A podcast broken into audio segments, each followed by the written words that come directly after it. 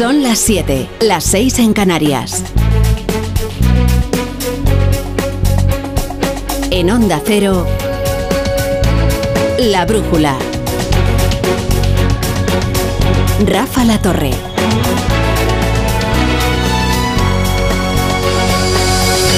Pues los agricultores mantienen las protestas. Hoy se lo han confirmado al ministro de Agricultura, Luis Planas, que es probablemente el ministro más articulado del gobierno y que ha querido escuchar las quejas de los que viven del campo y estudiar posibles soluciones.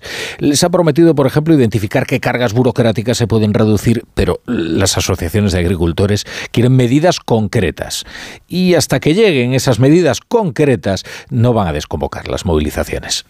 Empezando por las ayudas que vengan a paliar las pérdidas por la sequía o una ampliación de los seguros para poder paliar esos daños provocados por la sequía. Le recordamos que hoy se ha activado la fase de emergencia en Cataluña con duras restricciones para el consumo agrícola, para el consumo industrial, para el consumo humano y que previsiblemente va a provocar grandes pérdidas en el campo, que creen además eh, las asociaciones de agricultores que se van a traducir en más despidos. En realidad el campo es capaz de advertir con mucha antelación lo que va a ocurrir. Las cosechas se arruinan meses antes de obtener el fruto. Así funciona. Esta es una evidencia y lo que señalan los agricultores es que esta campaña solo se puede saldar con más ruina. Luego, es verdad que, que en campaña electoral irán los políticos a hablar de la España vaciada, pero la forma más eficaz de vaciarla es precisamente con la ruina del sector primario. La brújula con la torre. Bienvenidos a la Brújula. Estaremos con ustedes hasta las once y media, las diez y media en Canarias, con toda la información, el análisis, la economía, el deporte, la cultura, el entretenimiento, todo lo que quepa en este programa de cuatro horas y media, que les acompañará hasta que casi termine este viernes. Conste que el problema del campo es de una complejidad extraordinaria, ¿eh? porque los imponderables, como puede ser la sequía, se unen otras cuestiones que a veces son contradictorias. ¿eh? Porque por un lado se exige menos regulación y por el otro la queja es la falta de regulación de terceros países. Se exige por un lado menos regulación y por el otro lado más regulación. Y luego los agricultores españoles se están enfrentando a una cruel campaña de difamación por parte de los vecinos franceses, porque hay los españoles. Somos esos terceros cuyos productos, dicen, compiten en desigualdad de condiciones con los de los franceses. Hoy le ha tocado a Portugal, ¿eh? Están los agricultores eh, portugueses eh, cerrando algunos de los accesos eh, fronterizos desde España a, Portugal. No está siendo en ningún caso ¿eh? ni tan violento, ni tan desagradable, ni tan lesivo para los intereses de los agricultores y de los transportistas. ¿eh? Pero eh, cabe consignar que este no es un problema nacional, es un problema continental y que está prendiendo esa llama en prácticamente todos los países de Europa. Y en los que no ha aprendido todavía, pues ya aprenderá ya aprenderá. Después de días en los que eh, vamos a hablarles de la protesta de Francia. ¿eh? Eh, la protesta de Francia, bueno, al menos ha tenido la cortesía del primer ministro de dirigirse a España. Después de días en los que la gendarmería no ha sabido proteger ni ha querido hacerlo a los transportistas españoles cuya carga era destrozada por los piquetes, hoy al menos hemos sabido que el primer ministro francés, el jovencísimo Gabriel Attal, ha enviado una carta de disculpa al ministro Planas, que algo es algo. Hoy el ministro ha organizado una cata de tomate español con aceite de oliva, eh, por si alguien dudaba de la calidad del producto, como la inefable Ségolène Royal, que después de haber hundido al socialismo francés se ha transmutado en una especie de José Bové 2.0 o siglo XXI.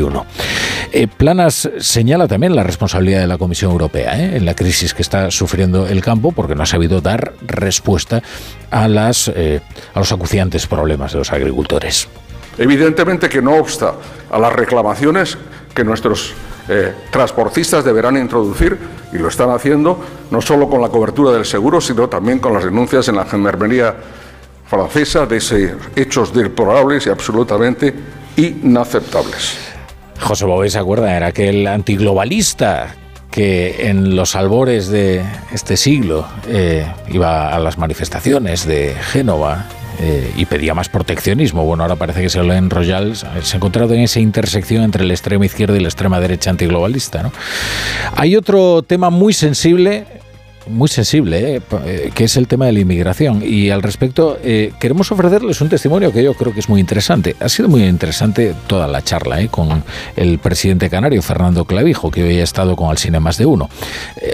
se enfrenta Canarias a un grave problema, porque no es capaz de absorber, entiéndame, no es capaz de acoger a todas las personas que llegan, a todos los inmigrantes que llegan por la vía marítima a, a sus costas. Ha contado algo muy revelador Fernando Clavijo, ¿eh? de la falta de solidaridad territorial, de la hipocresía de quienes se llenan la boca con el discurso humanitario y también de la falta de gestión de un gobierno que en este asunto está siendo un verdadero fiasco. Hablaba Clavijo de la dificultad de integrar a los menores no acompañados y de la necesidad de un esfuerzo y contaba cuántas y cuáles son las comunidades que han atendido a la petición de solidaridad de Canarias para atender a estas personas. Y escuchen pero solo tres comunidades autónomas, eh, Galicia, Madrid y Aragón, son las que mm, han aceptado la firma del convenio. El resto están esperando a que el Estado ponga los recursos económicos. Me parece bien, lo que pasa es que mientras tanto los menores siguen llegando. No sale ninguno y siguen llegando. Anoche llegaron 377 personas, creo que fue, eh, solo en el mes de enero hemos superado todo lo que llegó en el primer semestre, pues si ya el año pasado fue de récord, no sabemos dónde vamos a acabar este año. Hombre, es que es mucho más fácil hacer un discurso que eh, prestarse a ayudar a Canarias a acoger e integrar a todas estas personas que están llegando y que están desbordando eh, sus servicios de acogida. Eh, ha alcanzado un punto inverosímil el debate sobre cómo garantizar la impunidad de Puigdemont. Que ya ven que hemos hablado de graves problemas, pues este parece que es el único problema que tiene el gobierno garantizarle la impunidad a Puigdemont. este es el problema en el que vuelca todos sus esfuerzos, todo su tiempo, el talento que tenga. Ahora resulta que el debate se centra en cómo reformar el delito de terrorismo para que, para que pase lo que pase. Carles Puigdemont y los CDR que acumulaban explosivo y los de Tsunami que se revolvieron violentamente contra la sentencia del Pursés puedan librarse de una condena. Conviene precisar que aquí lo que importa no es lo que Sánchez considera que es terrorismo, sino lo que necesita que sea. Sánchez en 2019 estaba muy preocupado por el terrorismo en Cataluña y porque allí se pudiera instalar, digamos, un germen violento.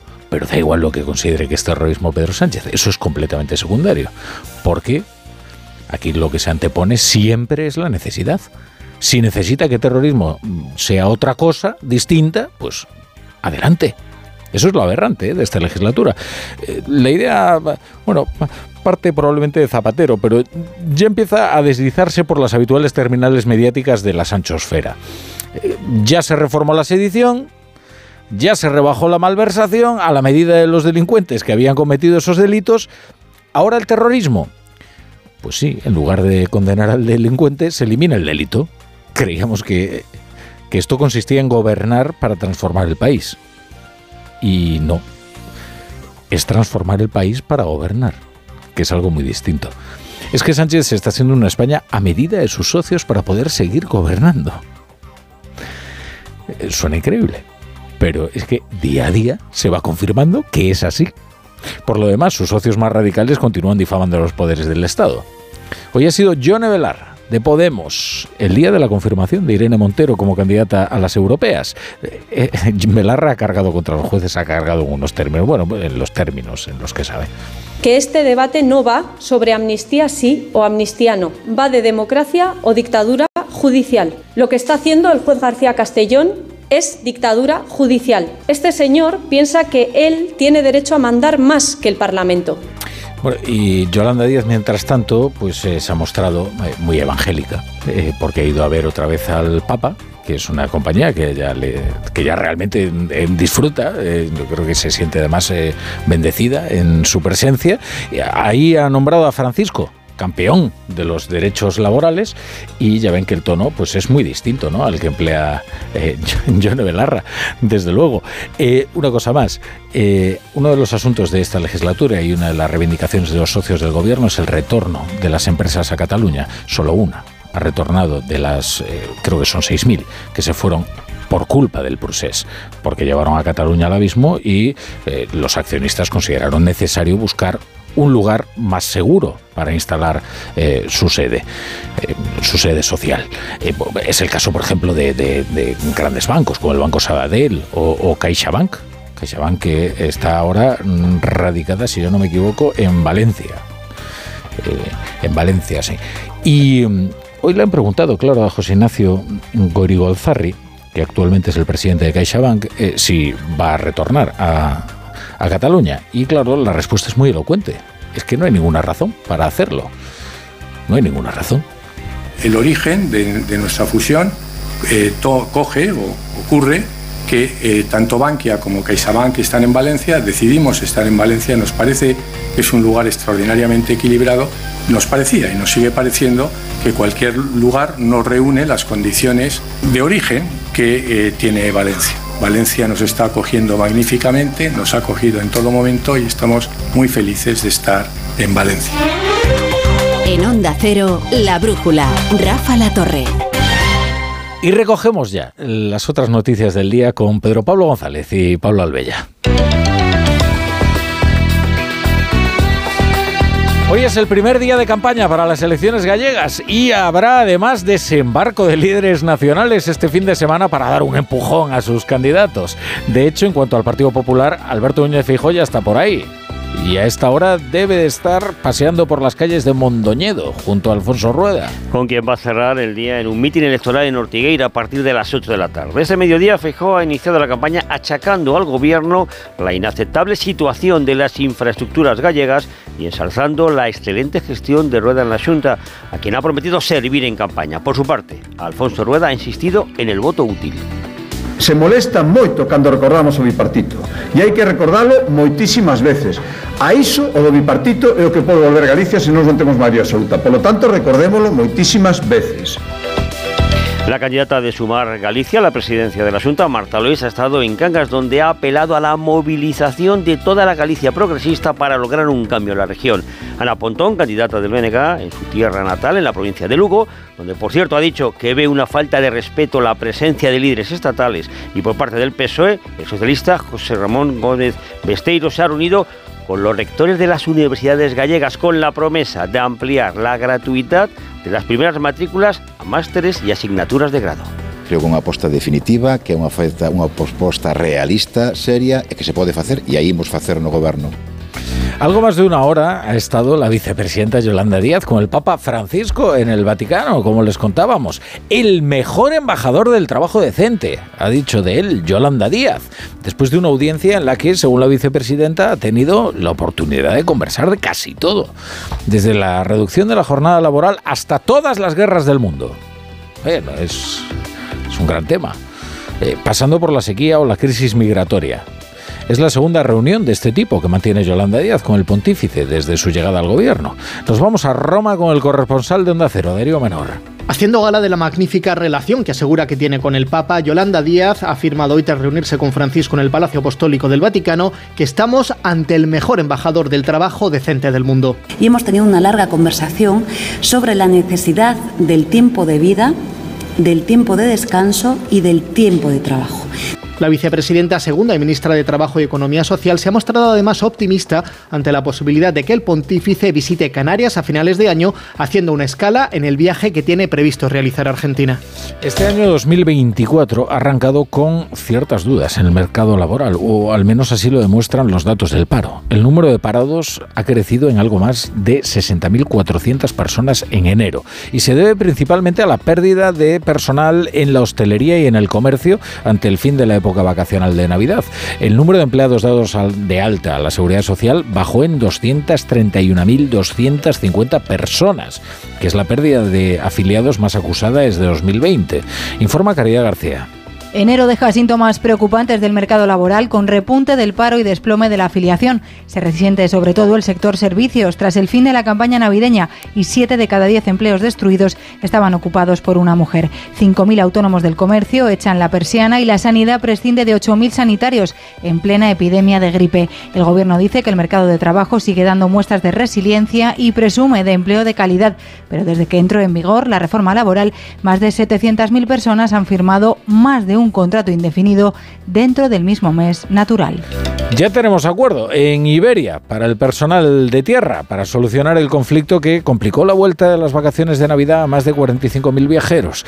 Tras varias semanas de intensas negociaciones, esta tarde se ha conseguido llegar a un pacto que se basa en la creación de una nueva empresa que será propiedad 100% de IAG. Margarita Zavala. Una nueva empresa que va a albergar a los 8.500 trabajadores de tierra que tiene Iberia en 21 aeropuertos, entre ellos los ocho afectados en un principio, como Barcelona, Bilbao o Málaga, pero también el de Madrid, y ahí está la novedad.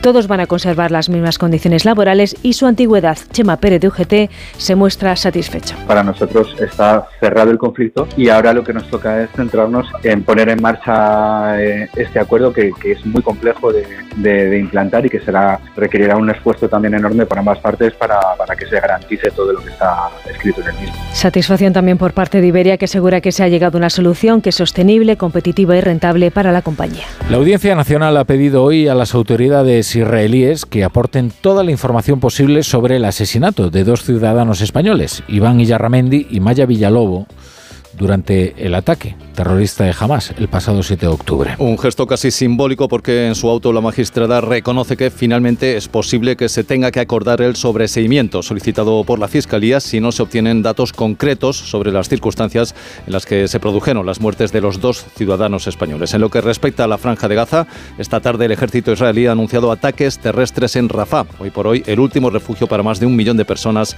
en el enclave. Así arengaba esta tarde a sus tropas el ministro de Defensa Yoav Galant. La brigada de Hamas en Yan Yunis se jactaba de que se mantendría fuerte frente a Israel. Hoy está desmantelada, así que estamos a punto de completar la misión en Yan Yunis y pronto llegaremos a Rafah. Bueno, es un día histórico en Irlanda del Norte después de dos años de boicot a las instituciones autonómicas en protesta por los acuerdos del Brexit y para impedir el acceso al poder del, del Sinn Féin, que es el antiguo brazo político del IRA y el partido más votado en las elecciones de 2022, los protestantes del Partido Unionista se han rendido finalmente. La Asamblea de Stormont, si no hay contratiempos de última hora, volverá a reunirse este fin de semana con la republicana Michelle O'Neill como ministra principal y jefa del Ejecutivo. Informa nuestro corresponsal en Londres, Cilia Maza. Los partidos de Irlanda del Norte se encuentran ahora reunidos en la Asamblea de Stormont preparando la sesión extraordinaria del sábado en la que Michelle O'Neill se convertirá en la primera republicana, católica y nacionalista en liderar el gobierno de coalición. Los unionistas del DUP han cerrado un pacto con Londres eh, que dice les garantiza el estatus de la región en el Reino Unido. No obstante, el Brexit deja a la provincia británica alineada con la normativa comunitaria a fin de proteger el mercado único y esto no hace más que alimentar el sueño del Sinn Cuyo objetivo histórico siempre ha sido el de celebrar un referéndum de reunificación en la isla. La brújula con la torre. ¿Un cóctel o un refresco? ¿Desayuno con zumo o café? Con la promo todo incluido de Costa no tienes que elegir. Las bebidas son gratis. Reserva tu crucero hasta el 12 de marzo y disfruta del paquete de bebidas gratis. Infórmate en tu agencia de viajes o en costacruceros.es. Costa. Mira, cariño, los de la casa de enfrente también se han puesto alarma. Ya, desde que entraron a robar en casa de Laura se la han puesto todos los vecinos. Deberíamos hacer lo mismo, porque no estoy tranquila, siendo los únicos sin alarma. Pues esta misma tarde llamo a Securitas Direct para que nos la pongan. Protege tu hogar frente a robos y ocupaciones con la alarma de Securitas Direct. Llama ahora al 900-272-272.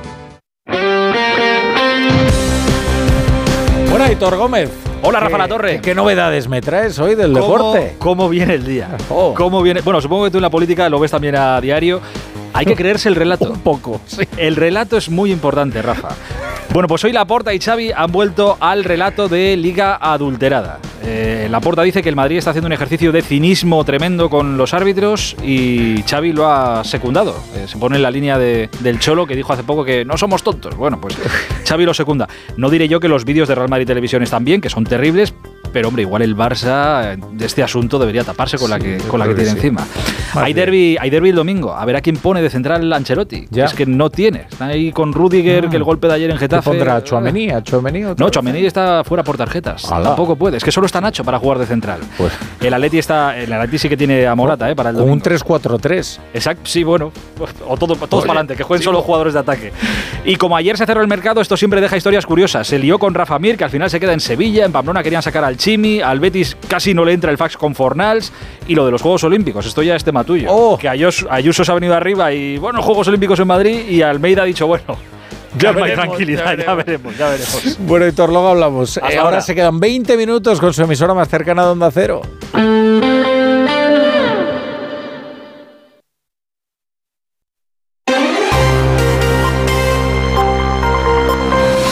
La Brújula de Madrid. Mercedes Pascua. Onda Cero. Muy buenas tardes, ¿cómo están? A Madrid pocas cosas se le resisten, por capacidad de trabajo, por ilusión y sobre todo por su gente. Madrid tiene esa capacidad descomunal para organizar grandes eventos, pero tenemos una espinita que lleva años latente y que la presidenta Díaz Ayuso ha despertado hoy. Durante el homenaje al piloto Carlos Sainz ha puesto palabras al sueño del Madrid Olímpico. Y el hecho de que Madrid sea capital mundial del deporte de a motor, del espectáculo, de las carreras, es realmente apasionante. Como los de Madrid somos así, pues no nos conformamos con celebrarlo y nada más. Tras varios Dakares, 14 Copas de Europa, pues lo que vamos a hacer ahora es que el Gran Premio de Fórmula 1 sea el mejor del mundo y quién sabe si después también nos ayudará a traer otros grandes eventos, unas Olimpiadas. Bueno, estamos en ello. Un sueño a largo plazo porque este verano será París, luego Los Ángeles, pero hay ciudad fijada para Juegos Olímpicos hasta 2032 que se celebra en Australia. Otro asunto, la recuperación de la UCI pediátrica de La Paz, cerrada desde el 17 de enero. El Tribunal Superior de Justicia le da la razón a la Comunidad de Madrid para cesar al jefe de la unidad de cuidados intensivos. La vuelta del doctor Pedro Oliva, acusado de acoso laboral, provocó, seguro que ya lo recuerdan, que todos los médicos asignados al equipo de UCI pidieran baja médica o renunciaran a sus contratos. Por eso la UCI se tuvo que cerrar. La consejera de Sanidad, Fátima Matute, celebra la decisión. Este tribunal señala que su cese estaba perfectamente motivado y ha considerado innegable la situación de conflictividad existente en la unidad. La Comunidad de Madrid ya ha solicitado ante el juzgado que se deje sin efecto la ejecución provisional de su restitución y además esperamos que sea cuanto antes. Sí, esa es la intención, que la UCI Pediátrica de La Paz recupere su actividad en cuanto pueda. Así comenzamos la brújula de Madrid, antes el tráfico y el tiempo. Es viernes, movimientos de fin de semana en las carreteras. Comprobamos cómo se circula con Lucía Andújar desde la DGT. Buenas tardes. Muy buenas tardes, Mercedes. Pues hasta ahora estamos pendientes de un alcance que provoca el corte en la M50 a la altura de Leganés en dirección a la A42 y que ya genera más de 3 kilómetros de retenciones. Al margen de esto, estamos pendientes de complicaciones de salida de Madrid por la A3 en Rivas, A4 Pinto, A42 en Santa y en la 5 en Arroyo Molinos y muy intensa la circulación en la M40 en Coslada dirección A3. Si circulan por la M30, salida de Madrid, a la altura de Torre España tenemos un accidente grave con heridos y también tenemos un vehículo parado antes de llegar al puente de ventas. Retenciones a la altura del puente de Vallecas. Hablamos del tiempo de un fin de semana que vuelve a ser de primavera invernal. Tenemos mínimas en torno a los 5 grados, con alguna helada en la sierra y las máximas que se pondrán casi en los 20 grados. A esta hora tenemos 12 y recuerden que hay una masa de aire africano afectando a la calidad del aire que recomiendan evitar hacer deporte y para los más vulnerables salir lo menos posible de casa. En Onda Cero, La Brújula de Madrid. Mercedes Pascua. En la ganadería Organic producimos la mejor carne del mundo. Hacemos cría ecológica de las razas Angus y Wayu, 100% sostenible. Nuestra carne es deliciosa y saludable, extremadamente tierna y jugosa. Va del campo a tu casa, sin intermediarios, a un precio justo. Si pruebas Organic, solo comerás Organic. Nosotros te la llevamos gratis a tu casa. Haz tu pedido en el 910-2010, 910-2010 o carneorganic.com. Organic, la mejor carne del mundo. Te compra tu coche, te compra tu carro, te compra tu buga. Te compra tu furgo, te compra tu moto, te compra tu auto, caravan. ¿Te han hecho una oferta? Te la mejoramos. Has oído bien. Mejor precio garantizado y compromiso de pago en 24 horas. Ven a vernos. Si no puede hacer frente a sus pagos y tiene casa en propiedad, llame a Grupos Eneas 91 639 0347 o escriba a info arroba gruposeneas.com. La Brújula de Madrid. Mercedes Pascua. Onda Cero. A ver cómo les suena esto. Unas Olimpiadas en Madrid.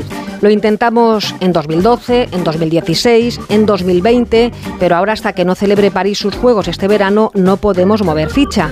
Dice el alcalde Almeida que a Madrid nos deben una, pero que tenemos que tenerlo todo muy bien armado.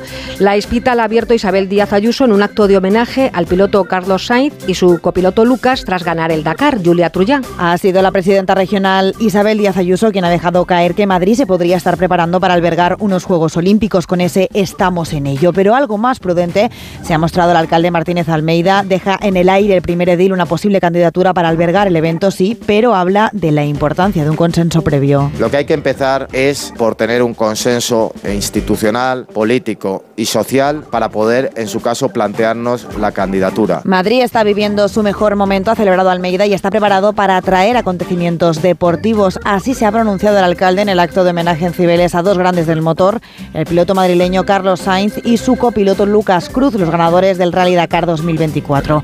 Emocionado y agradecido ha recogido Sainz esta placa de reconocimiento por cuarta vez. Me hace muchísima ilusión estar hoy aquí. Gracias por esta placa, por este homenaje. Un homenaje que llega a las puertas de que Madrid acoja el Gran Premio de España de Fórmula 1. Hoy hemos conocido los datos del paro y por lo que afecta a Madrid, 9.646 personas perdieron su trabajo en el mes de enero. A pesar de que la cifra no es buena, es la más baja de un mes de enero desde el año 2008. Escuchamos al vicepresidente de los empresarios de Madrid, a Francisco Aranda, y a Víctor Martín, que es de UGT. Uno de cada cuatro nuevos afiliados a la Seguridad Social en España trabajan en Madrid. Al mismo tiempo, eh, Madrid refleja ser un polo de atracción de empleo porque los extranjeros que se inscriben en el desempleo en Madrid es el doble que la media nacional. En la Comunidad de Madrid es necesario aumentar la inversión en industria y en empleo verde. Y cuidar y fortalecer la formación. Estamos viendo que los alumnos y las alumnas de formación profesional pública no tienen garantizadas las prácticas. Apenas hemos estrenado el año, solo llevamos este mes de enero y ya estamos pensando en otra celebración porque cada vez participa más gente en el Año Nuevo Chino. Hoy se han presentado los actos de este año dedicado al dragón y como siempre va desfiles, fuegos artificiales y un sinfín de actividades que nos resume Marta Morueco. Es el año del dragón que simboliza la vida, la esperanza, pero también la fortuna y la valentía, un símbolo que estará presente durante estos días en todas las actividades. Entre las citas imprescindibles, el Festival de la Luz con el encendido de farolillos y fuegos artificiales en el Parque de Prado Longo o el tradicional pasacalles que recorrerá, como ha señalado el embajador chino en Madrid, Yao Jin, las calles de Usera.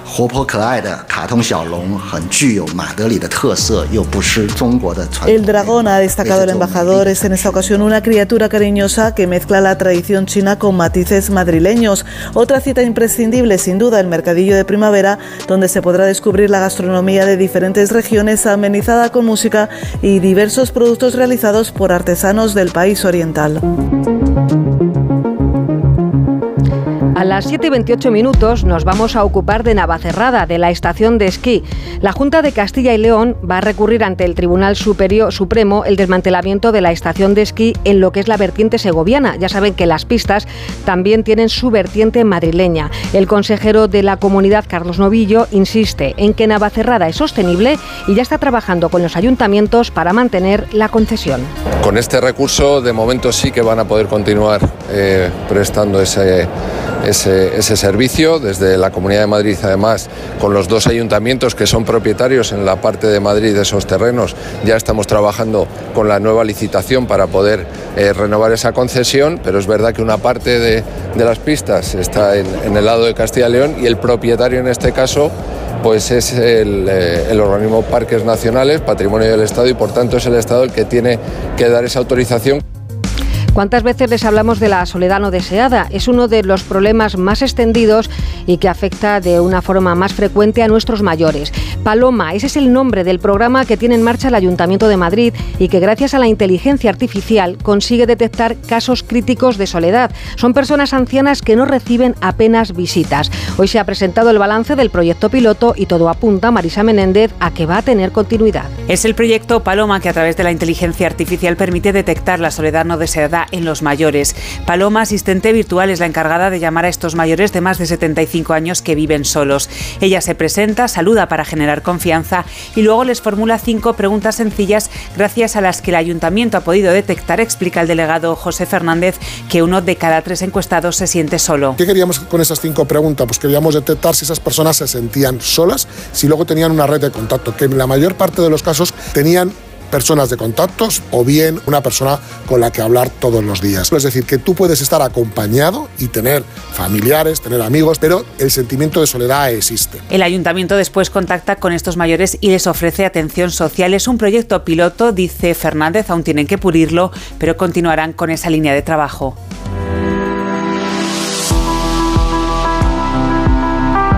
Este viernes 2 de febrero tenemos más noticias que repasamos con Jorge Infer. Buenas tardes, Jorge. Buenas tardes. Comenzamos en el Colegio Zola, en Las Rozas. Han tenido que desalojar a todos los alumnos y profesores por el humo que salía de las cocinas. Tres trabajadores han tenido que han resultado heridos leves. El incidente ha comenzado en una de las campanas extractoras poco antes de la una de la tarde. A través de los conductos de humo se ha expandido a las clases y al patio. En tres minutos, los 1.700 alumnos, profesores y personal docente han evacuado el centro sin que nadie haya resultado herido. La Policía Municipal de Madrid investiga un atropello mortal de un anciano muy cerca del Hospital Fundación Jiménez Díaz. Según los testigos, el hombre de 87 años ha cruzado la Avenida de los Reyes Católicos, una vía con mucho tráfico, por un lugar indebido. El suceso ha ocurrido a la una y cuarto de la tarde. El anciano que estaba en parada presentaba múltiples traumatismos. Los sanitarios no han podido salvarle la vida. Y en Torrejón de Ardoz este fin de semana se celebra la final de Petanca de pensionistas y jubilados. Se celebra este sábado, será desde las 10 de la mañana y hasta la 1 de la tarde. A esa hora será cuando se entreguen los premios. El evento tiene un lugar en el recinto ferial de Torrejón y coincide este sábado con el Día de la Tortilla. La Brújula de Madrid. Mercedes Pascua. Onda Cero. Cambiar la bañera por un plato de ducha, reformar el baño completo. El caso es que meterse en obras da mucha pereza. Deje a un lado la pereza y acuda a Duchamanía. Sus profesionales realizan la reforma completa del baño o cambian la bañera por un plato de ducha, con rapidez, limpieza y empleando los mejores materiales. Todo a los mejores precios. Exposición en Paseo del Molino 6 y en calle Cabanilles 39, 91 468 4907 y duchamanía.es. Si sufres de hemorroides, ponte en manos de Ibismed, la solución real y definitiva al problema de las hemorroides. Sin dolor, ya que no es necesario tocar la zona anal. Más info en ibismed.es y en el 91 088 29 43. Ibismed, más de 10 años y cientos de pacientes satisfechos nos avalan. Hay emociones tan intensas e indescriptibles que teníamos que ponerles nombre son las emociones de los clientes de Gilmar, como el compromiso. Sensación de compromiso al contar con Gilmar durante todo el proceso de compra de tu casa. Descubre más en emocionariogilmar.es. Gilmar, de toda la vida, un lujo.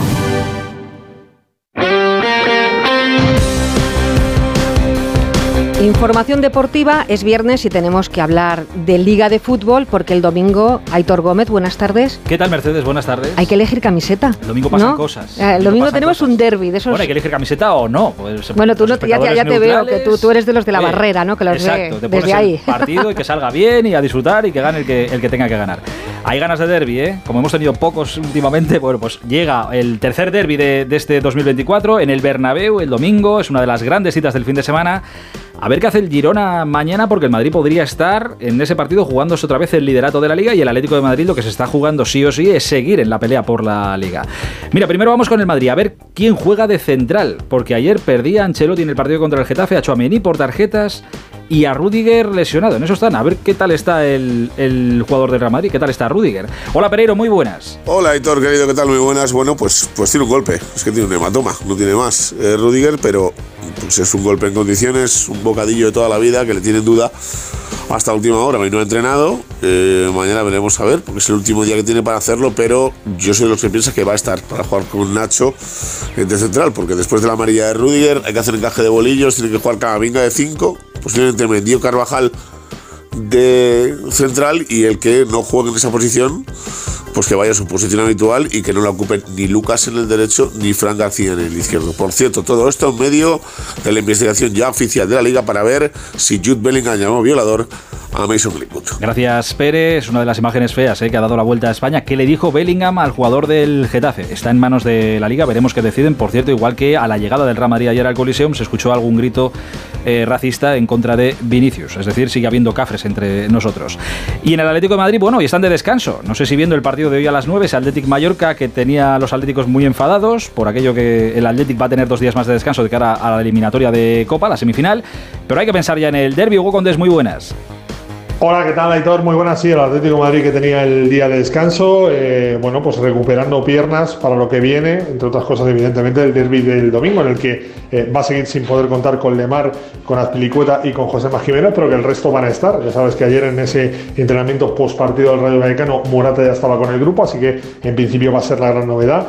Y no creo que haya muchos cambios. El Atlético Madrid, que ya ha roto el día del Rayo Vallecano, va a salir con todo porque no quiere tirar la liga y porque sabe que ganar en el Bernabéu es eh, vital para intentar seguir en la pelea por el título. Así que mañana veremos eh, eh, en el último entrenamiento previo al derby con qué prueba Simeone. No sé si va a jugar Gabriel Paulista, que ha sido presentado hoy en el Estadio Metropolitano. Él ha dicho que está preparado para jugar, pero en principio no creo que sea de la partida en ese 11 del Atlético en el Estadio Santiago Bernabéu.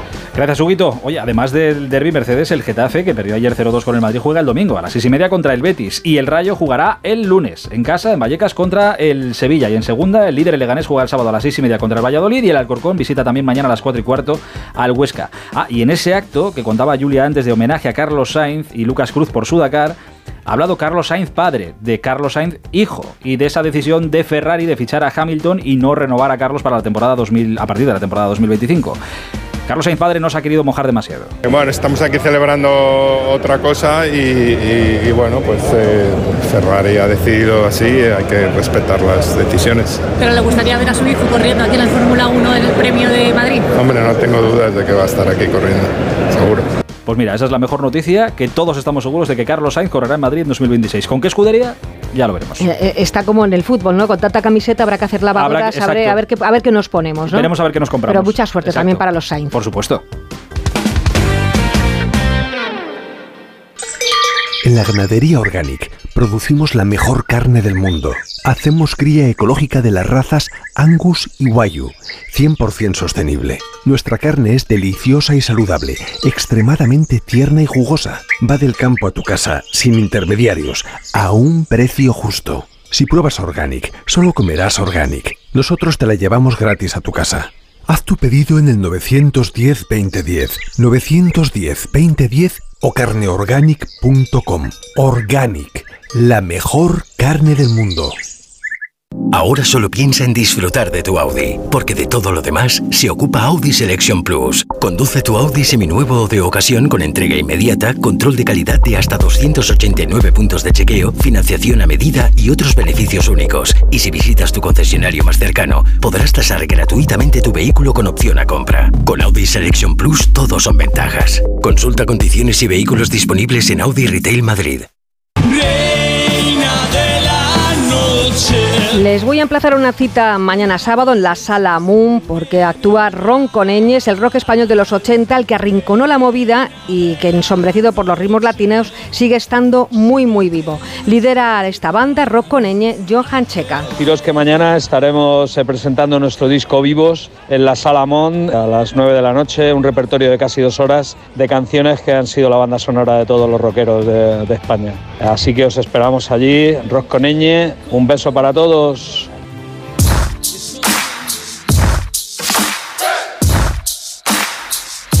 Rocco en la Sala pero les voy a contar otra cosa. Si hoy eh, van de paseo, que es una noche buenísima este viernes con una temperatura muy agradable y se encuentran un señor bajito, pelo blanco, ceja poblada, gafas de pasta y les suena su cara y encima va silbando esta canción que escuchan, tienen que creérselo porque pueden estar ante Martin Scorsese. El cineasta ha venido a Madrid y en la Academia de Cine ha tenido un encuentro con Rodrigo Cortés y ahí le ha contado que le llevó a rodar Los Asesinos de la Luna, que es la película por la que Scorsese aspira a su segundo Oscar como director. Entre el público estaba la reina Leticia, Escuchar a Scorsese hablando de la estética de Almodóvar, uno de los directores de cine que mejor retrata Madrid en sus películas, esto no tiene precio. Así que estén atentos, no se vayan a encontrar por las calles a Martín Scorsese. En la producción Jorge Infer, en la realización José Luis Gómez, el lunes más y mejor se quedan con Rafa La Torre y el equipo de la Brújula.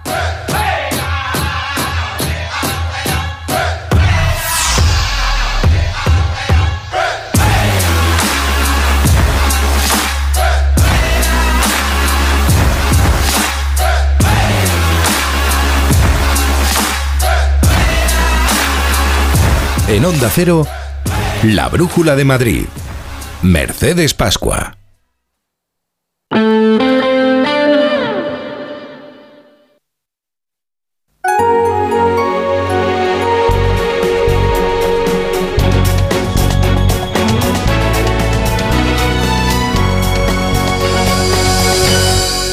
Las 8 menos 20, las 7 menos 20 en Canarias. Esto es la brújula de Onda Cero y estas son las noticias que tienen que conocer a esta hora para estar bien informados. El fiscal de la Audiencia Nacional, Miguel Ángel Carballo, carga contra la decisión del magistrado Manuel García Castellón de enviar la causa del tsunami democrática al Tribunal Supremo para que investigue a Carles Puigdemont por terrorismo. Carballo critica lo que considera significativa falta de argumentos y considera que la petición resulta injustificada. Asociaciones de juristas avisan de que reformar los delitos de terrorismo en el Código Penal, como deja entrever el Ejecutivo, podría acarrear consecuencias como lo sucedido con la ley del solo si es es decir, la excarcelación de condenados o rebajas de pena y minaría además la credibilidad del país como socio en la lucha internacional contra el terrorismo. El Partido Popular va a pedir amparo al Tribunal Constitucional para evitar que se repita la votación de la ley de amnistía en el Congreso. Los populares han registrado un escrito de reconsideración a la mesa para que devuelva la tramitación de la norma a la casilla de salida y no a la Comisión de Justicia. La vicepresidenta segunda del Gobierno, Yolanda Díaz, se ha reunido en el Vaticano durante casi una hora con el Papa Francisco, con quien ha abordado temas como las desigualdades y la crisis ambiental. La vicepresidenta se ha mostrado optimista sobre una posible visita del Papa a Canarias para conocer la crisis migratoria que sufren las islas. La Guardia Civil ha detenido a cinco jóvenes como presuntos autores de un delito de agresión sexual grupal hacia dos menores, ambas de 16 años, en Los Villares, en la provincia de Jaén. Uno de los detenidos ya había denunciado, había sido denunciado por otra mujer mayor de edad por una presunta agresión sexual con penetración ocurrida hace aproximadamente un año. Israel advierte que tras el final de, de las operaciones militares en la zona central de Gaza atacará las poblaciones cercanas a Rafah donde hay casi dos millones de desplazados palestinos. El temor cunde entre los refugiados que se enfrentan a intentar saltar el muro construido por Egipto o sufrir los bombardeos israelíes. Londres va a eliminar los controles fronterizos post-Brexit a las mercancías que se comercialicen entre Irlanda del Norte y Gran Bretaña, a fin de conseguir desbloquear la crisis política en Belfast, donde el Ejecutivo regional llega, lleva suspendido cerca de dos años. Michelle O'Neill del Sinn Féin se puede convertir mañana en la primera ministra principal republicana de Irlanda del Norte. Phil, la famosa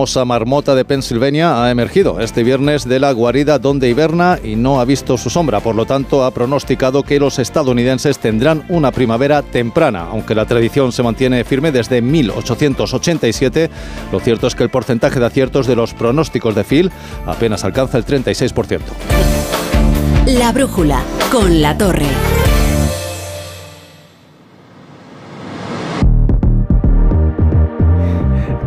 Ignacio Rodríguez Burgos, no es infalible, Phil. A mí, Phil, lo que más me recuerda es a CIS. Al CIS. no sé por qué, me ha venido a la cabeza. Podríamos nombrar a, a Punxsutawney Phil, eh, el nuevo director del CIS o presidente del CIS.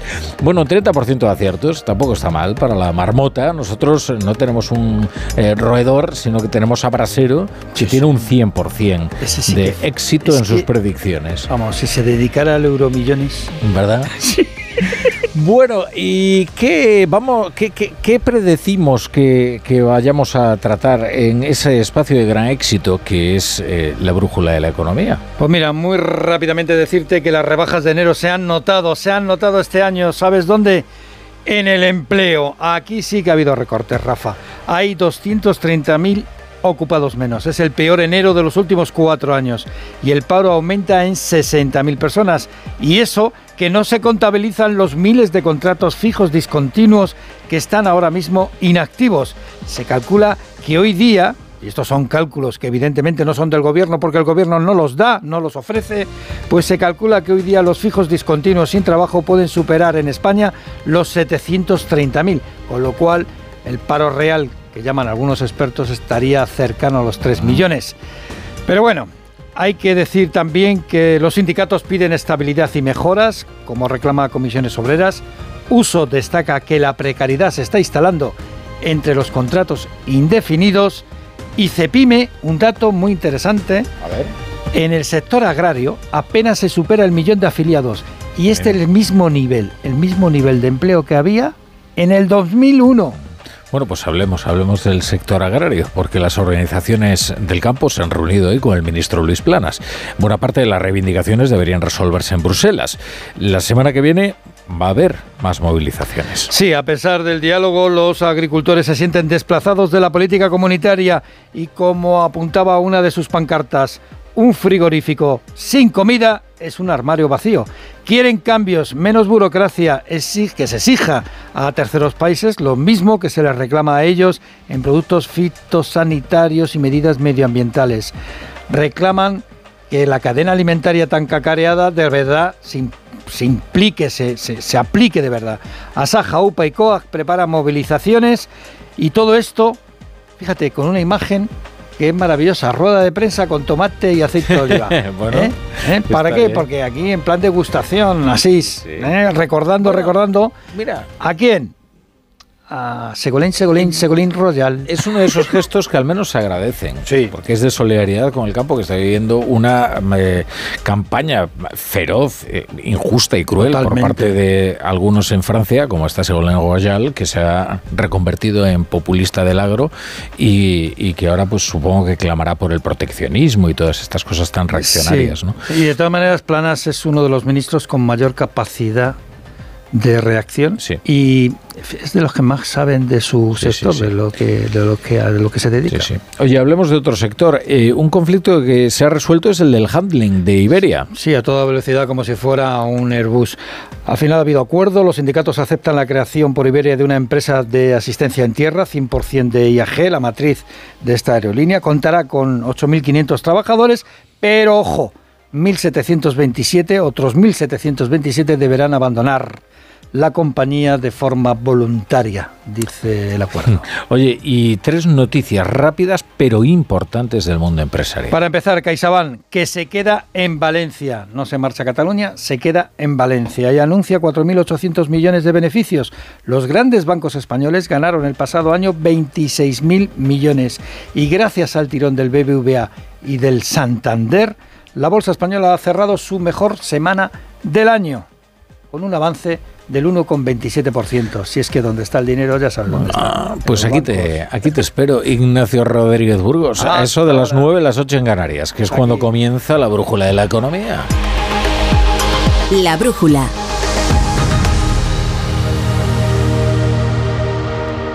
Esto es un mensaje para todos aquellos que te dijeron que no podías cambiar el mundo. Ahora sí puedes gracias al efecto ser humano, un superpoder que nos convierte en la única especie capaz de revertir el daño que causamos al planeta y frenar el hambre y la pobreza. Es hora de utilizar este nuevo poder. Descubre cómo hacerlo con manos unidas en efectoserhumano.org. Atrapa un Millón. Líder y lo más visto de la noche del sábado. Más emociones imposibles. Más preguntas, más parejas y un millón de euros aquí en Antena 3. Atrapa un Millón. Nuevo programa. Mañana a las 10 de la noche en Antena 3. La tele abierta. Ya disponible solo en A3 Player. Mira, cariño, los de la casa de enfrente también se han puesto alarma.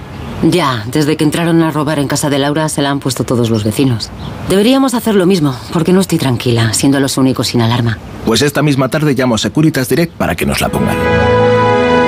Protege tu hogar frente a robos y ocupaciones con la alarma de Securitas Direct. Llama ahora al 900-272-272.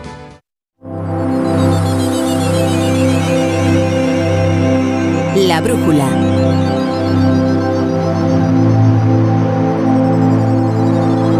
La torre.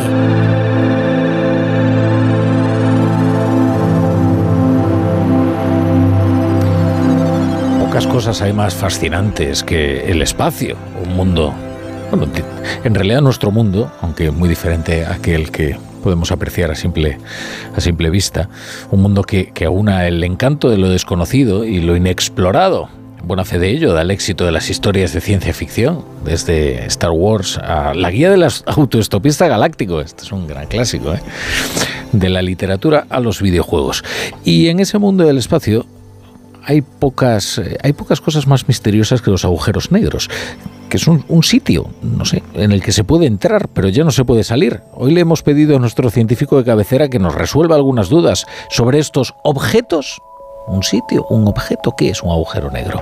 Ese científico no es otro que Alberto Aparici. Aparici, ¿qué tal? Buenas tardes.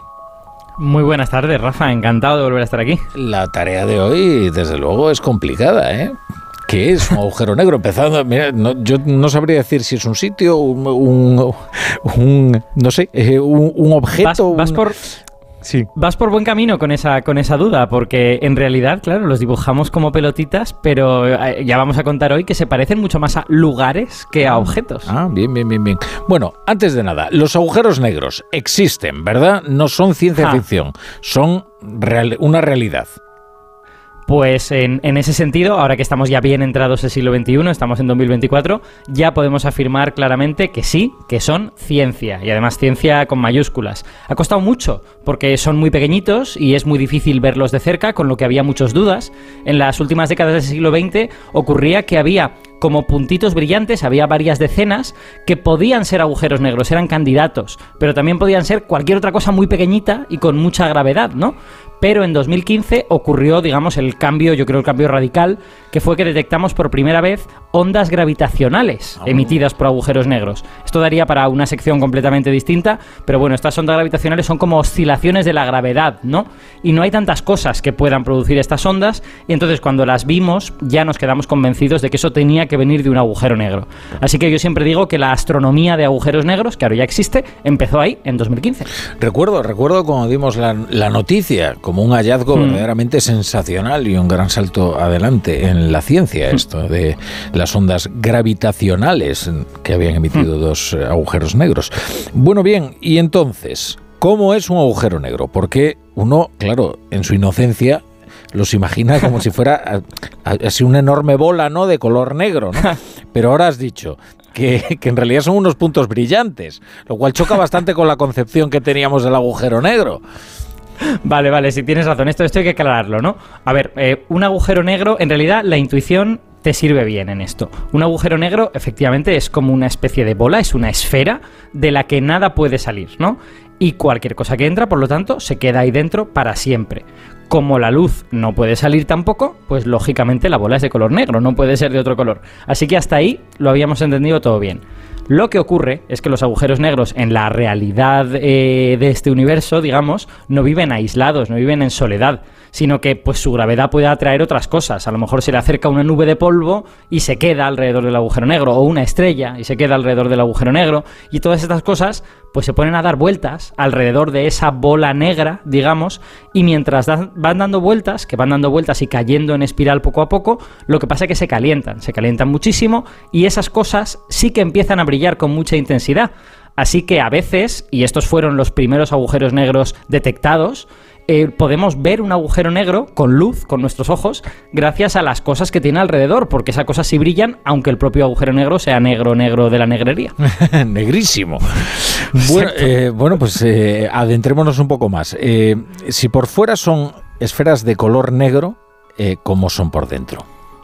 Vale, para esto eh, a mí me gusta mucho. Hay una respuesta corta y una respuesta larga. Eh, la corta es que dentro del agujero negro no hay nada, están completamente vacíos. ¿Y eso cómo se entiende? Porque si hace un momento has dicho que se tragan estrellas enteras, ¿cómo van a estar vacíos? Vale, vale, para explicar eso hemos de contar un poquito mejor qué es un agujero negro y por qué las cosas no pueden salir de él.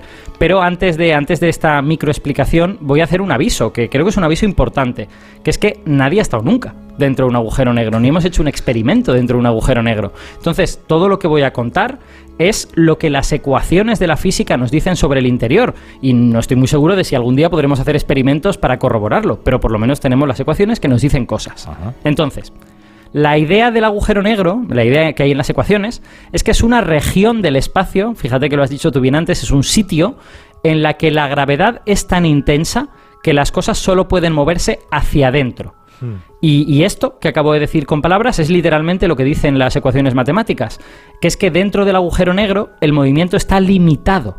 Digamos, fuera uno tiene libertad de movimiento, dentro no. Dentro las cosas solo pueden ir hacia el centro. Y pueden ir hacia el centro en línea recta, digamos, directas, o pueden ir como en espiral, tardando un poquito más en llegar. Pero siempre van hacia el centro. Entonces, la razón de que nada pueda salir del agujero negro es esta, que el camino de salida, entre comillas, ni siquiera existe. La, la, física prohíbe que exista ese camino. Pero es toda una paradoja en el agujero negro. O sea, resulta que tiene luz, pero es negro, resulta que no tiene que ver... Y también es por eso por lo que siempre lo representamos como succionando, ¿no? El agujero negro, ¿no? Nunca expulsando. Claro, efectivamente. ¿no? A, Claro. pesar, a pesar de que su gravedad es equivalente a la de una estrella, o bueno, de muchas estrellas, pero, pero vamos, que no es una gravedad súper intensa. Lo que ocurre es que sí que es verdad que cuando te acercas mucho, salir es cada vez más difícil, porque es una gravedad fuerte, ¿no? Pero, pero vamos, no es que se vayan a comer los agujeros negros todo el universo, mucho menos. ¿eh? Menos mal. Eh, oye, ¿y qué tiene que ver eh, con que esté vacío el, el agujero negro, todo esto que me estás contando? Vale, pues es que hemos de reflexionar un poco con qué pasa cuando algo cae, ¿no? Y a veces damos cosas por sentadas que cuando las pensamos las entendemos un poquito mejor. Que es que para que para que tú no llegues al centro de un agujero negro hay alguna cosa que tiene que pararte la caída. Y nosotros estamos acostumbrados a la Tierra, ¿no? En la Tierra las cosas también intentan caer hacia el centro de la Tierra, pero en un momento dado lo que se encuentran es con el suelo. Y- y el suelo las para, ¿no? Pero hay que pensar que el suelo no es una barrera infranqueable. El suelo se puede atravesar. Lo que pasa es que para atravesar el suelo pues necesita romperlo, necesita hacer un agujero, digamos. Y la gravedad de la Tierra por sí misma no es tan intensa como para que yo lance una bola y cuando caiga al suelo rompa el suelo. Así que las cosas en la Tierra pues llegan al suelo y se quedan en el suelo. ¿Qué diferencia hay con un agujero negro?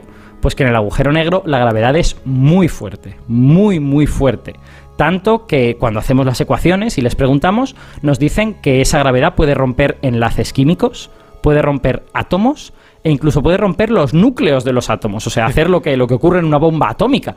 Entonces, sobre el papel no parece haber nada que pueda parar esa caída, ¿no? Cualquier cosa que colocas ahí, la gravedad es más intensa y sigue empujando hacia adentro. Así que todas las cosas, en principio, terminan cayendo al centro, a un punto de volumen cero y de densidad infinita que llamamos la singularidad. Ya solo la definición que das me entra vértigo, ¿sabes? Porque Sí, esto sí, de sí. densidad infinita, volumen cero, eh, todo parece también muy paradójico, ¿eh? Pero vamos a ver, Sí, ¿qué, sí. eh, qué aspecto tiene eh, eso que llamas la singularidad? Bueno, pues ese, ese es el problema precisamente, que al ser un punto de volumen cero del que ninguna cosa sale, porque todo va para adentro y nada va para afuera, pues no, no tiene aspecto, no se puede ver, ni siquiera se puede tocar, no se puede hacer nada. Ahora tengo, tengo una buena noticia que resuelve alguna de estas paradojas que yo creo que te Ah, preocupan. a ver. Que es que, por, por fortuna, prácticamente ningún físico cree que la singularidad exista. bueno, mira, ahora sí que ya no me aclaro, ¿sabes? Porque todo es una cosa y la contraria. Eh, o sea, no existe la singularidad, pero sin embargo me hablas de la singularidad. Pero eh, eh, ¿esto qué es, eh, Aparici? Me puedo, me puedo explicar. Tengo una explicación perfectamente razonable que todo el mundo va a entender. La explicación es que todo esto que he estado contando, y ya os lo he dicho, es lo que dicen las ecuaciones. Y las ecuaciones de la física no son todopoderosas. Las ecuaciones de la física siempre tienen límites. Una de las cosas que, que todo científico aprende es a entender los límites de la teoría que está utilizando. Y en concreto, a ti te preocupaba que la singularidad tiene densidad infinita y te preocupaba con razón. Porque cuando una ecuación te da cosas infinitas, suele ser mala noticia. Suele querer decir que la ecuación ha dejado de funcionar.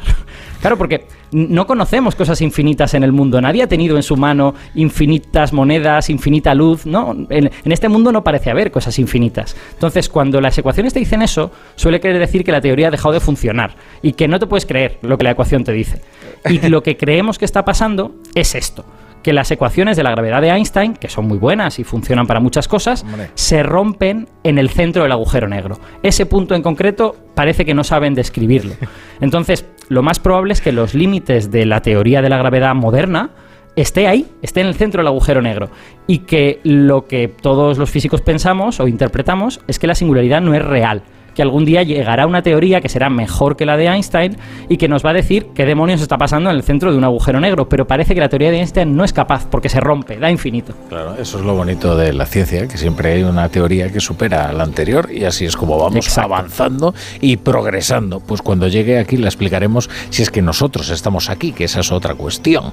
Bueno, Exacto, efectivamente.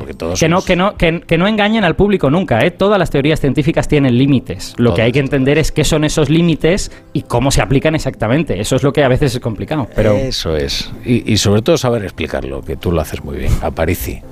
Ah, sabes explicarlo tú mejor que yo entenderlo. bueno, Aparici, que aquí te espero, ¿eh? en tu casa, que es la brújula. Claro que sí, otro día contamos otra cosilla interesante. Venga. Chao, chao.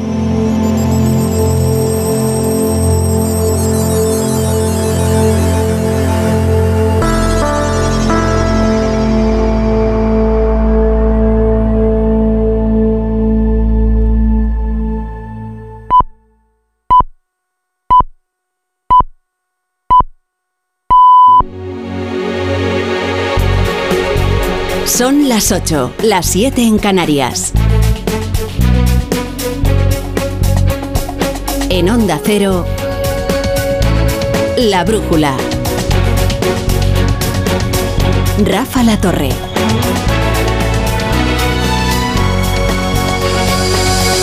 Pues a pesar de la voluntad expresada de escucharse y de entenderse, voluntad recíproca, eh, no hay acuerdo, no hay acuerdo y las protestas del campo siguen convocadas y es probable que a los agricultores se le una el sector de la pesca. Las cofradías pesqueras están contactando con las organizaciones agrarias para sumarse a las protestas del sector primario contra, sobre todo contra las políticas de la Unión Europea, ¿eh? porque esta es una crisis no nacional, sino continental y que afecta a algunos de los pilares fundacionales de la Unión y por eso deberían estar alerta, desde luego en Bruselas, a la furia del campo que se está expresando en tantos y tantos países y que ya lo está empezando a hacer en España. El ministro de Agricultura, Luis Plana, se ha reunido hoy con las asociaciones agrarias. Se trata del ministro más cabal del gobierno y un buen conocedor de las competencias de su cartera. Lo que pasa es que es muy probable que esta crisis desborde esas competencias por completo. Los agricultores advierten de lo que viene. Ellos conocen con bastante anticipación los problemas que se van a presentar en unos meses, porque así funcionan las cosechas. Cuando uno las recoge, ya es tarde para tomar medidas. Es probable que muy pronto Andalucía apruebe nuevas restricciones para el consumo industrial, agrícola y doméstico de agua. La sequía es muy grave y los agricultores reclaman una ampliación de los seguros para cubrir las pérdidas. Pero también reclaman menos burocracia, también reclaman una relajación de la transición verde y más control de los productos que vienen de fuera. En algunos casos, las medidas que reclaman son contradictorias entre sí, porque a la vez reclaman menos regulación y más regulación. Menos regulación para ellos, claro, y más regulación para los terceros países cuyos productos importamos. El problema es que los españoles somos terceros países cuyos productos importan eh, para, otros, eh, para otras naciones. Fíjense, en Francia. En Francia los terceros que compiten en desigualdad de condiciones son los españoles. Eso dicen los agricultores franceses. Y hay una campaña feroz contra los productos que proceden del campo español. Es una crisis muy compleja, desde luego no nacional, sino continental. Mm, de movilizaciones o de manifestaciones no hemos hablado. Hablamos de lo que, de lo que importa, yo creo que al conjunto del sector en este momento. Y además Evidentemente las organizaciones ahora después serán libres de manifestar lo que entiendan oportuno y evidentemente este ministro respeta su, su, libre, su libre manifestación al respecto. La brújula con la torre.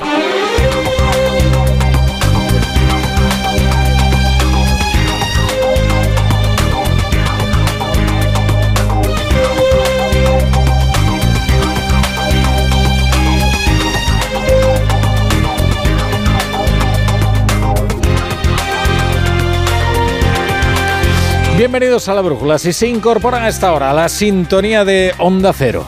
Hombre, por lo menos, por lo menos el joven Gabriel Attal, flamante primer ministro de Francia, ha enviado al ministro Planas una carta en la que se disculpa por lo que han sufrido estos días los transportistas españoles, que es mucho, ¿eh? A los transportistas españoles, los piquetes franceses les arrojaron su carga ante la pasividad de la gendarmería. Cuando no, encima el recochineo de hacer que la recogieran ellos mismos. Cuando las pérdidas eran para ellos. Luego encima llegó la campañita contra los productos del campo español, con voces como la de esta Segolén Royal, que después de llevar a la ruina el Partido Socialista francés, pues parece que se ha reciclado en populista del agro, en proteccionista reaccionaria contra el mercado común y en difamadora de los productos españoles, que dice que son absolutamente intragables. Eso dice, ¿eh? de los tomates, nada menos. Hoy Luz Planas ha contrarrestado con uno de esos gestos que al menos se agradece, ¿no? Que ha sido una degustación de tomates españoles con un buen aceite de oliva. No es que vaya a cambiar nada de la crisis, pero bueno, la solidaridad con el campo también se expresa en, estos gestos. Tomate español y aceite de oliva. Gloria bendita, lo saben aquí en Francia. Evidentemente que no obsta a las reclamaciones que nuestros eh, transportistas deberán introducir, y lo están haciendo, no solo con la cobertura del seguro, sino también con las denuncias en la gendarmería francesa de ese hechos deplorables y absolutamente inaceptables. Ahora bien, la ira del campo no se va a aplacar, ¿eh? porque ni siquiera es una cuestión nacional, como les decía, sino que es una cuestión eh, continental que recorre prácticamente todos los países de Europa y allí donde no ha aprendido, ya aprenderá. Hoy quienes han revivido la protesta son los agricultores portugueses, que mantienen este viernes los cortes de las carreteras que unen el país luso con la frontera de España, en la zona de, de Rosal de la Frontera y Paimogo este será uno de los grandes asuntos de las elecciones europeas y, del fin del mandato de esta comisión, que ya está agotando sus días. El otro asunto sensible es el de la inmigración. Hoy, por cierto, ha sido muy interesante escuchar al presidente de Canarias, en más de uno, con Carlos Alsina. Sobre todo porque escuchar lo que ha dicho Fernando Clavijo contribuye a disipar muchos prejuicios y muchos discursos hipócritas. Hablaba Clavijo de la dificultad de integrar a los menores no acompañados, de la necesidad de un esfuerzo de solidaridad por parte del resto de las comunidades para aliviar las, las urgencias que tiene ahora mismo Canarias, cuyos centros de acogida están desbordados y cuyos servicios también lo están. Y claro, contaba Clavijo eh, cuántas y cuáles son las comunidades que más allá de las grandes proclamas y de los golpes de pecho, ¿Cuáles son las que han atendido a esta petición de solidaridad de Canarias para atender a estas personas? Pero solo tres comunidades autónomas, eh, Galicia, Madrid y Aragón, son las que mm, han aceptado la firma del convenio. El resto están esperando a que el Estado ponga los recursos económicos. Me parece bien, lo que pasa es que mientras tanto los menores siguen llegando. No sale ninguno y siguen llegando. Anoche llegaron 377 personas, creo que fue, eh, solo en el mes de enero hemos superado todo lo que llegó en el primer semestre, pues si ya el año pasado fue de récord, no sabemos dónde vamos a acabar este año. Claro, esto dice mucho de los discursos fariseos, esto dice también mucho de la gestión del gobierno, ¿eh? que es, en lo que se refiere a la inmigración, es uno de los mayores fiascos. Fíjense que es complicado, ¿eh? pero pocos temas habrá manejado tan mal el gobierno como el de la inmigración, ¿eh? basculando entre las ilegalidades con esta bueno con este fracaso de, de su gestión están esperando la mayoría de las comunidades a que el gobierno se ponga a gestionar este problema para ponerse a disposición de Canarias. Ahora bien, las que ya lo han hecho son tres, como escuchaban ustedes a Clavijo, son Madrid, Galicia y Aragón.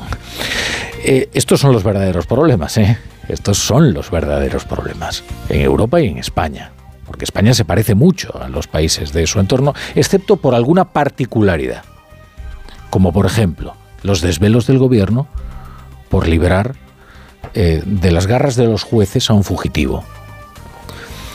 Es que parece que el único problema que hay en España es el problema de Carlos Puigdemont con la justicia. Que es tal el disparate que hay quien está dispuesto a buscarle acomodo en la legalidad, ya sea reformando todo el sistema. O sea, la nueva idea es reformar el delito de terrorismo para que así ni Puigdemont ni ninguno de los investigados, 24 en total, por la posible comisión de estos delitos, tenga que cumplir pena alguna. Es escandaloso, claro, pero no es novedoso, ¿eh? Porque esta táctica ya se exploró cuando se reformó el Código Penal para hacer desaparecer el delito de sedición y para rebajar el delito de malversación. O sea, en lugar de dejar de asociarse con delincuentes, hacen desaparecer el delito. Con lo cual estos son, a su juicio, menos delincuentes. Primero, eh, comparar las manifestaciones agrarias, por ejemplo, eh, con el intento de subvertir mediante la violencia de organizaciones coordinadas el orden constitucional es un disparate y es ahora lo que están haciendo mediante un argumentario completamente turulato. Porque además esas organizaciones tenían, según fin, está investigando el juez el apoyo nada menos de un gobierno regional de una región especialmente rica, ¿eh? también de Europa y con muchos recursos. ¿eh? El juez dirá si las pruebas que obran de los CDR que acumulaban explosivos y planes de sabotaje son suficientes para considerar sus acciones como constitutivos de un delito de terrorismo. Pero lo que es inaceptable es que la, la solución sea reformar el delito de terrorismo. Porque para colmo de cinismo, Sánchez tenía bien claro lo que era el terrorismo y de hecho le preocupaba mucho ¿eh? que se instalara en Cataluña. Esto le decía en 2019, antes de ayer, a Juan Pedro Valentín. Vamos a ver, por supuesto que me preocupa. Y de hecho lo que más me preocupa es la banalización que se hace por parte de algunos actores políticos eh, del concepto terrorismo. Somos un, país eh, preparado, desgraciadamente porque lo hemos sufrido, con unas fuerzas y cuerpos de seguridad del Estado muy preparadas para luchar contra el terrorismo. Y lo que creo que es muy importante es que desde el punto de vista político eh, cualquier indicio de violencia también se condene por parte, en este caso, de los máximos responsables de las instituciones catalanas. Así que esto decía Pedro Sánchez, el mismo Pedro Sánchez que ya ha instruido el caso Tsunami y el caso Bolov y ha eh, sentenciado o ha absuelto a aquellos que ahora mismo están imputados. Porque además de presidente del gobierno, tenemos a un juez instructor y tribunal sentenciador todos centralizados en la Moncloa. En realidad lo que considere Pedro Sánchez de lo que es el terrorismo da igual. De verdad, da igual. Porque aquí lo que importa no es lo que Sánchez considera que es el terrorismo, sino lo que necesita que sea. Que eso es la aberrante que la necesidad siempre se impone, siempre. Sánchez se está haciendo una España a medida de sus socios para poder seguir gobernando y eso no puede ser. Creíamos que esto consistía en gobernar para transformar el país y no. Es transformar el país para poder gobernarlo, que es distinto, ¿eh? Muy distinto. Y es una perversión de la acción del gobierno. Luego está Yolanda Díaz, que está muy evangélica. Se ha reunido una hora con el Papa, lo ha declarado como campeón de eh, los derechos laborales. No sé si de todos los derechos considerará Yolanda Díaz al Papa campeón, pero le encanta desde luego estar en su compañía y seguramente ha recibido las bendiciones de, de Francisco. Algo menos evangélica un tanto luciferina ha estado Yone Belarra, Belarra de, Podemos, eh, precisamente el día de la confirmación de Irene Montero como candidata de las europeas. Eh, ha, pues ha cargado contra los jueces y ha demostrado cuál es la verdadera concepción del Estado de Derecho que tienen los socios de Pedro Sánchez. Eh, estos los más, los más radicales, bueno, desde luego los más sinceros que este debate no va sobre amnistía sí o amnistía no, va de democracia o dictadura judicial. Lo que está haciendo el juez García Castellón es dictadura judicial. Este señor piensa que él tiene derecho a mandar más que el Parlamento. bueno, y eh, miren, para medir cuál es el, el daño, no todo el daño, pero una parte del daño muy considerable que ha hecho la enloquecida aventura del Prusés a Cataluña, baste decir que de las más de 6.000 empresas que se fueron huyendo de la inseguridad jurídica, de la inestabilidad, del escenario de incertidumbre que se estaba dibujando mientras los dirigentes catalanes estaban llevando a Cataluña al abismo, de las 6.000 que se fueron, solo ha vuelto una. Una nada más. ¿Y el resto van a volver? No será desde luego porque no se tomen todos los esfuerzos por parte del gobierno para que así sea, pero difícil, ¿eh? ¿Saben por qué? Porque una vez has convencido a los accionistas de mudar tu sede social a un lugar que es más estable, donde no hay aparentes problemas, donde la seguridad jurídica no está en cuestión, ¿cómo les convences luego de que vas a tener que hacer las maletas y volver a mudarte al lugar de donde te habías ido? Pues no hay razón para hacerlo, ¿no? Y esa es la lógica que, que late bajo las palabras del presidente de CaixaBank, que es una empresa importantísima, que se fue a Valencia Dice José Ignacio Gorigo Alzarri, bueno, es que, claro, es que nosotros vinimos aquí buscando un entorno eh, tranquilo y lo hemos encontrado. ¿Y ahora qué? El origen de, nuestra fusión eh, coge o ocurre que eh, tanto Bankia como CaixaBank están en Valencia, decidimos estar en Valencia, nos parece que es un lugar extraordinariamente equilibrado, nos parecía y nos sigue pareciendo que cualquier lugar no reúne las condiciones de origen que tiene Valencia. Valencia nos está acogiendo magníficamente, nos ha acogido en todo momento y estamos muy felices de estar en Valencia. En Onda Cero, La Brújula, Rafa La Torre. Solo los más rápidos disfrutarán de ofertas increíbles en el corte inglés. Hasta un 25% de descuento en una selección de smartphones de las marcas Xiaomi, Google, Motorola y Realme. Consulta modelos de la promoción. Así son las ofertas límite en el corte inglés. Hasta el 4 de febrero en tienda web y app. Esto es un mensaje para todos aquellos que te dijeron que no podías cambiar el mundo. Ahora sí puedes gracias al efecto ser humano, un superpoder que nos convierte en la única especie capaz de revertir el daño que causamos al planeta y frenar el hambre y la pobreza. Es hora de utilizar este nuevo poder. Descubre cómo hacerlo con manos unidas en efectoserhumano.org. ¿Un cóctel o un refresco? ¿Desayuno con zumo o café? Con la promo todo incluido de Costa no tienes que elegir. Las bebidas son gratis. Reserva tu crucero hasta el 12 de marzo y disfruta del paquete de bebidas gratis. Infórmate en tu agencia de viajes o en costacruceros.es. Costa. Mira, cariño, los de la casa de enfrente también se han puesto alarma. Ya, desde que entraron a robar en casa de Laura se la han puesto todos los vecinos. Deberíamos hacer lo mismo, porque no estoy tranquila, siendo los únicos sin alarma. Pues esta misma tarde llamo a Securitas Direct para que nos la pongan.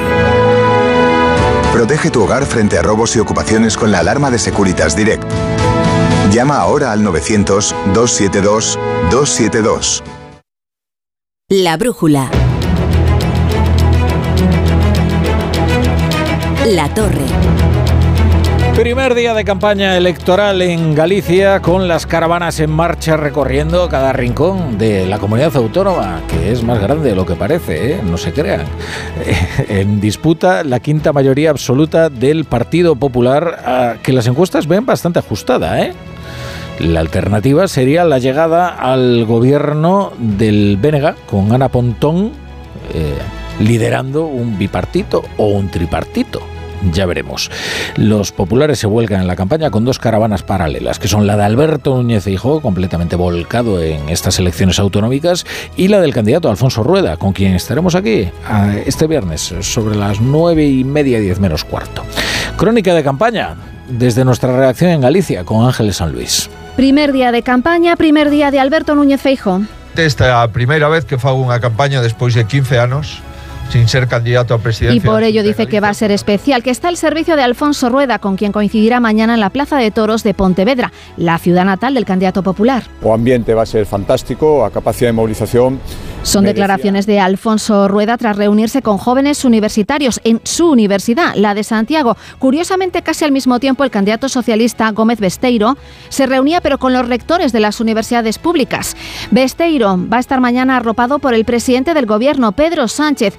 Cuarta visita en 15 días a Galicia. Mañana también en Ferrol, su ciudad, estará la vicepresidenta del gobierno, Yolanda Díaz, arropando a la candidata de Sumar, Marta Lois, quien esta tarde ya ha tenido el apoyo de la ministra de Sanidad, Mónica García. Ha dicho que ellos hablarán de Galicia, aunque acto seguido ha deslizado. Escuchaba el otro día al señor Feijó que decía algo así como que no se habla de la sanidad. No, mire, señor Feijó, no hablará usted de la sanidad, porque claro, se han liado tanto entre tanto terrorismo, tanta se rompe España. El presidente de Vox, Santiago Abascal, ha tenido acto en A Coruña y la candidata del bloque, Ana Pontón, ha criticado a los que pretenden nacionalizar la campaña gallega. Lo ha dicho desde su casa familiar en Sarria y es que todos los candidatos se están esforzando por mostrar su perfil más personal.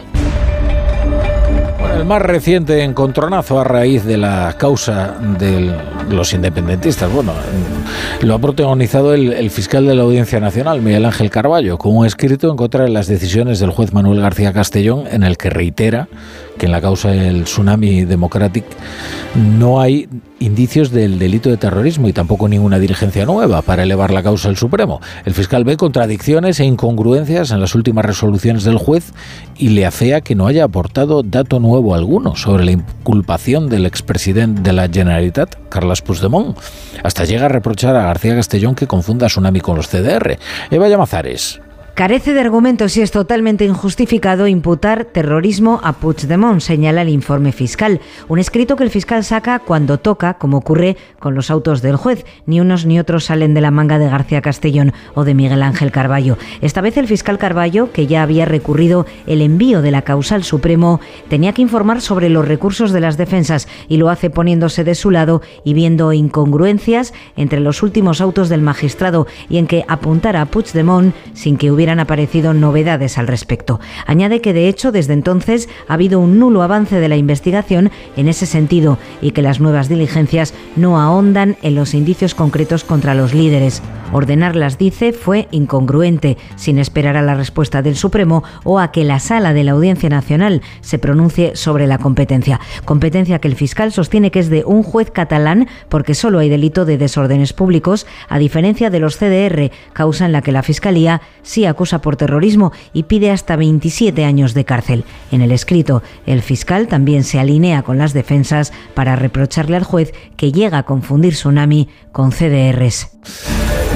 El dato del paro del mes de enero nos deja el peor comportamiento del mercado laboral de los últimos cuatro años. El número de desempleados ha crecido en 60.400 personas, mientras las afiliaciones a la seguridad social caen 231.000 la mayor caída desde 2013.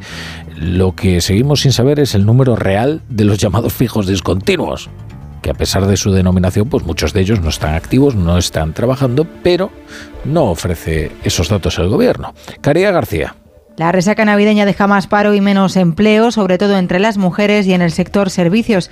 El desempleo crece en todas las comunidades autónomas, salvo Baleares, y repunta también entre los jóvenes. En términos de afiliación, la agricultura está en mínimos históricos, comercio y hostelería se llevan la peor parte y la sanidad destruye 8.000 puestos de trabajo en plena epidemia de gripe. La directora de empleo de COE, Rosa Santos, apunta directamente a las decisiones del Gobierno. Y hace meses que venimos anunciando que se está produciendo un cierto debilitamiento como consecuencia de los permanentes cambios legislativos en materias sociales y también como consecuencia de esos anuncios que generan mucha incertidumbre, además de los elevados costes salariales. A las cifras disponibles hay que sumar las incógnitas, por ejemplo la de fijos discontinuos. El último dato de Seguridad Social revela que a 31 de diciembre 380.000 causaron baja por pase a inactividad en términos medios en diciembre. Gente sin trabajo que no figura como desempleada.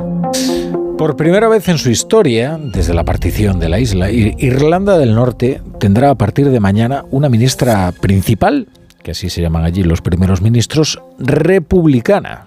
La líder del Sinn Féin, el que fue el brazo político del IRA, Michelle O'Neill, eh, se pondrá al frente de un gobierno de coalición con el Partido Unionista que durante dos años ha bloqueado la formación del nuevo Ejecutivo a cuenta del Brexit y a cuenta de las fronteras comerciales con Irlanda.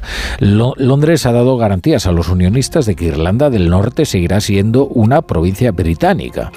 Sin embargo, el objetivo declarado del Sinn Féin es terminar celebrando un referéndum sobre la reunificación de las dos Irlandas.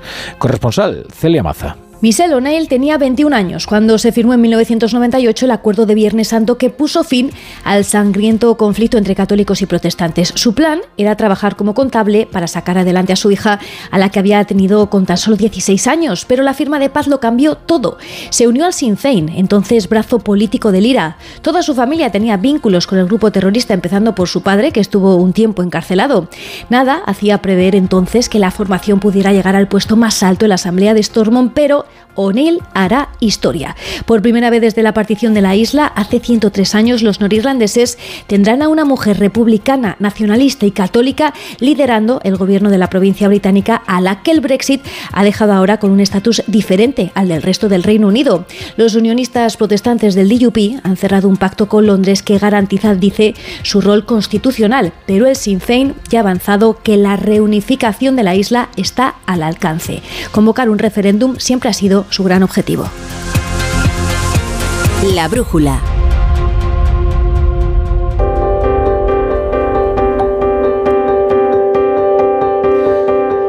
Juanjo de la Iglesia, buenas tardes. Buenas tardes, Rafa La Torre. A ver qué estás leyendo en los periódicos. Pues he leído una cosa en, el- en la versión digital del 20 minutos, un poco inquietante. China se suma a Elon Musk y anuncia chips cerebrales en humanos para 2025. Eh, resulta que llevan investigándolo ya tiempo y quieren hacer la competencia a Neuralink, la empresa de Elon Musk, que también es un personaje curioso, pero entre el Fumanchu este y el americano, el americano Elon Musk, ¿no? pues, pues dan bastante miedo. Encima la empresa se llama Neuramatrix, como siempre que parece que el nombre está puesto para meter miedo, y, y pretenden que los cerebros humanos interactúen con las máquinas.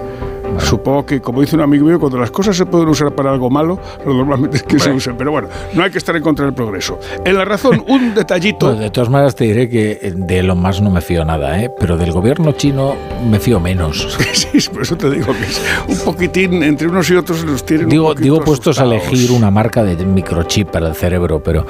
El día que te tengas que poner uno, casi. bueno, ya veremos. En la razón, un detallito, que es un dato que ha dado la policía, porque en muchas páginas web nos piden, o en algunas, el documento nacional de identidad como condición para identificarnos. La policía recomienda que si se va a fotocopiar o a fotografiar el DNI, se omita un dato, que es el dato de la fecha de validez y la fecha de emisión del documento, porque es un dato demasiado sensible que puede dar lugar a ciertas falsificaciones peligrosas para los usuarios. En el mundo, una noticia curiosa, que a mí me ha gustado, sabes que soy muy amante de los cómics. En el mundo aparecen los 10 libros más vendidos de la semana. El primero es Las hijas de la criada de Sonsoles Onega y el segundo libro más vendido de la semana es Un tebeo de Paco Roca y Rodrigo Terrasa. El abismo del olvido, lo cual me alegra mucho. Eh, una noticia que, en fin, no quería dejar pasar, porque hace mucho que no ocurría esto. Encuentro alienígena, lo leo en Antena 3. Un exmilitar asegura que pasó tres meses en una nave extraterrestre, pero, ojo, en la Tierra solo pasaron 18 minutos.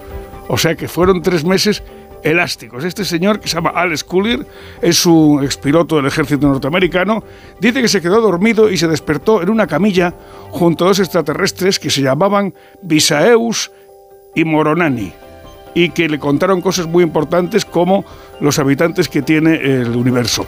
Eh, Lo que me hace gracia es que se vengan del quinto pino para contarle eso a este señor. Yo no sé si merece la pena el viaje. Es un viaje muy largo. ¿eh? Sí, para contar que somos tantos. Bueno, pues adiós, gracias. Ya para otro día ya nos vemos. Bueno, pues aquí te espero yo, pero en la tertulia. ¿eh? Juanjo de la Iglesia. Pues hasta un rato. Y ya leemos los periódicos de papel.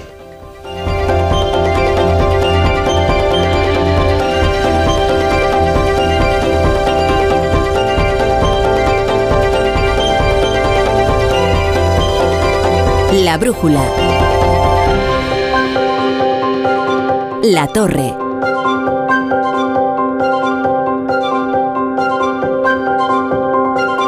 Onda Cero. ¿Te preocupa el trabajo? Tranquilo, toma Ansiomet. Ansiomet con triptófano y asuaganda te ayuda en periodos de tensión en el trabajo. Venga, que tú puedes. Ansiomet. Madrid.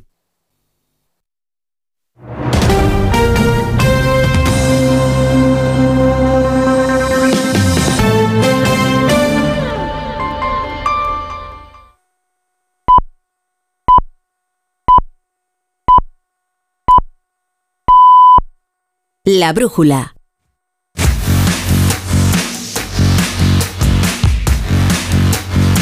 Bueno, ocho y media, siete y media en Canarias y con toda la información del deporte, adulterado o no. Eh, Aitor Gómez, ¿qué tal? ¿Cómo Algún día escribiré un libro, La Torre. Algún día escribiré un libro, sí, sí, ya ¿Pero de tus memorias? o? Mis memorias.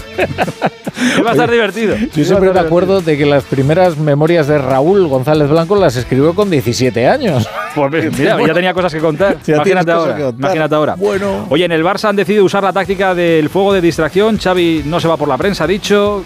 Coge el teléfono porque igual Ancelotti te llama para jugar de central el domingo. Ah, mira. Tenlo ahí a mano, no vaya a ser. todavía pa- para saltar. Y las historias que ha dejado el cierre del mercado, porque el Chimi ayer estaba en tres equipos diferentes. Rafa Mir, que no esté en Valencia, no lo entiende nadie hoy. En Italia solo se habla de Hamilton. Ayuso y Almeida se lían al hablar de Juegos Olímpicos. No falta de nada. Oye, es que hoy no falta de de. Hamilton es muy ilusionante, ¿eh? Para él y para Ferrari. Claro, vuelve a la competición. Bueno, ya veremos lo que pasa con Alonso, ¿eh? que igual Y termina con Carlos. Mercedes. Y a ver dónde va Carlos. Y Carlos, que parece que va a hacer eh, lo de Sauber Audi, Claro, es una temporada en, Saudi, en, en Sauber en 2025 Eso es. y en 2026 Saudi con la que No su padre ha pinta mal, ganado. ¿eh? No bueno, pinta mal. veremos a ver qué es lo que pasa. Veremos. No veas cómo viene la tarde. Bueno, ahora me lo cuentas.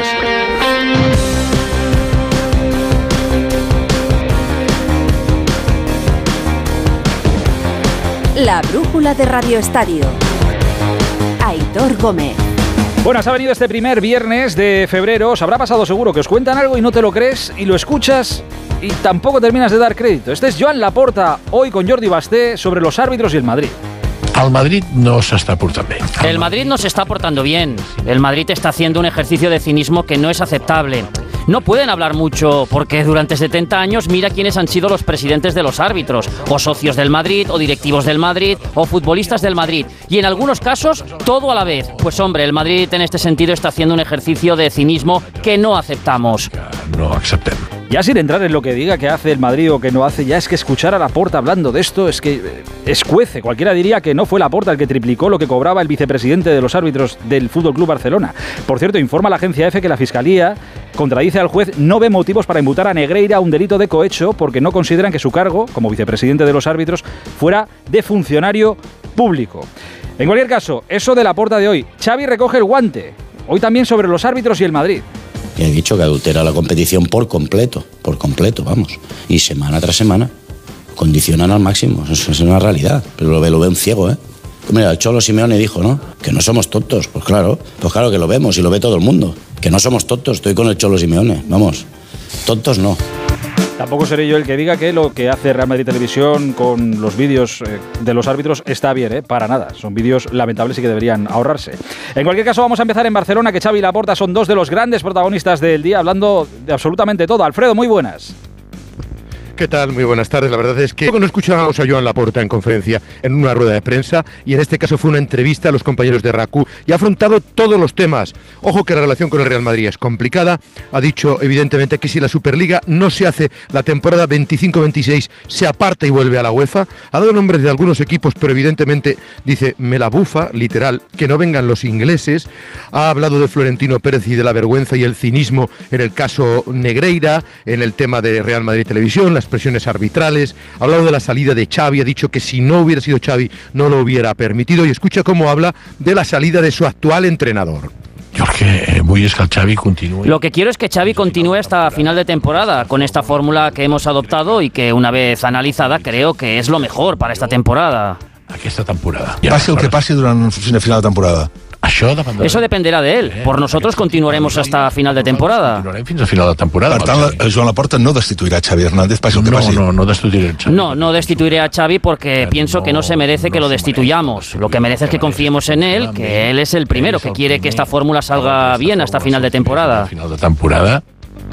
Ha sido muy duro también con la empresa que viste de ropa al Barcelona, con Nike, prácticamente roto. Dice, hay gente que paga más, no nos han tratado bien, así que huele a ruptura de ese contrato, que la masa salarial está mejor y que espera a final de temporada prácticamente sanear las cuentas. Ha reconocido que tuvo una trombosis por la cual no tuvo que viajar, ha atacado durísimamente al periódico de Cataluña por las informaciones sobre las obras que se están realizando en el estadio. Dice que su cuñado es una persona que les ayuda y que no tiene sueldo en el Barcelona. Es decir, que ha tocado prácticamente todos los temas diciendo que no peligra la sociedad anónima. Y Xavi, evidentemente, también ha retomado el tema de su continuidad o no y por qué no disfruta en el banquillo del Barça. No, me voy porque ya está. eh, Son dos años y medio y pienso que el, pr- el proceso no compensa. El proceso de ser entrenador del Barça no compensa. Es decir, vas luchando contra cosas y cosas y cosas y al final, pues ya está. Esto provoca un, un desgaste y pienso que en el día a día no se disfruta. Y lo he visto en muchos entrenadores. Es así, he visto sufrir a entrenadores incluso ganando en este club. Incluso ganando. El proceso de ser entrenador del Barça no compensa. En otro club sí. Y el otro día lo hablaba con, con Arrasate. Él disfruta de lunes a viernes. Me dijo él, yo disfruto de lunes a viernes, Xavi. Digo, pues yo no.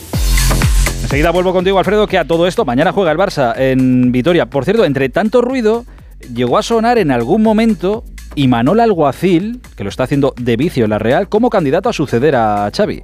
Yo diría que va a ser que no. Xavi creo que es el mejor entrenador, el idóneo para dirigir al Barcelona, que creo que al Barcelona le va a costar encontrar un entrenador como, como, Xa- como Xavi y todo mi apoyo y todo mi respeto a Xavi por todo lo que ha hecho, por todo lo que está haciendo. Lo demás sobra. Lo demás sobra. Ha dicho Imanol que él está en el equipo en el que tiene que estar y que espera que en 2025 haga las cosas bien para volver a firmar otra renovación con la Real eh, Sociedad. Es curioso porque Luis García Plaza también, el entrenador del Alavés, también ha hecho una defensa ultranza del trabajo de Xavi en el Barça. Ha recordado que es el actual campeón de, de Liga. Bueno, el Madrid jugó ayer, es líder y ahora toca mirar al derby del domingo. Pero bueno, Pereiro, la Torre dice que se ofrece para ser central. Muy buenas, ¿eh? ¿Qué tal, chicos? ¿Cómo estáis? Muy buenas. Eh, no viene mal. Eh, con un poquito de experiencia. eh, La tiene. Sabiendo que se tiene que enfrentar al capitán de la selección española como es Morata, pues. Yo sé que eh, arrimar el hombro. trabajo, pero No sé si si tengo que poner. disputarle los algo balones de- por alto va a ser complicado a Morata. Es- pero creo que si tenemos que poner algo del patrimonio de cada uno para ver qué va a pasar el, el eh, domingo a las 9 de la noche es que va a estar Antonio Rudiger con Nacho Fernández, porque a ver, tiene eh, el, el- el bocadillo de toda la vida. Lo que pasa es que es, un bocadillo eh, de lomo con pimientos que te compras en la carretera cuando vas para Burgos. Me dejas más tranquilo, ¿eh, Pereiro? Si vuelve Rudiger, Sí, sí. Sí. De- no, sí, además que ya lo dijo ayer Ancelotti, la sensación de que le tienes que, que, que- que atar a la cama prácticamente para que no aparezca en un partido como el de el Atlético de Madrid. Así que sí, Rudiger, eh, si mañana entrena estará. Eh, no es una cosa que sea al 100%. Nacho es el único central disponible. La liada de Chouameni es histórica, con la tarjeta en el último minuto ayer en el partido frente al Getafe, porque provoca que o Carvajal tenga que ser central y que juegue Lucas, eh, o que Ferland Mendy tenga que ser central y que juegue Fran García, y que por delante Camavinga juegue sí o sí, y que a partir de ahí no sabemos todos de memoria. Cross, Valverde, Bellingham, eh, Vinicius y Rodrigo. Por cierto, ya no sé si Aitor vas a hablar con alguien del eh, tema de Jude Bellingham, pero eh, la sensación en el en el Madrid de que bueno pues están tranquilos que no dijo bajo ninguna circunstancia que fuera eh, un violador a Mason Greenwood ya hablamos eh, durante la retransmisión que se veía tensión entre los dos futbolistas pero a saber qué pasa con esa lectura de labios pero en el Madrid tranquilidad con este aspecto Luego le pregunto a, a Gonzalo, pero sí, está en manos de, de la Liga el asunto. Gracias, Pere. Y el Besito, chao. Atleti está hoy descansando. El descanso es muy importante, ya lo dijo el Cholo, por eso se quejaba de tener dos días menos que el Athletic de Bilbao de cara a lo que viene la semana que viene. Hugo Condes, muy buenas. Hola, ¿qué tal, Aitor? Buenas tardes. Bueno, no viene mal el descanso, más con la que se ha liado esta semana, por eso el Atlético de Madrid ha concedido ese día, como dices tú, y mañana volverá al entrenamiento en la previa del derby contra el Real Madrid en el Bernabéu el domingo a las eh, 9 de la noche. Bueno, sigue habiendo algo de cabreo, pero ya se asume que va, se va a tener que jugar y que no hay más tutía, así que ya roto el otro día Simeone contra el Rayo, nos esperan grandes movimientos en el partido contra el Real Madrid, se espera un once muy titular por lo que sabemos. Y con posiblemente Álvaro Morata, que ya sabes que entrenó en ese entrenamiento de recuperación por Rayo Vallecano, así que eh, el Atlético Madrid con todo al Estadio Santiago Bernabéu porque sabe que sus posibilidades de pelear la liga pasan por ganar en el Estadio Santiago Bernabéu. Así que mañana último entrenamiento y rueda de prensa de Simeone, repito, con Morata, sin Aspilicueta, sin Lemar y sin Jiménez, son los tres futbolistas que no van a poder estar en ese partido. Por cierto, Huguito, el Atleti ya con el nuevo, con Gabriel Paulista, que le han presentado hoy. De hecho, Aitor ha dicho Gabriel Paulista que si hace falta él juega, que está evidentemente preparado. Bueno, el domingo jugó en el Metropolitano con el Valencia y en 24 horas prácticamente cambió de camiseta. Así que el futbolista del Atlético de Madrid ha sido presentado, aunque ya estuvo en el banquillo el otro día contra el Rayo Vallecano, dice que es un gran salto en su carrera, que quería seguir en España, que quieren ganar eh, para recortar la distancia y para seguir peleando por la liga, que está deseando disfrutar de la afición del Atlético de Madrid, que fue lo que más le impresionó el otro día contra el Rayo Vallecano. Así que tiene soldado nuevo, Diego Pablo Simeone, Gabriel Paulista, el número 4 del Atlético de Madrid. Me toca jugar el domingo, que lo sé lo que es eh, este derby, así que estoy preparado mentalmente, físicamente y espero... Que no se extraña que tenga algún minuto el fin de semana en el derby, en el Bernabéu contra el Real Madrid. Gabriel Paulista. Están en Valencia ojipláticos, ahora os cuento.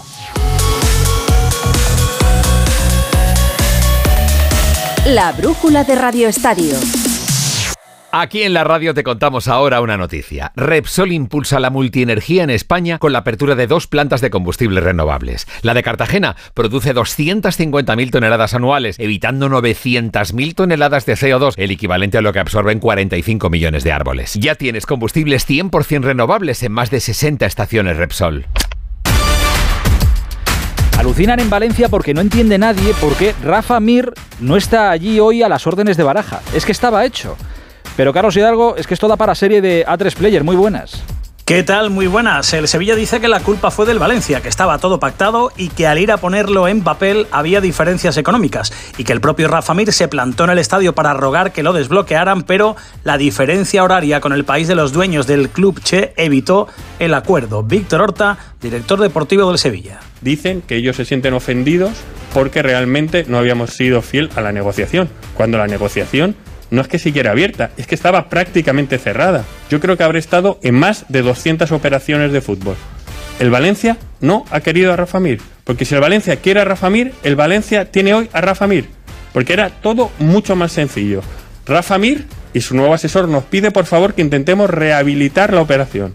Y el presidente hace una llamada al director general, ellos nos transmiten que ellos no pueden contactar hacia arriba con su responsable por una situación de su máximo accionista que reside en un país donde la diferencia horaria es importante y a las 7 ellos dijeron nuestro mercado está cerrado, no se puede echar marcha atrás. Un Sevilla que estuvo a punto de fichar a Bosenic del Boavista, pero los portugueses querían hacer el contrato con truco porque los 6 kilos que iba a pagar el conjunto hispalense iban a ser para acreedores del Boavista, que está en la ruina, y se frenó la operación para finalmente firmar al argentino del Tottenham, Alejo Vélez, cedido sin opción de compra. Gracias, Carlos. Y en Valencia, mira, en Valencia alucinan también porque Horta tiene razón. Es que si hubiera querido, le habrían dado a Baraja el delantero que quería. Edu Esteve, muy buenas. Hola, Aitor, buenas tardes. Sí, evidentemente esa es la sensación de toda la afición valencianista, que Rafa Mir estaría en el Valencia si Peter ni me hubiera querido, y no me cabe duda que también del entrenador Rubén Baraja. Pero ha sido muy comedido en la rueda de prensa, muy inteligente,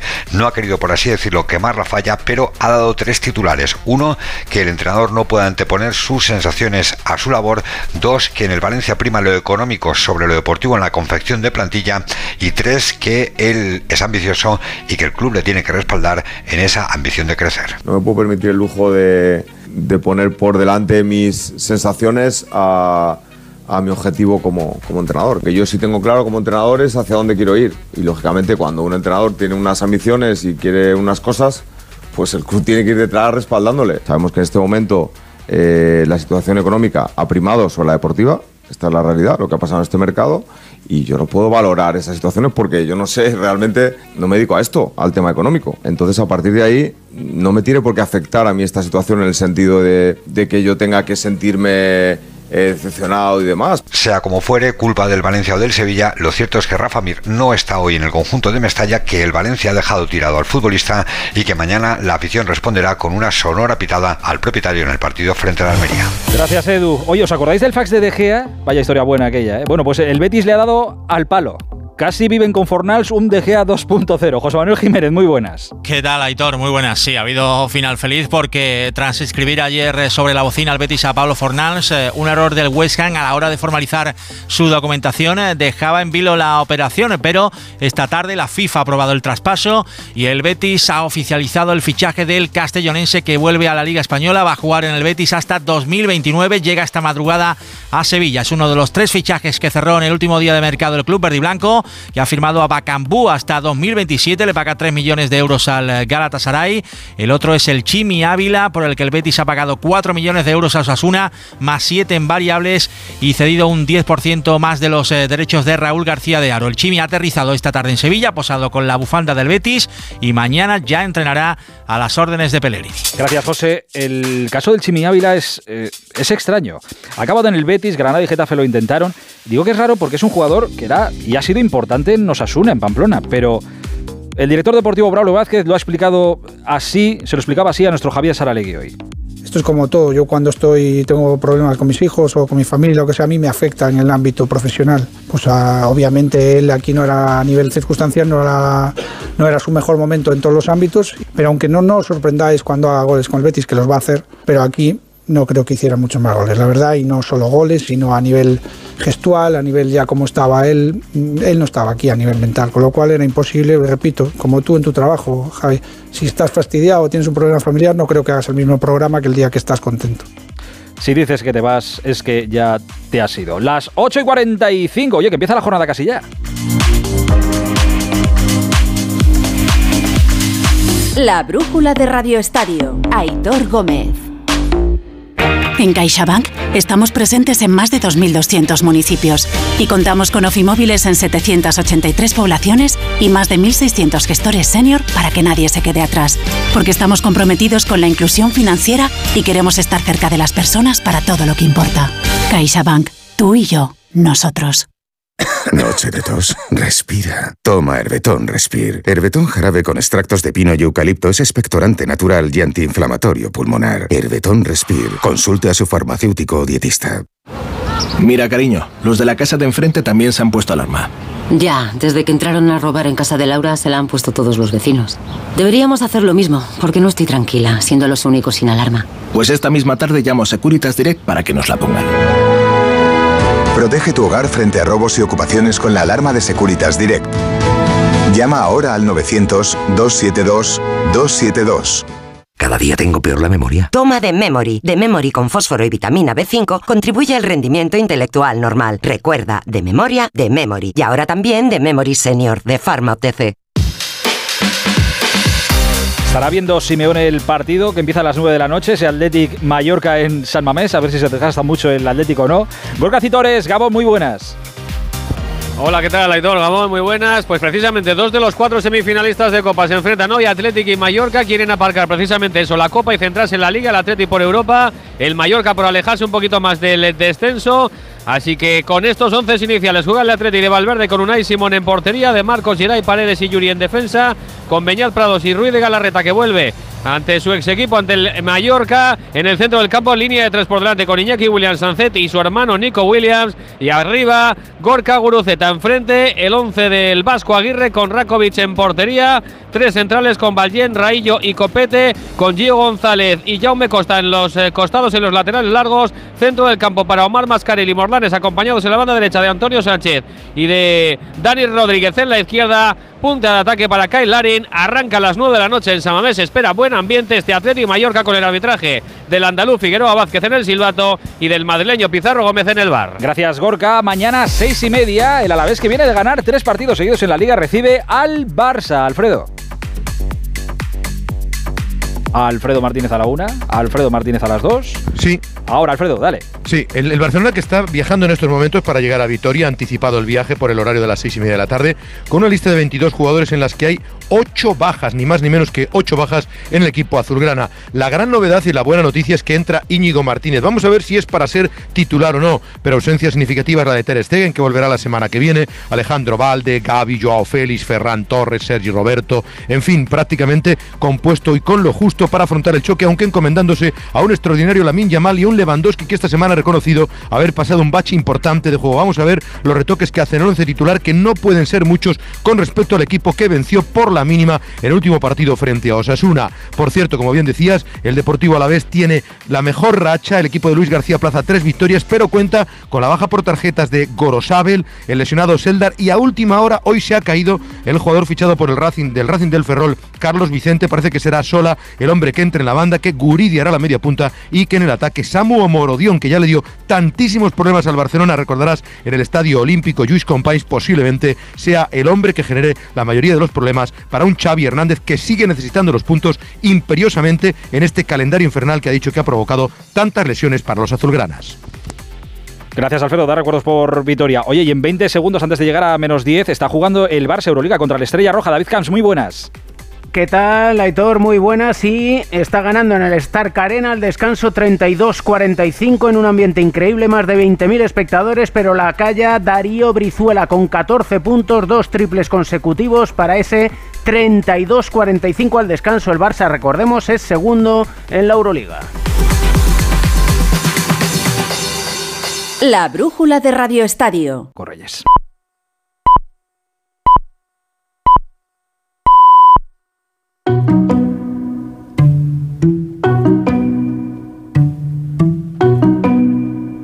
En Onda Cero, La Brújula, Rafa La Torre.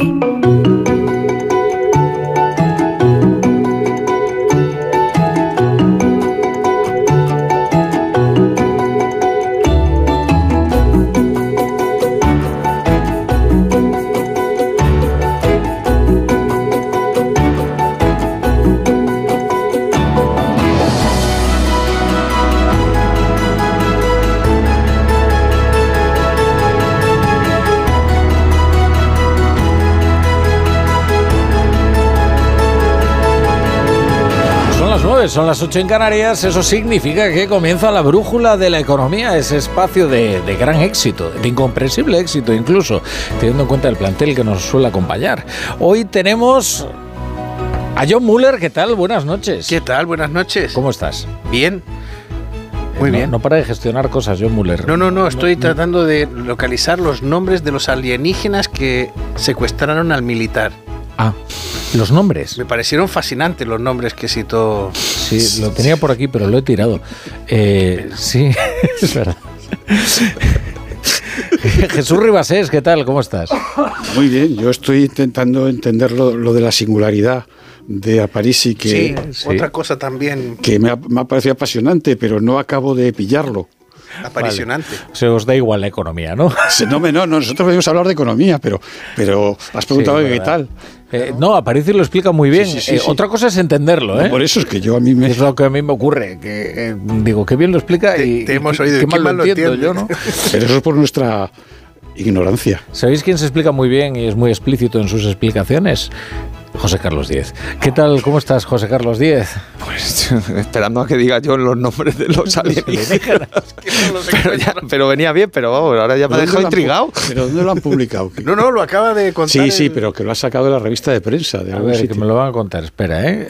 Estoy recibiendo aquí por línea interna los nombres línea de los eh, alienígenas. Qué bonito esto. Vamos a ver. un ex militar que asegura que pasó tres meses en una nave extraterrestre. Lo que ocurre es que en la Tierra esos tres meses fueron, fueron 18, 18 minutos. Días, por esto, minutos. 18 minutos. Por esto de la relatividad del tiempo, ¿no? Eso es. Alex Collier, expiloto del ejército norteamericano, mantiene que se quedó dormido y despertó en una camilla junto a dos extraterrestres llamados Visaeus y Moronani. Moronani. Con los que se comunicaba gracias a un cinturón especial. Pasé 92 días allí. Había un hombre muy alto de unos 2 metros 50 de altura y con la piel azul, físicamente perfecto. Excepto porque tenía la piel azul, debía decir. El universo fue creado hace. Bueno, tampoco seamos racistas, ¿no? Con los de la piel azul. No, hoy es el día de los humedales. Claro, Exacto. Es, Hay que estar. Todos somos azules hoy.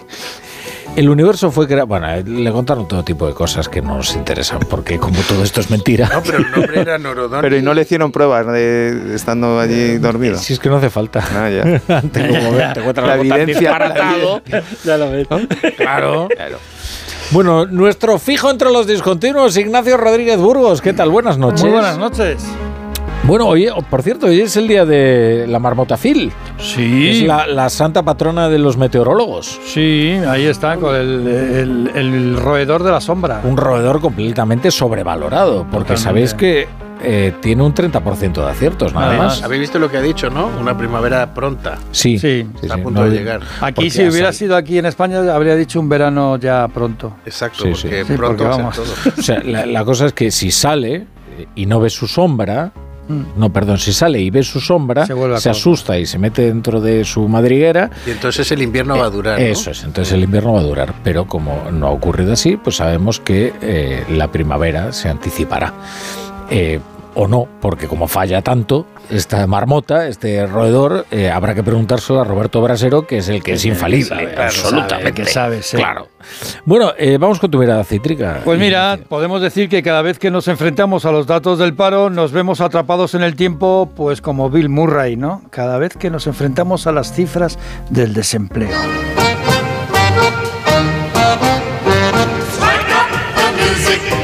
Bueno, esta es la polca de Pensilvania. Y enero siempre es un mes malo para el empleo en nuestro país, pero este año es el peor de lo que va de década, 231.000 ocupados menos. Y no basta decir, como dice el gobierno, que es por el fin de la campaña navideña. ¿Y por qué digo que no basta? Pues porque todos los años se acaba la Navidad y todos los años se acaba la campaña navideña. Y además se reduce el número de trabajadores autónomos, como indica Lorenzo Amordeata. Se perdieron 546 autónomos cada día en el mes de enero, 16.949. Es el cuarto peor dato de, la década. Cada día de enero, además, desaparecieron 168 establecimientos comerciales, 168 comercios al día, según UPTA. UGT y comisiones piden más estabilidad laboral y Joaquín Pérez de Uso alerta qué está ocurriendo con los contratos indefinidos y la precariedad. Más de medio millón de contratos indefinidos y sin embargo no se ha creado empleo. Esa contratación indefinida pues ahora mismo no es nada más que contratación precaria como el resto. Mucha contratación a tiempo parcial y mucha contratación indefinida fijo discontinua. El gobierno sale triunfante, afirma Como que son tú. cifras positivas, como yo, pero sí, fijo discontinua. No. Lo que pasa es que yo no estoy No, inactivo. no, no es yo estoy mismo, activo perdón, todos los días. Perdón. El problema está en los inactivos. No, no, fijo entre los discontinuos. No es lo Eso. Es distinto. Él es Que, fijo. Los eh, discontinuos sois vosotros. El, el otro día te lo intenté explicar. Ahí en el O sea, museo. nosotros los- somos precarios. Exacto. Yolanda. ven, deja el Papa ya. Yolanda, ven aquí a, lo- a la onda cero. Nos tienen precarios. Que no hay manera. Que Pues- una hora con el Papa. Pues, y fíjate- una hora. Madre mía, el Santo Padre. Una hora, el Santo Santo Padre. Que vive en Santo Roma. Padre. Sí, sí. Qué moral. Dos peronistas en el Vaticano. Habló, hablaron de derechos sociales. Sí, sí. De, de todos. Bueno, no sé si estará ya de acuerdo en todo y la conversión haya sido eh, brutal. Pero sí, le encanta ir al Vaticano. a- Y no nos podría echar una mano el Papa con esto de la precariedad y la, la estacionalidad y la destrucción de empleo Sí. y la volatilidad. Claro. ¿no? Todo, ven- toda ayuda bien- sería bienvenida, incluida la del Espíritu Santo, porque fíjate, en enero ha aumentado el paro 60.000 personas más. Espíritu Santo son Pero palabras espérate. mayores, pero el Papa hoy que le tenía, ¿no? Le podía haber pedido un poco de ayuda. Pues sí. Que- que- pero que hablaron de eso, José Carlos. No, pero no que se lo cuente, que le pida ayuda. Sí, O sea, pero he hecho la reforma laboral y se han destruido 260.000 Pero, eh, empleos en enero. Entonces, ¿cómo arreglo eso, Santo Padre? Hay que explicar alguna cosa. ¿Sabes que eh, no ha hablado para nada del paro en el Vaticano? Claro. La vicepresidenta Si segunda. ya lo ha arreglado. No ha hablado de desempleo, no ha hablado del paro, no ha hablado de las afiliaciones a la seguridad social que han caído Ah. en 231.000. No.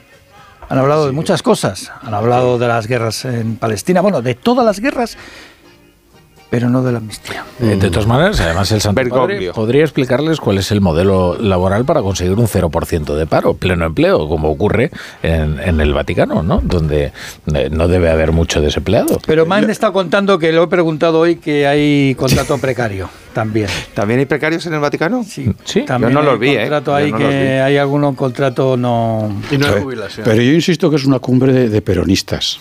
Yo eh, pondría fin al cisma este de Nicea y trataría de, co- de continuar. Nos hemos enredado aquí y de verdad que parece que este concilio está muy bien. Pero hay que, hay que avanzar, porque Sí, por favor. date cuenta que está el Vaticano II y vamos a, Pero a tiene- este paso ti- al pero- Vaticano III. Pero tienes razón que lo que les une es la fe en un mismo Dios que es el general Perón. bueno, el caso es que el paro, Educado en Italia. El paro ha aumentado en más de 60.400 personas y esto sin contabilizar a los fijos discontinuos inactivos, porque el gobierno los debe de contabilizar de alguna manera, pero nunca suelta la cifra. El caso es que según algunas estimaciones se calcula que fueron otros 31.000 trabajadores inactivos más. Vamos tardísimo, vamos tardísimo, vamos muy rápido con los conflictos económicos y laborales. En Iberia hay acuerdo y, muy importante, y hablaremos de ello, en la agricultura las protestas siguen convocadas. Sí, lo comentábamos a las 8 menos cuarto, pero lo vuelvo a repetir porque esta, esta pancarta es todo una. es un lema de intenciones. ¿eh?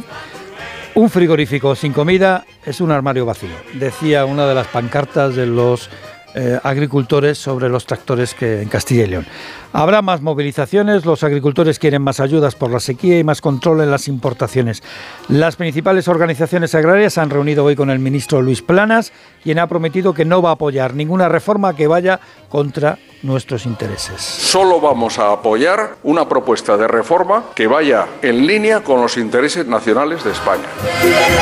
Y en Iberia, los sindicatos aceptan la oferta de la compañía de crear una empresa de autohandling con 8.000 trabajadores, aunque por el camino se van a perder 1.727 empleos. Bueno, y por último, CaixaBank, que se queda en Valencia. No será por los esfuerzos de este gobierno para que regresen a Cataluña las empresas que se fueron por el procés, pero Goiri Golzarri parece que ha visto bastante estabilidad en su nueva sede. Sí, su, pre- su presidente, el presidente de CaixaBank, Goiri Golzarri, dice que lo mejor para sus accionistas es que la sede de este banco se quede en Valencia, que ha añadido que es una ciudad equilibrada. Ante las presiones de Junts para que regrese a Cataluña. CaixaBank ha ganado más de 4.800 millones de euros en el 2023, va a repartir más de 2.000 millones en dividendos, buena parte irán al Estado, que sabéis que tiene el 16% del capital, y todos los grandes bancos españoles juntos juntos han ganado 26.000 millones de euros. Vamos, que ya sabes, tacita, tacita, comisión a comisión. El 16% del capital, el impuesto a sociedades, el recargo extraordinario, el IVA que no lo pueden repercutir a los clientes, o sea que el Estado cobra por todos los lados de CaixaBank, vamos, que no. Parece no que estará- estás no haciendo está- la lista de la compra. No estará cabreado el ministro de Economía y la ministra de Hacienda con CaixaBank, estarán contentos. Hombre, claro que están contentos. digo yo. No, pero el beneficio siempre es sospechoso. Sí, sí, vamos, pero Sobre que- todo si Yolanda Díaz, por ejemplo, en el Vaticano, ha hablado de los beneficios de los bancos. ¿También? También. Bueno, ya. tiene la a esperanza de que el impuesto sea en el del 100%. Solo. No, es del 100%, no, porque Sí. es un impuesto, es una apropiación. Da igual, si son, son peronistas, son peronistas. No vamos a empezar ahora con, ¿no? con empezar a bajar el nivel. Bueno, eh, me dejáis poner unos consejitos así muy rápidos y hablamos ahora enseguida de los temas eh, que os interesen.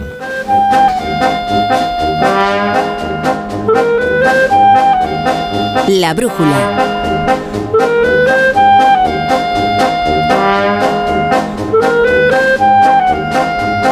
La torre.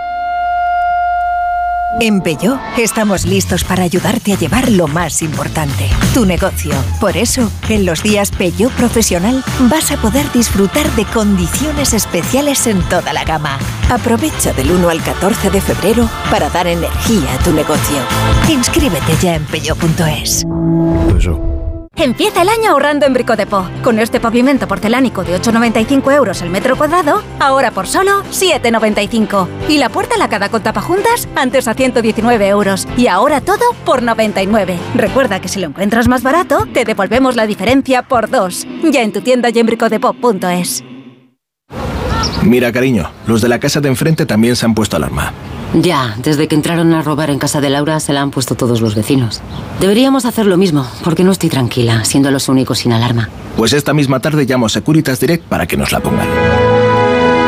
Protege tu hogar frente a robos y ocupaciones con la alarma de Securitas Direct.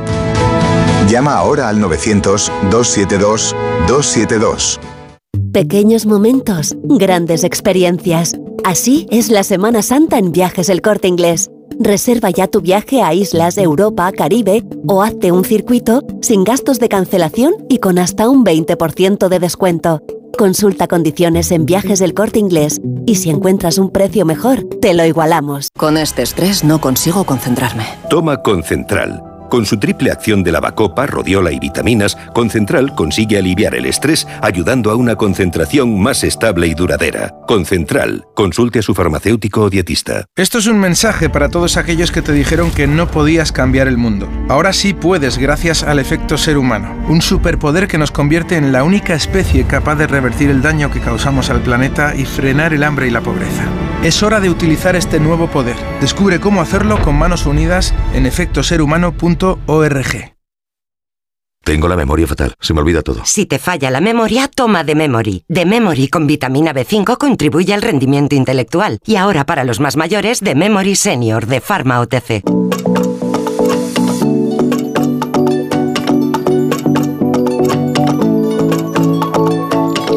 La brújula.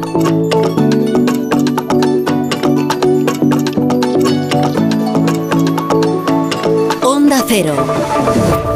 Que ya son y cuarto. Estamos en la brújula de la economía con nuestro fijo entre los discontinuos, Ignacio Rodríguez Burgos, y luego John Muller, Jesús Ribasés y José Carlos Díez. Como este es un reality y no un programa informativo, yo desvelo a la audiencia siempre todo lo que ocurre entre bambalinas.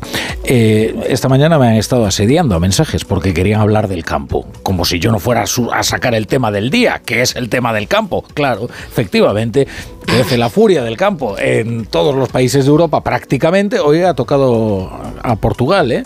Que ha cerrado algunos de los accesos eh, por, por tierra a España. Y, y continúan las protestas, mientras tanto, en Francia con una campaña de insidia sobre los productos españoles. Hoy se ha reunido Luis Planas con las asociaciones de agricultores, pero no han llegado a un acuerdo, quizás porque eh, esto desborde las competencias que tiene el Ministerio de Agricultura. Pero vosotros me iluminaréis al respecto. ¿Quién quiere comenzar? John Muller. Bueno, pues, ¿qué quieres que te diga? Pero desde el Vístula hasta el Loira y desde el Báltico hasta el Mediterráneo, los tractores están en llamas. Eh, no, lo que está pasando yo creo que más que nada tiene que ver con una... Fíjate, era- qué interesante fue la intervención esta mañana del ministro Planas, que es, como tú dijiste en algún momento, el ministro más acreditado que hay en el gobierno respecto de su sector. El que mejor lo conoce, lleva más tiempo ahí, tiene más experiencia. Y que además tiene una manera de manejar los conflictos eh, digna de imitación.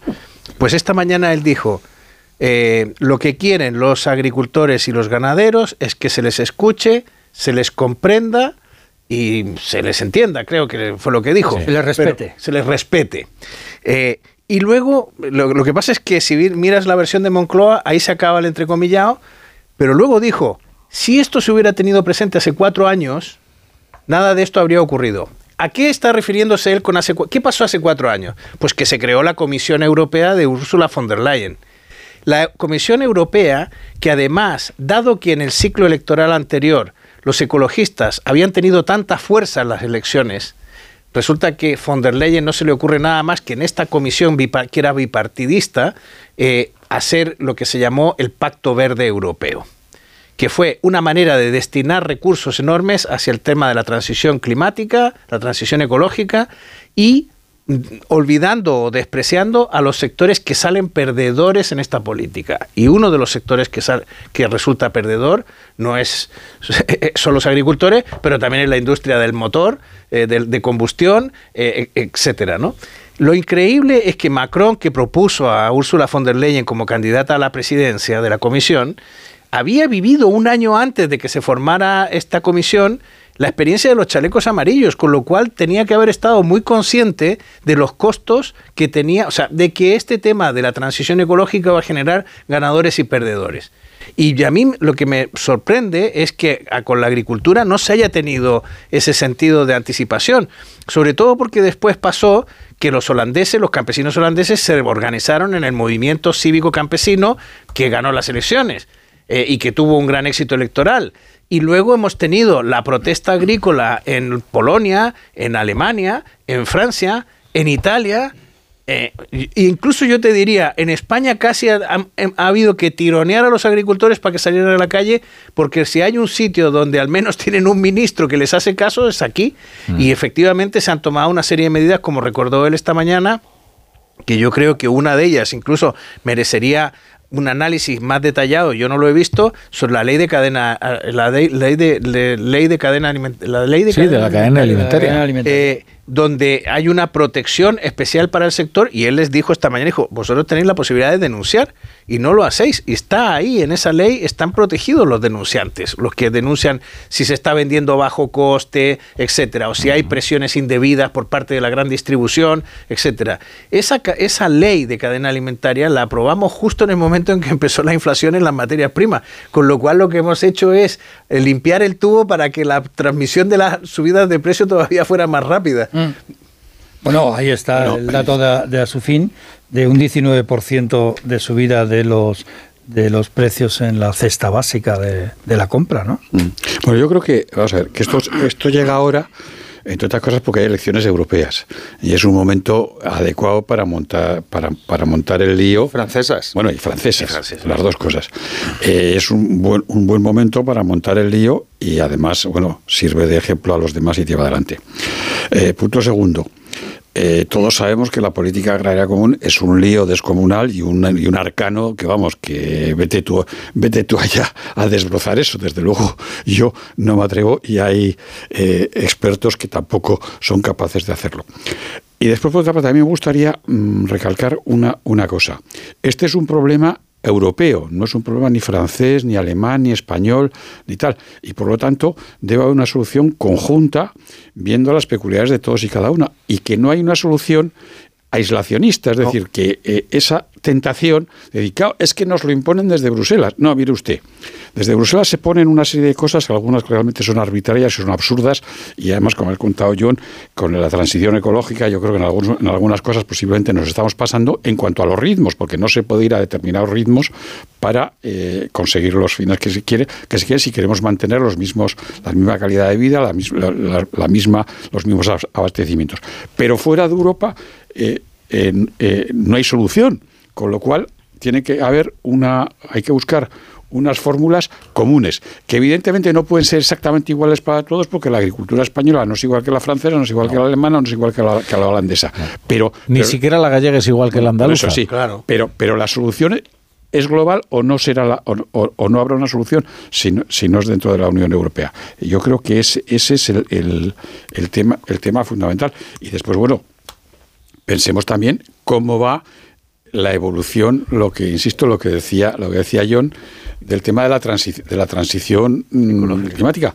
Había esta semana un artículo muy interesante de, de, de este de Mascolel, el que fue consejero de la Generalitat, que decía, dice, no, la energía nuclear no tiene ningún futuro. Dice, pero es una barbaridad que nos la carguemos ahora de golpe y porrazo y no, y no estiremos un poco más lo que hay si queremos mantener los mismas, las mismas capacidades de producción, de distribución y de consumo. Hmm. Esperad porque eh, voy, a, voy a tirar de un argumento de autoridad. Eh, voy a leer una noticia de 2017 de Leire Iglesias nuestra colaboradora, Leire Iglesias, que ahora es eh, su directora del Mundo, publicaba en el Mundo un perfil que decía El niño del tractor que cosecha para Susana Díaz. Eh, su abuelo le enseñó a cosechar el trigo. Hoy, José Carlos Díez, es el polémico fichaje del PSOE para su ponencia económica. Ya ha tenido que pedir perdón por, al hablar de la renta básica, apelar a francotiradores contra la inmigración. ¿Qué es esto? Eh, eh, bueno, la cuestión es que, bueno, es un argumento de autoridad porque José Carlos Díez aparece aquí conduciendo su tractor de niño, con lo cual conocerá bien los argumentos del campo. Iba a empezar que, que yo vengo del campo y del tractor para que no se enfaden conmigo los agricultores, pero bueno, el niño salió inquieto y se ha hecho profesor de macroeconomía en la universidad del tractor a la Universidad de Alcalá a dar clases de macro. Entonces, voy a intentar, siempre estoy un poco de guasa y de cachondeo, pero hoy me voy a poner serio, sin que sirva de precedente. A ver, el martes... Hoy no nos metemos con escriba, entonces. El martes di una conferencia en el muelle de, de Sevilla, en el restaurante Muelle 21, y me salí dando un paseo por el parque de María Luisa hasta el restaurante donde comimos. Espectacular, por cierto. Te gustará la torre, ya luego te lo digo. Que las conferencias en restaurantes. que esto ya es el Bueno, oye, ya pierdes menos tiempo, ¿no? Bueno, salí y hice el trayecto de 20 minutos en mangas de camisa con las mangas recortadas porque hacía muchísimo calor. Entonces, bueno, yo creo que es evidente que estamos en un cambio climático acelerado. O sea, todas las previsiones se han superado y los que decían que eran muy negacionistas se han quedado muy atardados, ¿no? El sector más afectado es el, es el sector del campo, ¿no? Entonces, al sector del campo es al primero que le interesa, ¿no? Poner una regulación que frene el, deterioro del cambio climático. El tema, y esto la teoría económica hasta aquí está bien, no lo resuelve, es que esto es un problema global, que tiene un montón de problemas, la economía de mercado no te lo resuelve, los precios no lo resuelven. ¿no? Por ejemplo, el sector de la agricultura ¿no? Eh, consume el 80% del agua, hay una sobreexplotación de acuíferos en España y eso acelera todo el proceso de desertificación y acelera las sequías y acelera todos los problemas que están teniendo. Por lo tanto, es muy complicado de gestionar. Entonces, lo, difícil aquí es cómo resuelves este problema de manera global y luego cómo lo bajas local. Hoy en los datos de afiliación a la Seguridad Social, que ha sido un buen dato, a pesar de que no, no quiero fastidiarle el día a Yolanda Díaz, que ha estado con el Papa, pero mm, hmm. su reforma laboral no ha acabado con la precariedad, ni con la estacionalidad, ni con todas estas cosas que ha contado. ¿vale? O sea, se han destruido mucho empleo. Pero si quitas todo el empleo que se destruye todos los meses de enero, incluso antes de que llegaras tú, Yolanda, no es culpa tuya, ¿vale? no te lo lleves a lo personal, eh, ha sido un buen dato. Eh, eliminando la estacionalidad se han creado unos 40.000 empleos. Además, felicito a la nueva ministra y a los técnicos de la Seguridad Social que se han liberado del malvado Gargamel eh, Escriba, porque volvemos a tener una serie normal, ¿no? Porque lo que hacía Escriba era manipular todos los meses los datos de empleo para ayudar a ¿Entiendes su por qué la gente no bueno, quiere seguir pero los déjame acabar, déjame acabar, que es mucho más grave, Ignacio. Manipulabas todos los meses los datos de empleo para ayudar a tu amigo Pedro Sánchez a ganar las elecciones, José Luis. Eso es lo que hiciste en abril y mayo. Y ahora se han cambiado y han ido a una serie normal y no sale lo que tú dabas. Macho, qué mala suerte, ¿no? Y hay bastante ¿Eh? diferencia, se ve, Bueno, vale, publicado ¿no? por el gráfico. Pero bueno, lo contamos aquí, lo contamos aquí en su día, luego se enfada con nosotros, ¿no? Pero lo contamos. Entonces, eh, ¿cuál es el problema de los, de los agricultores? Pues que los datos de empleo todos los sectores van bien, menos la agricultura. Es verdad que es por culpa de la sequía y no es culpa del gobierno, ni de la Comisión Europea, ni de nadie, ¿no? Pero eh, se han destruido empleo este mes en la agricultura, se ha destruido empleo en el último año en la agricultura y la agricultura y la ganadería y la pesca en España tienen 140.000 em- afiliados menos a la seguridad social que en el año 19, antes de la pandemia. Por lo tanto, estamos en una crisis del sector primario muy grave. Si a eso le sumas que ha habido subidas de costes, porque al haber sequía hay que dar más de comer al ganado y tienes que gastarte más en piensos y se reduce la renta agraria, si los pescadores tienen que pagar más para salir a por los, por los peces y cuando se paga el combustible no hay dinero para repartir a los pescadores porque no da, pues, y ha bajado los precios de- del pescado porque ha bajado el consumo también, ¿no? Pues tienes eh, un problema de renta en, en las zonas de pescadores y en la costa. Si a los agricultores, como a mi abuelo, ¿no? Te- le genera. Entonces, claro, ahí se, se produce el conflicto. Entonces, ahí es donde la señora Teresa Rivera, la señora von der Leyen, el Timmermans y los escolásticos del cambio climático tienen que asumir ¿no? que yo estoy a favor de, de- hacer la transición climática y energética, lo sabéis, yo soy un gran defensor, igual que estos tres, ¿eh? yo no tengo ninguna duda. Pero, eh, eh, Teresa, el, el ser humano y los agricultores y los pescadores tienen la manía de comer tres veces al día. Entonces, cuando no les llega bien para comer tres veces al día, se cabrean. Igual que harías tú, Teresa, porque si tú estuvieras en el barco, estarías igual que ellos y te subirías al tractor, irías a la castellana. Entonces, la política va de empatía e incluso de simpatía con los ciudadanos y los votantes, ¿no? Entonces, hagamos un esfuerzo, ¿no? Para repartir los costes de la manera más ordenada y y esto lo lanzo ya y lo he dicho varias veces y los agricultores y los ganaderos y, los pescadores se ponen conmigo de los nervios de los nervios Mm, eh, es un sector envejecido no hay reemplazo es un sector muy precario necesita una reestructuración y seamos generosos en la reestructuración pero saquémosle ¿no? la señora Teresa Rivera y el señor Juanma Moreno le acaban de dar 100.000 pavos por hectárea a los de a los de Doñana y se quedan con el, el terreno Hombre, yo creo que es un poco exagerado, ¿no? Podríamos haber repartido un poco más entre todos, o por lo menos quédate con el terreno, reforestas y se lo das a los municipios como bienes comunales. Bueno, no sé, es un problema muy complicado, pero se va a liar en, el, en las calles. Bueno. A mí, eh, sobre el tema de la, de- de- del el régimen agrario, las personas que están afiliadas a la seguridad social. Ahora mismo hay 1.031.000 personas afiliadas a la seguridad social en el sector agrario. Para hacernos una idea, es la misma cantidad que había en el año 2001. O sea, Bueno, no, pero es que es muy difícil 2001. Es decir, lo de la España vaciada es que se vacía también en la seguridad social. Eso Bueno, es así. que... Bueno, pero- Segundo, yo, yo voy a ser muy rápido. Segundo, eh, cuando hablamos de las normas medioambientales y fitosanitarias, está muy bien. Y lo que dicen los agricultores es, está tan bien y son tan buenas que nos gustaría que también las cumplieran los países terceros. Porque si están tan bien para que los agricultores europeos eh, las cumplan, para que los consumidores europeos tengan productos de alimentación de mayor calidad, pues exijamos también esas mismas normas sa- fitosanitarias, prohibición de pesticidas y otras eh, medioambientales a los productos que se compran en terceros países. Eso que se llama cláusulas espejo. Y ya para terminar, aparte de la burocratización que contaba el otro día aquí Pedro Barato, que les obligan a llevar una guía diaria por Internet en zonas donde no hay Internet, eh, solamente recordar una cosa. La agricultura más atacada en Europa, la española, no es de cualquier cultivo.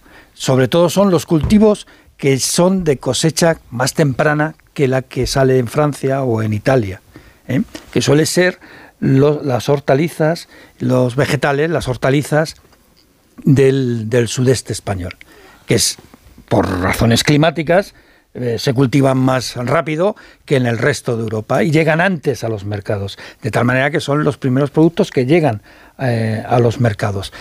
Esa es la que se ataca. Y curiosamente, ese, ese tipo de cultivo, el de Murcia, el de Almería, el del sur de Alicante, es el que menos dinero recibe de la política agraria común. Cero. El que menos. Y ese es el que más se ataca. Y lo No, cual, menos no, esto cero. no se suele comentar. Y es ese el verdadero enemigo. O sea, hablan de los tomates. Bueno, ¿no? es lo ha gratuito dicho el ministro que. Ségolène Royal hable, hable de tomates. Claro que habla de tomates. ¿A que no habla de leche? Bueno, pues o habla de, de- de otras de otros Segolén es pura demagogia, no tiene, ni- no tiene la más remota idea. Lo- lo- lo- lo- No, es- no es por nada, Segolén siempre fue pura demagogia. ¿eh? Eh, yo recuerdo aquel debate absolutamente desastroso en la televisión francesa en la que demostró su verdadera talla intelectual, que es ninguna. Eh, y ahora, bueno, pues se ha conseguido una colocación, entiendo que bien remunerada, porque si no, no se entiende su dedicación y su esfuerzo eh, en el populismo del agro, ¿no? Pero es que en Francia además está muy desacreditada, no hace, no le hace, Nadie, caso, abso- no le hace caso absolutamente nadie. Ahora ha pillado esto, como mañana puede, puede pillar, pillar- pillar otra cosa. Yo quería decir, com- complementar lo que estaba diciendo, bueno, no que eh, y sobre lo de los terceros países, que fruto de los líos que hay con la Unión Europea, pues no muchos, pero algunos empresarios españoles del sector están haciendo inversiones en Marruecos importantes porque así pueden mm, hacer cosas que aquí no pueden hacer, pasan el producto y después va.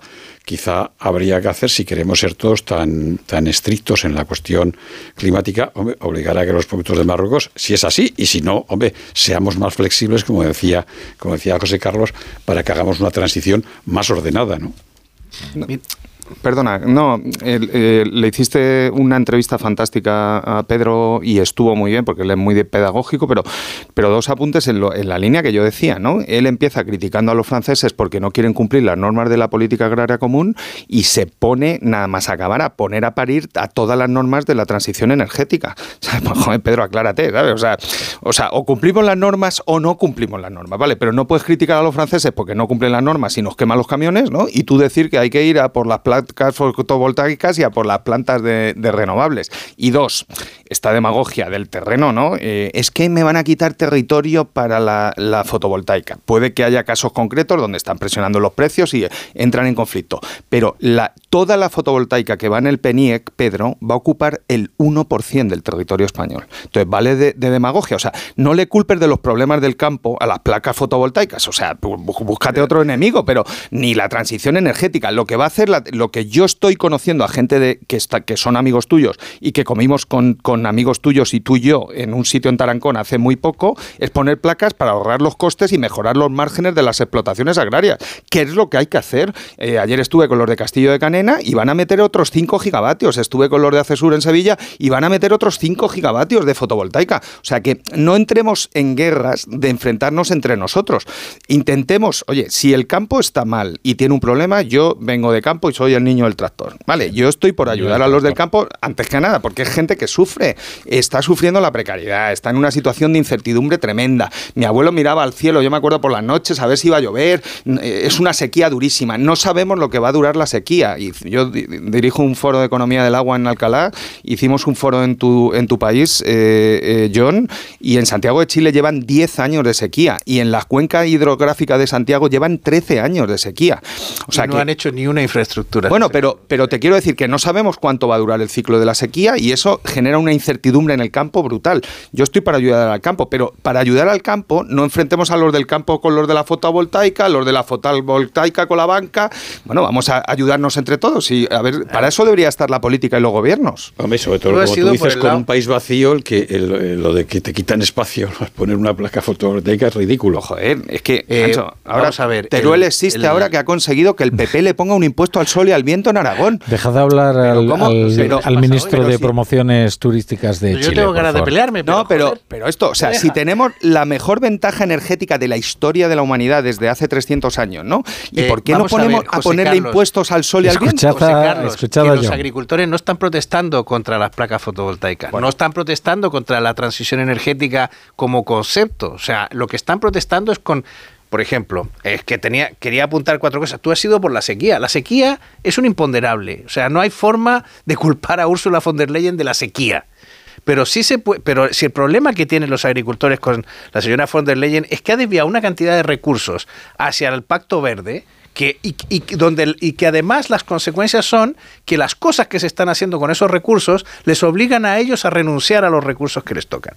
Mira, el Reino Unido ha quitado 22 22 de los, creo que lo conté el otro día, 22 de, los, de las restricciones, insecticidas, eh, em, eh, semillas de origen em, con manipulación genética, etcétera, restricciones que existían en Europa, que existen en Europa todavía y que ya no va a aplicar más en el Reino Unido. Bueno, ellos van a conseguir que en algunos aspectos sean más competitivos que los europeos. Tendríamos que plantearnos o una transición o un o una, como decía el ministro hoy, una norma espejo a, la que se cláusulas suma- espejo. a la que se sumaron tarde los franceses para, para la- las demás negociaciones. Pero hay, hay cuestiones que a mí, por ejemplo, lo de la electricidad, mm, al margen de que sea renovable o no el origen de la electricidad, cuando tú llevas el riego por, por goteo, conviertes a ese agricultor en dependiente de la electricidad.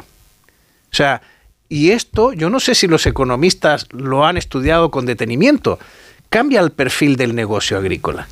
O sea, un agricultor que, que pone riego por goteo en su campo, en su cultivo, o que adopta un cultivo que necesita riego por goteo, automáticamente pasa a ser dependiente de la tarifa eléctrica, que pasa a ser un ingrediente importante de su negocio. no, John, porque te puedes poner placas.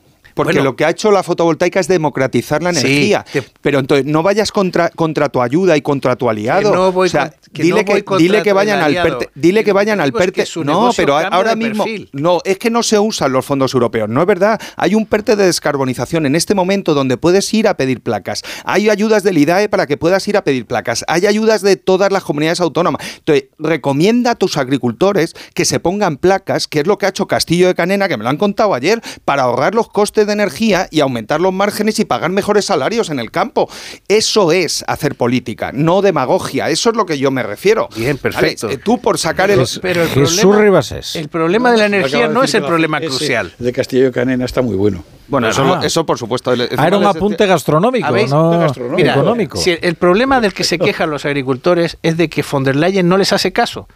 ¿Sabéis qué día ha convocado von der Leyen? ¿Cuánto le queda a von der Leyen? Nada, no, meses. No, pero Bueno, le queda, año, ¿no? le queda, Hace- todo, el le día queda todo el 25 año. de enero. Porque hasta, hasta noviembre no cambia Hasta la diciembre cambia la, cambian la comisión. Sí, pero le queda un año de tiempo perdido porque Bueno, tiene que ir a las le elecciones, queda luego año. no se sabrá, será un pato cojo, etcétera.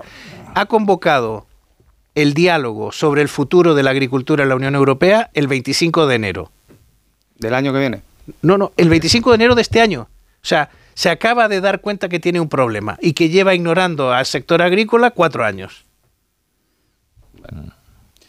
Yo.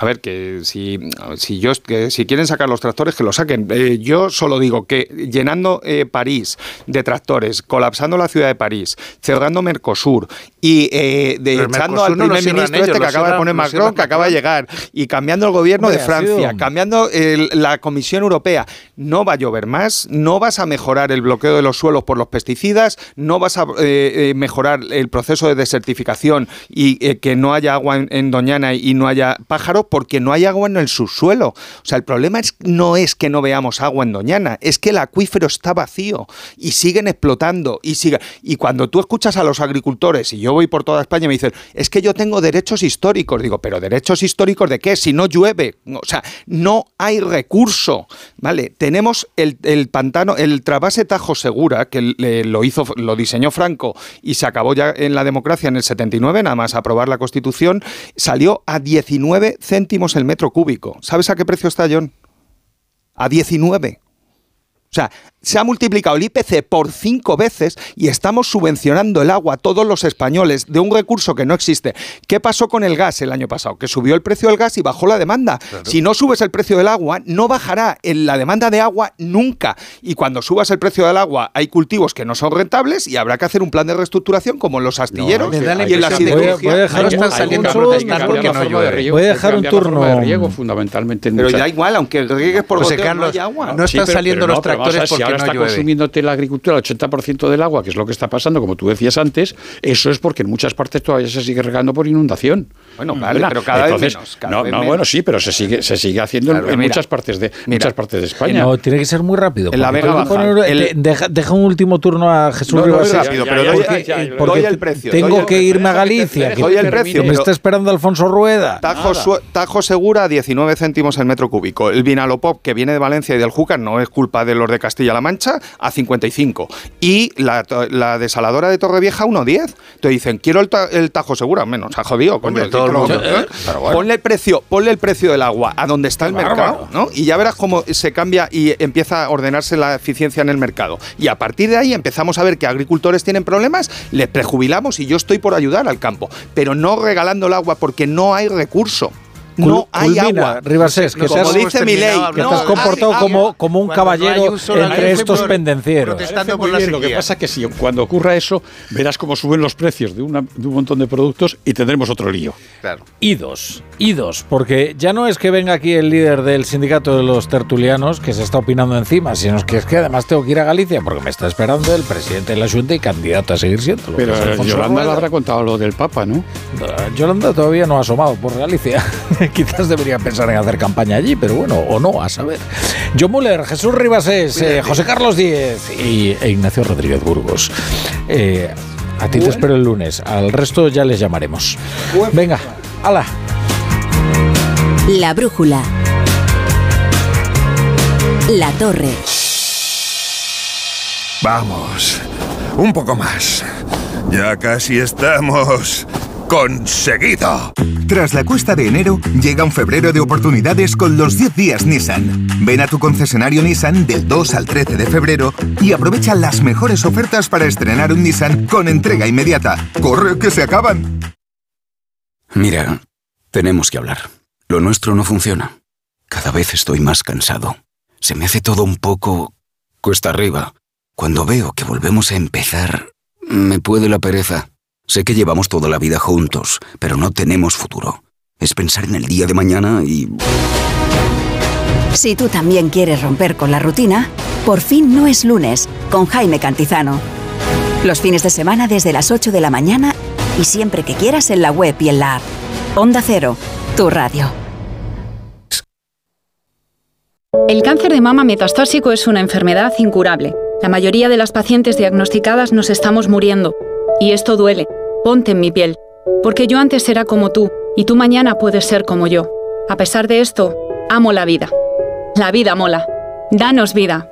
Hazte socio. Cancermamametastásico.es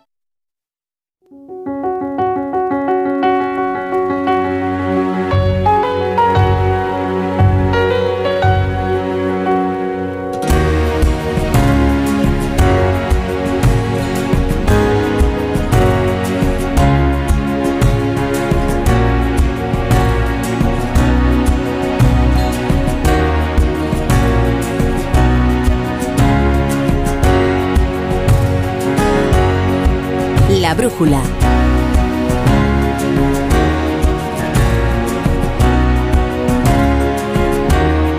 La torre.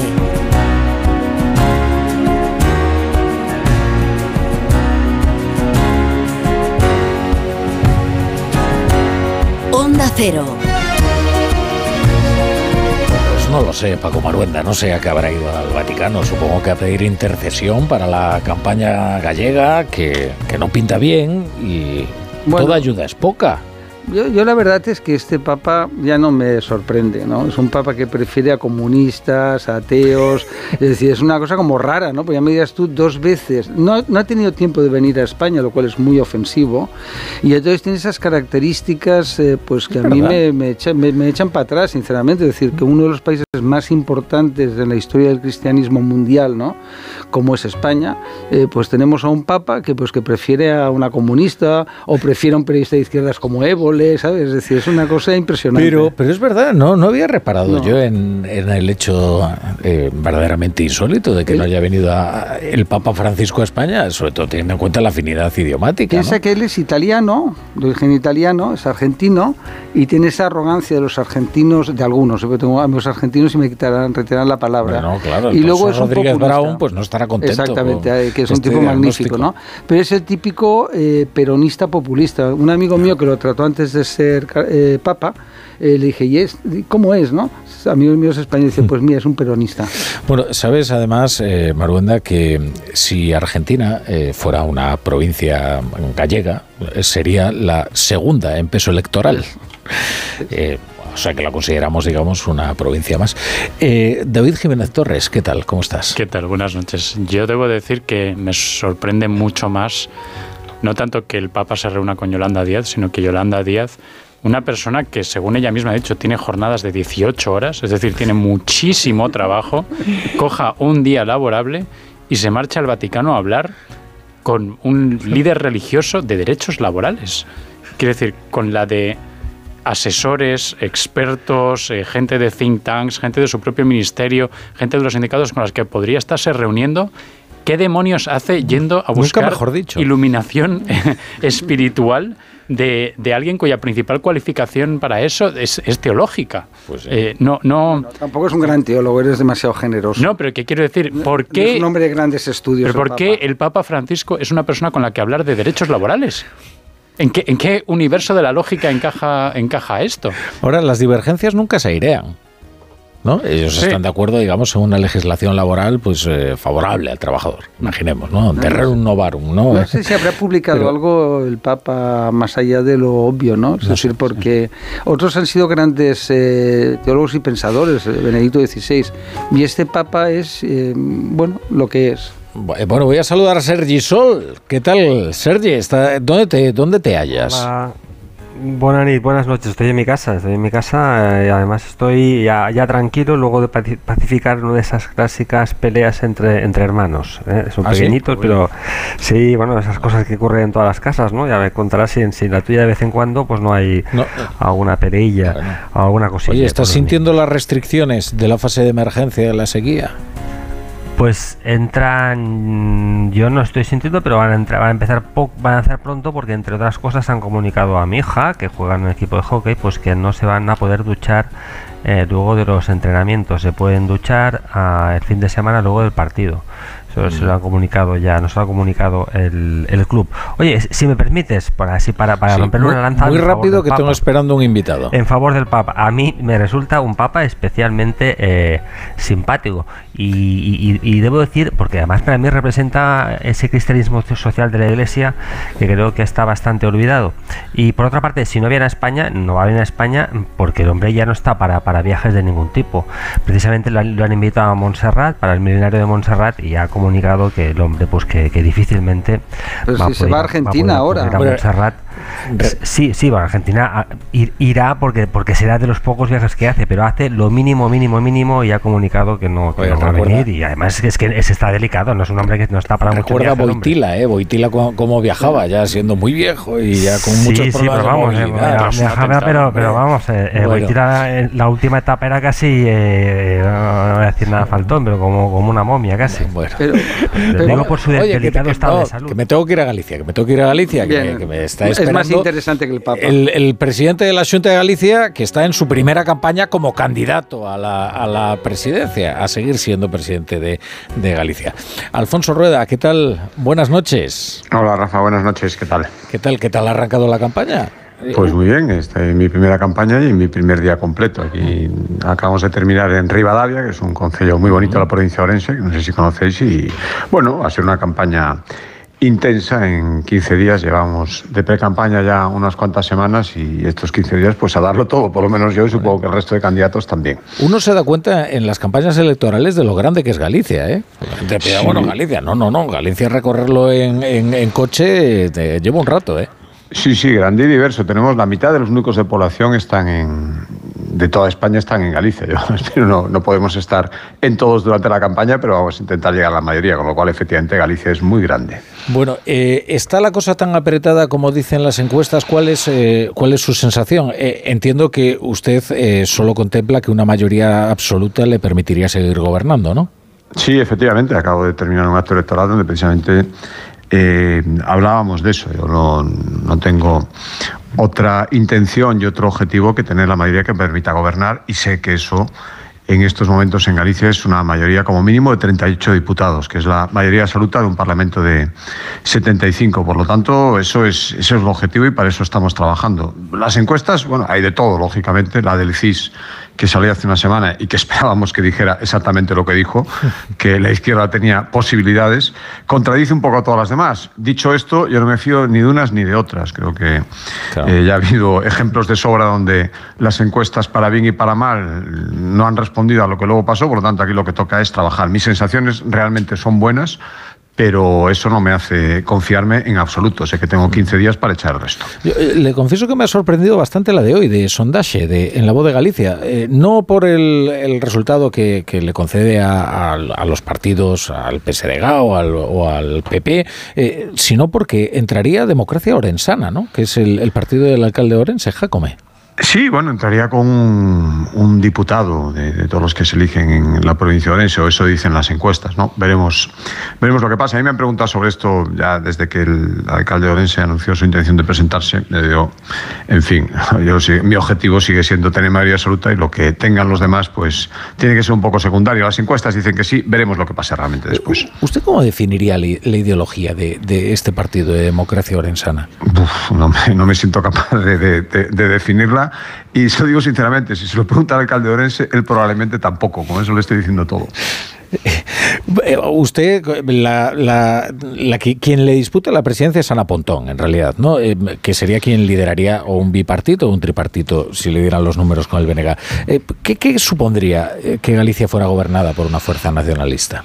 Pues mire, supondría trasladar a, a Galicia todo el, todo el barullo, todo el desbarajuste, toda la política de, de, chantajes, de parálisis que estamos viendo, que sucede en España precisamente porque hay partidos nacionalistas que tienen ahora mismo al presidente del gobierno absolutamente hipotecado, absolutamente cautivo. Por lo tanto, eh, supondría todo eso, pero además sin ningún resultado, porque fíjese, aquí eh, lo que hacen esta Galego tiene un diputado en el Congreso, firmaron un pacto de investidura ya lo habían hecho hace cuatro años, cuando eran mucho más decisivos. En ese momento sí que ese diputado le daba a María Pedro Sánchez y todo lo que pactaron no les cumplió absolutamente nada. Les tomaron el pelo del principio hasta el final de ese acuerdo. Por lo tanto, ahora que ni siquiera son decisivos, eh, pasaría exactamente lo mismo. Por lo tanto, tendríamos una sucursal del, del, nacionalismo independentismo. Los socios del bloque nacionalista galego son Bildu y RC, a pesar de que ahora en la campaña intentan ocultarlo por todos los medios. Y por lo tanto, tendríamos una sucursal B de lo que estamos viendo que pasa en España ahora mismo. Hmm del independentismo, dice. Eh, eh, quizás, ¿cree usted que, en Madrid eh, se ofrece una imagen muy amable de, Ana Pontón, que ha conseguido limar, digamos, las aristas de su imagen para presentarse como si su partido, el BNG, tuviera unos contornos autonomistas en lugar de nacionalistas? Bueno, yo estoy viendo lo que pasa aquí. Lo veo, no hace falta ver lo que pasa en Madrid, veo lo que intentan hacer en Galicia. Efectivamente, es un, un intento de suavizar lo que es una realidad muy evidente. Planteamientos marxistas-leninistas están en el acta de fundación del bloque. Eh, apoyos a Rusia en lo más crudo de la guerra de Rusia-Ucrania, siempre apoyos a Putin. Eh, manifestaciones hace un par de semanas o tres en Bilbao, el bloque manifestándose con Bildu a favor de los presos de ETA que asesinaron a muchos eh, ciudadanos gallegos estaban en el País Vasco, en fin, todo eso es que todo eso es el bloque. Bueno, llega la campaña, hay que intentar ocultarlo, pero el bloque es un partido independentista con esos aliados y con esos planteamientos que piensa que Galicia puede ser eh, absolutamente autosuficiente y que no necesita de los demás. Yo creo que todo lo contrario. Galicia es una comunidad autónoma muy potente, con mucha identidad, pero formamos parte de España y a mucha honra. Eh, usted llegó al PP gallego durante la oposición, ¿verdad? Al bipartito de Touriño. Sí, efectivamente. Yo entré con Alberto Núñez Feijóo en el año 2006, recién, eh, pues recién salidos del gobierno. Las elecciones habían sido en el año 2005, principios del año 2006, y bueno, formé un tándem. Yo era el secretario general de Alberto Núñez Feijóo, presidente en algún momento, la primera vez presidente del Partido Popular de Galicia, y, en fin, hicimos una pequeña travesía del desierto que afortunadamente a la primera consiguió recuperar el gobierno en el año 2009. Usted fue jefe de campaña, ¿no? En esas, en esas elecciones de Fijo. Sí, yo era el secretario general del partido en Galicia y fue el director de aquella campaña. Debe ser más fácil eh, urdir una campaña para, para, otra persona que para uno mismo, ¿no? entiendo, que, esto es como eh, un psiquiatra no puede tratarse a sí mismo, ¿no? Sí, yo creo que eso piensan mis colaboradores, que, dicen, oye, ponte de acuerdo, eres el candidato, eres el que dices la campaña. Dos cosas a la vez suele ser difícil, yo intento poner el papel que me corresponde ahora y la verdad es que tengo gente que me está ayudando muy bien y que yo creo que lo está haciendo mucho mejor que yo en aquel momento. Bueno, ¿y, y cuáles son sus propuestas para la legislatura que comienza? O sea, además de alertar de que un bipartito o un tripartito sería malo para Galicia, ¿usted qué propone para, eh, si le conceden una prolongación de su mandato?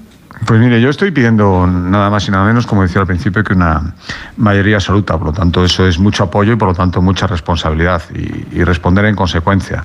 Lo primero, cumplir el programa electoral. Estamos viendo estos días propuestas del Partido Socialista y del bloque absolutamente disparatadas que lo que evidencian es que nunca han tenido responsabilidades de gobierno, hace mucho que no las tienen, y por lo tanto es muy fácil prometer muchas cosas que luego serían imposibles de cumplir. Lo primero que ofrezco es que todas las medidas están testadas, tienen respaldo presupuestario y vamos a cumplirlas. Eso por entrar en detalle de nuestras 872 medidas en el programa electoral. Por lo tanto, pido fiabilidad para un partido que lleva gobernando mucho tiempo en Galicia y que la gente conoce cómo lo hacemos. Y después, si me permite como resumen general, lo que ofrezco es eh, la estabilidad y librar a Galicia de lo que le decía antes, de todos los problemas y de todos los barullos que estamos viendo en España. Somos una comunidad autónoma fiable, fuimos los primeros en aprobar los presupuestos, eh, aprobamos medidas pioneras, somos la única comunidad autónoma ahora mismo con la educación infantil gratuita. Hemos propuesto ya para aplicar este curso que la matrícula universitaria en todos los cursos sea gratuita también, es decir, seguir bajando impuestos,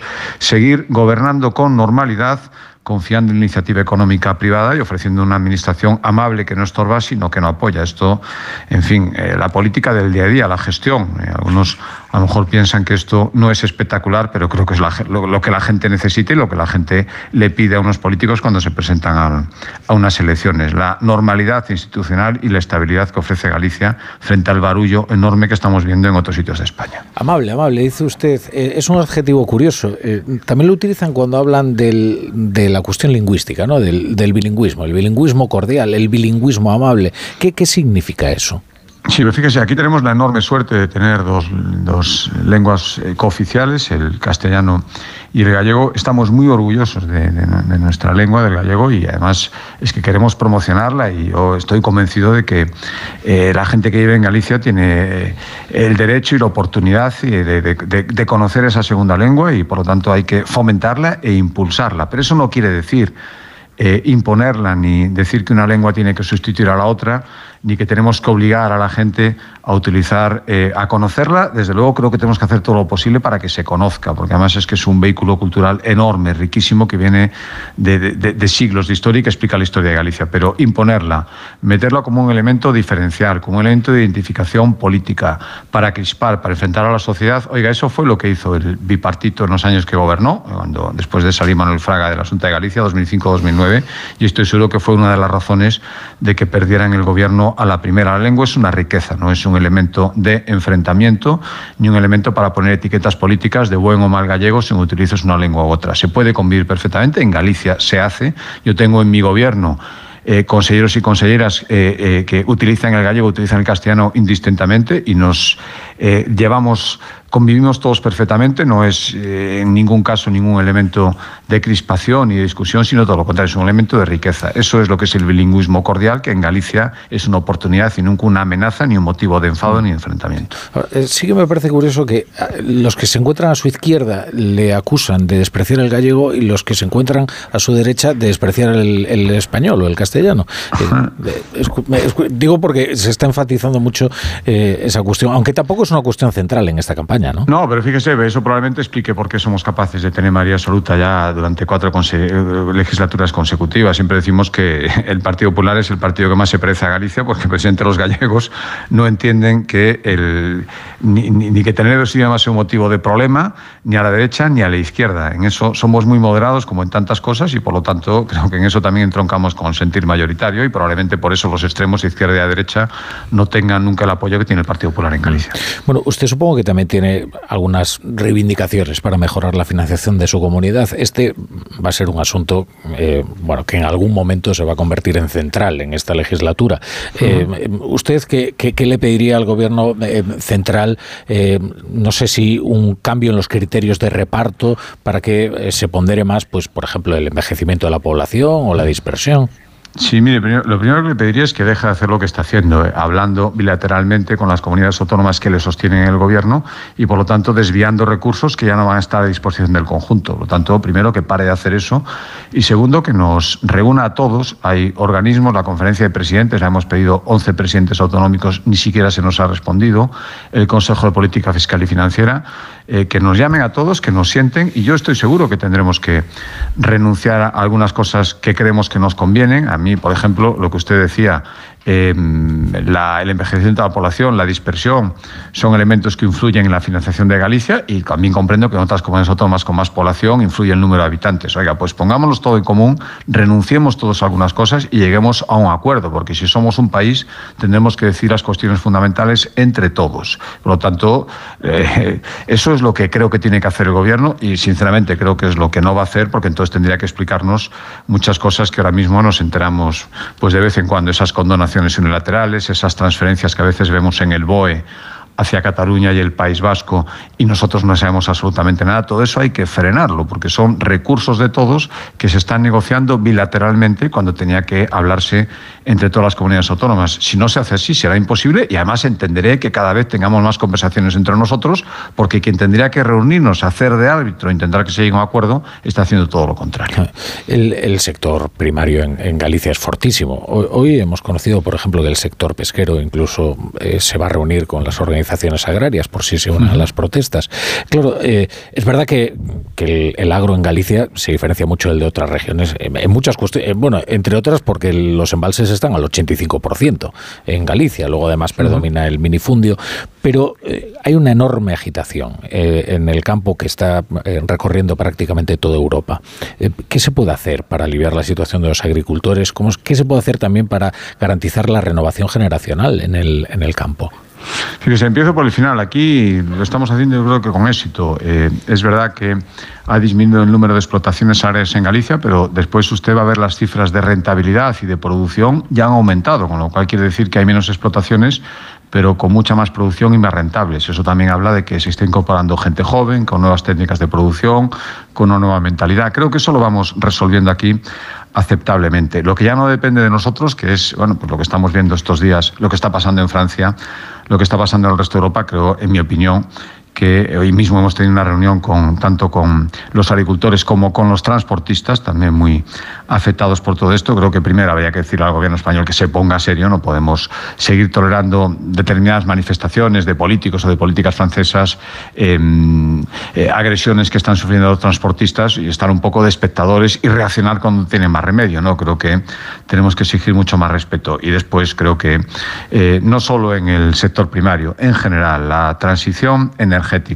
el cambio climático, cosas que nadie discute, eh, que hay que abordar y hay que abordar seriamente. Otra cosa son las maneras y los plazos. Lo que no podemos es hacer cosas que nos coloquen en una eh, eh, evidente situación de desigualdad frente a competidores directos. Yo creo que esto hay que abordarlo sin demagogias y dándonos cuenta de lo que nos jugamos. Y aquí parece que en España, en determinados ministerios, pues no acabamos de verlo. Parece que eh, lo importante es decir que te marcas un objetivo político y que lo cumples a costa de lo que sea y estamos empezando a ver las consecuencias. Bueno, también para el sector pesquero es eh, recientemente recibía alguna noticia por parte de Europa, bueno, que preocupaba bastante, ¿no? A los que viven del mar, ¿no? Como es la reducción de los de los caladeros, ¿no? Eh, eh, sí, sí, y el veto a la pesca de arrastre, que en Galicia es esencialmente y escrupulosamente respetuosa con los caladeros, ¿cómo no van a serlo si viven de ellos? Y de repente nos hemos encontrado con decisiones de la Unión Europea muy difíciles de comprender y con eh, a veces una defensa bastante tibia por parte de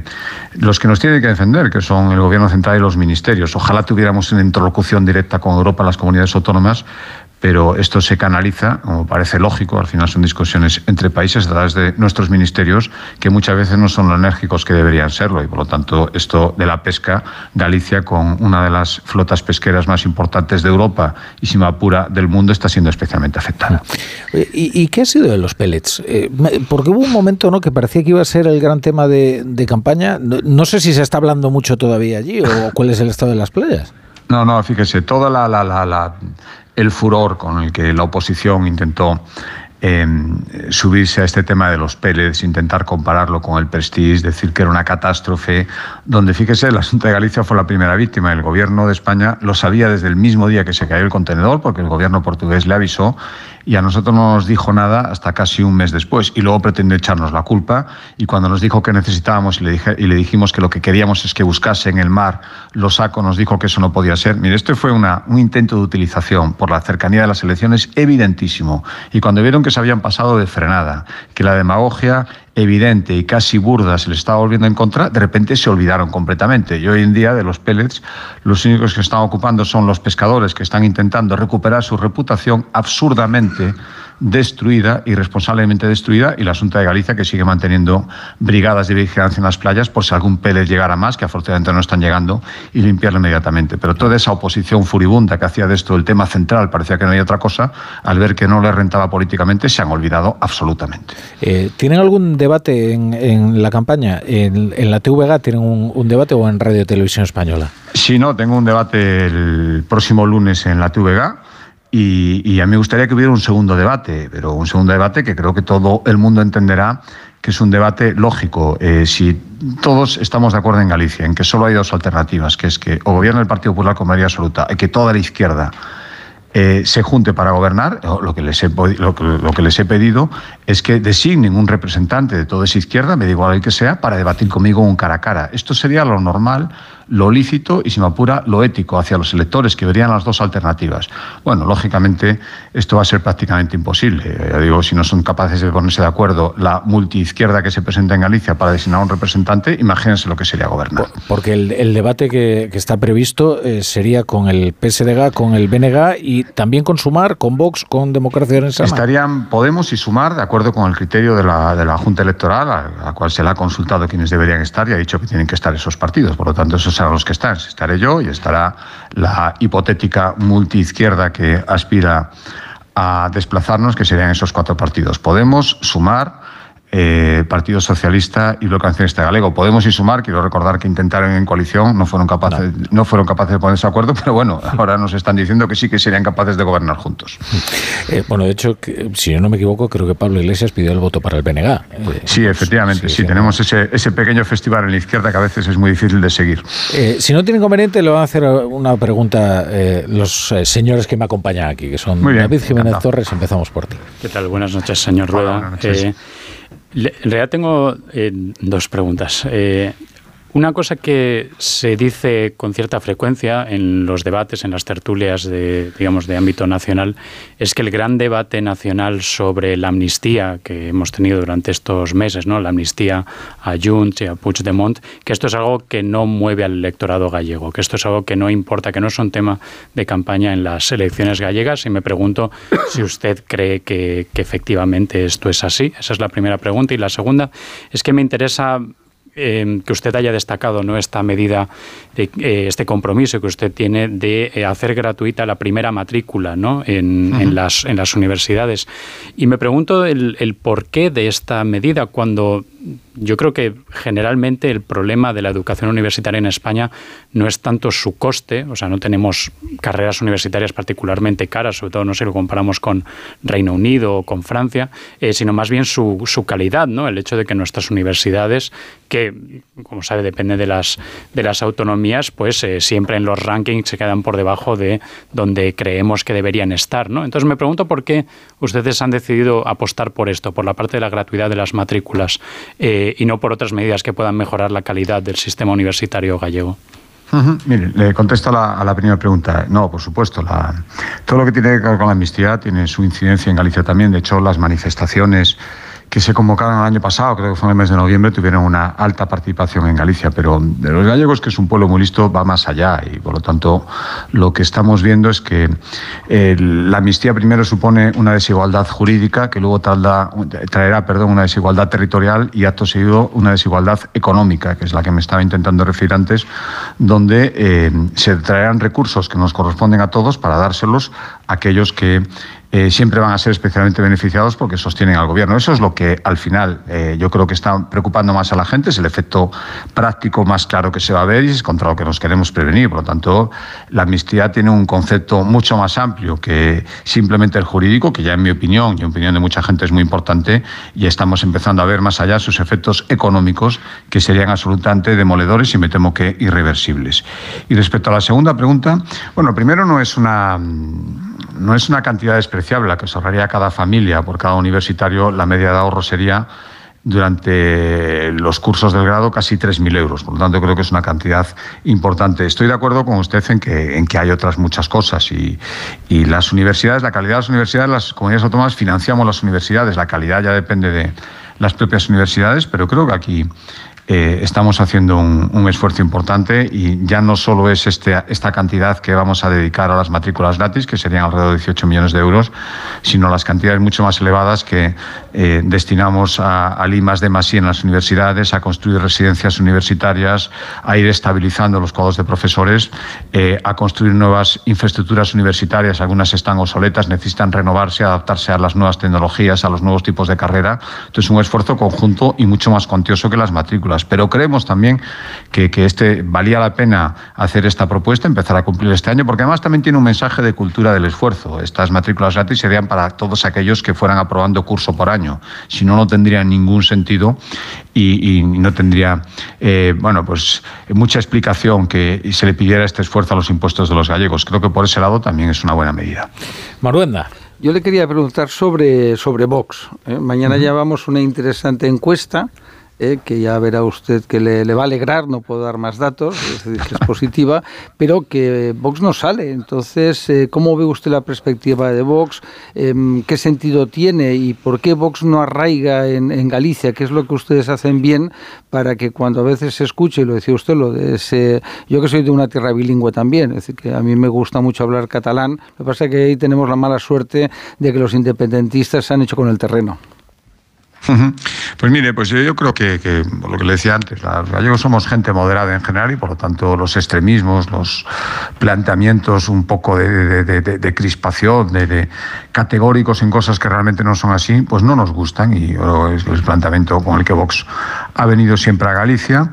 Y, y, por eso no ha tenido representación. Aparte de, de, de, renunciar a su implantación territorial, la verdad es que es muy difícil encontrar referentes de Vox en, en, Galicia. Si algo tiene el Partido Popular es que en los 313 ayuntamientos usted encontrará siempre un representante dispuesto a defendernos, a explicar nuestras propuestas. Y eso pues no, no, no pasa con Vox en prácticamente ningún ayuntamiento. Pero yo miraría más esos planteamientos extremos de no entender que aquí somos gente mucho más moderada, con una visión amplia y que no nos gusta que, que nos vengan desde fuera a contar cosas que, que no son así realmente. Eh, bueno, yo llevo diciendo muchos meses que Vox no va a obtener representación y además cada día que pase y nos acercamos a las elecciones me reafirmo más en que no va a obtener representación parlamentaria y que cualquier voto a Vox, sin ninguna duda, quien más lo celebrará será el independentismo de izquierdas que pensará que ese voto a lo mejor podría haber ido para nosotros, no va y por lo tanto aumenta sus posibilidades. Esto es una realidad creo que cada vez más evidente y que debería mover a la reflexión a los potenciales votantes de Vox, que en todo caso, sinceramente, no creo que sean demasiados. Eh, señor Rueda, solo una cosa más. Eh, en la noche electoral, si usted aconsejanos si eh, tenemos que fijarnos en una provincia que puede ser determinante en esa noche electoral, ¿cuál? Si me dice usted Argentina, ya me deja pasmado. Pero... No, vamos a ver, es que las cuatro provincias son importantes. Yo vuelvo a mi objetivo, que es la mayoría absoluta, y por lo tanto eh, los objetivos electorales son muy altos en todas y cada una de las provincias. Y por lo tanto no me atrevería a señalar una, porque insisto que cada una tiene su, su listón muy alto. Y si quiere, me hablado usted de la, de la quinta provincia, efectivamente, que es eh, la inmigración. Yo creo sí, que va Si mal no recuerdo, fue lo que le dio el primer gobierno a Feijóo, ¿no? No, al contrario. Eh, en las elecciones del 2009 el resultado en Galicia antes del voto emigrante fueron 39, uno por Ah, encima y- de la mayoría, bajó- bajó y bajó. a 38. Es decir, si hubiera sido 38, el voto de la inmigración nos lo hubiera quitado. Sí que en las elecciones del año 2020 con una participación pues muy baja en aquel momento del voto inmigrante, un diputado más, teníamos 41 en las elecciones y el 42 vino, por lo tanto, tiene más influencia de la que algunos podrían suponer. Y le digo una cosa fundamental, es que además yo creo que es un... Los eh, gallegos que viven en el exterior viven en Galicia muy directamente, no es un, un voto ajeno, un voto circunstancial, es que están muy en contacto con todo lo que pasa aquí. Tenemos además ahora una estrategia retorna para que vuelvan aquí, están volviendo muchísimos y por lo tanto es un voto muy concienciado y muy conocedor del día a día de lo que pasa en Galicia.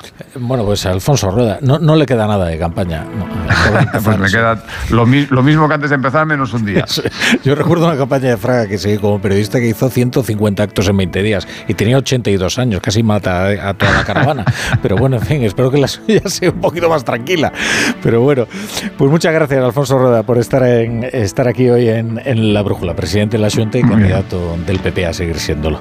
Ha sido un placer, muchísimas gracias. Muchas gracias. Que es verdad que lo de- era, era un hombre incansable, Fraga, y encima eh, cada uno de los actos era una comilona. Eh, y, y entonces, pues claro, la gente terminaba abatida y... y- Por supuesto, mi querido amigo. Ha de entender usted que yo soy Galicia y Galicia soy yo y siempre seré Galicia. Eh, que luego la gente se piensa que Galicia es muy pequeño, pero cuando vas desde Viveiro hasta Pontevedra te das cuenta de, lo, de que es muy grande y de que recorrer grande, aquello... Menos para Manuel Fraga. No, para Era- Manuel Fraga no que iba en un- aquellos Audis. Era un personaje fascinante, una clase, al margen de que coincidieras o no con él, yo tuve como tú la oportunidad de conocerlo y de tratarlo, y aparte que era una bellísima persona, efectivamente tenía una formación tan apabullante, tan apabullante, porque era letrado de cortes, era diplomático, era eh, catedrático de universidad, todo por oposición, y, a- y a- fue capaz de hacer libros muy interesantes que perduran has- hasta ahora. Pero yo, yo acompañé a Rajoy a una campaña, solo el fin de semana, ¿eh? porque no era eh, aguantable aquello, y realmente la capacidad de, de- de- de Fraga, y estuve en la noche electoral con él, ahí en su despacho. Y la mala uva, eh, que se Sí, le sí, tenía... Joder. Bueno, yo te conté algún día algunas anécdotas suyas. recuerdo, no. Una, una vez me llegó al Entra- despacho... entraban de puntillas los Sí, sí. asesores. Mira, me, me llama, me dice mi secretaria, te, te llama, te llama Fraga, ¿no? Me pongo y me dice, mi querido amigo, jamás pensé que usted haría esto y escribía su periódico esto sobre mi hija. Me ha defraudado y me colgó. No le dije ni hola, ni adiós, ni nada, ¿no?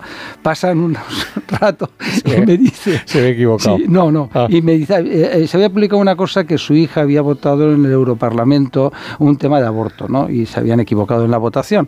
Y entonces, al cabo de un rato, eh, me dice mi secretaria, eh, dice, te vuelvo a llamar Fraga. Digo, bueno, ¿qué querrá esta vez? Dice, mi querido amigo, que sepa usted que mi afecto se mantiene incólume porque usted es un caballero y yo también. Un abrazo muy fuerte, adiós. y tampoco te dejó. tampoco me dejó decirle yo y adiós. Bueno, pues vamos a hacer un- unos consejos. Vamos a, vamos a poner unos consejos, mis queridos amigos. La brújula.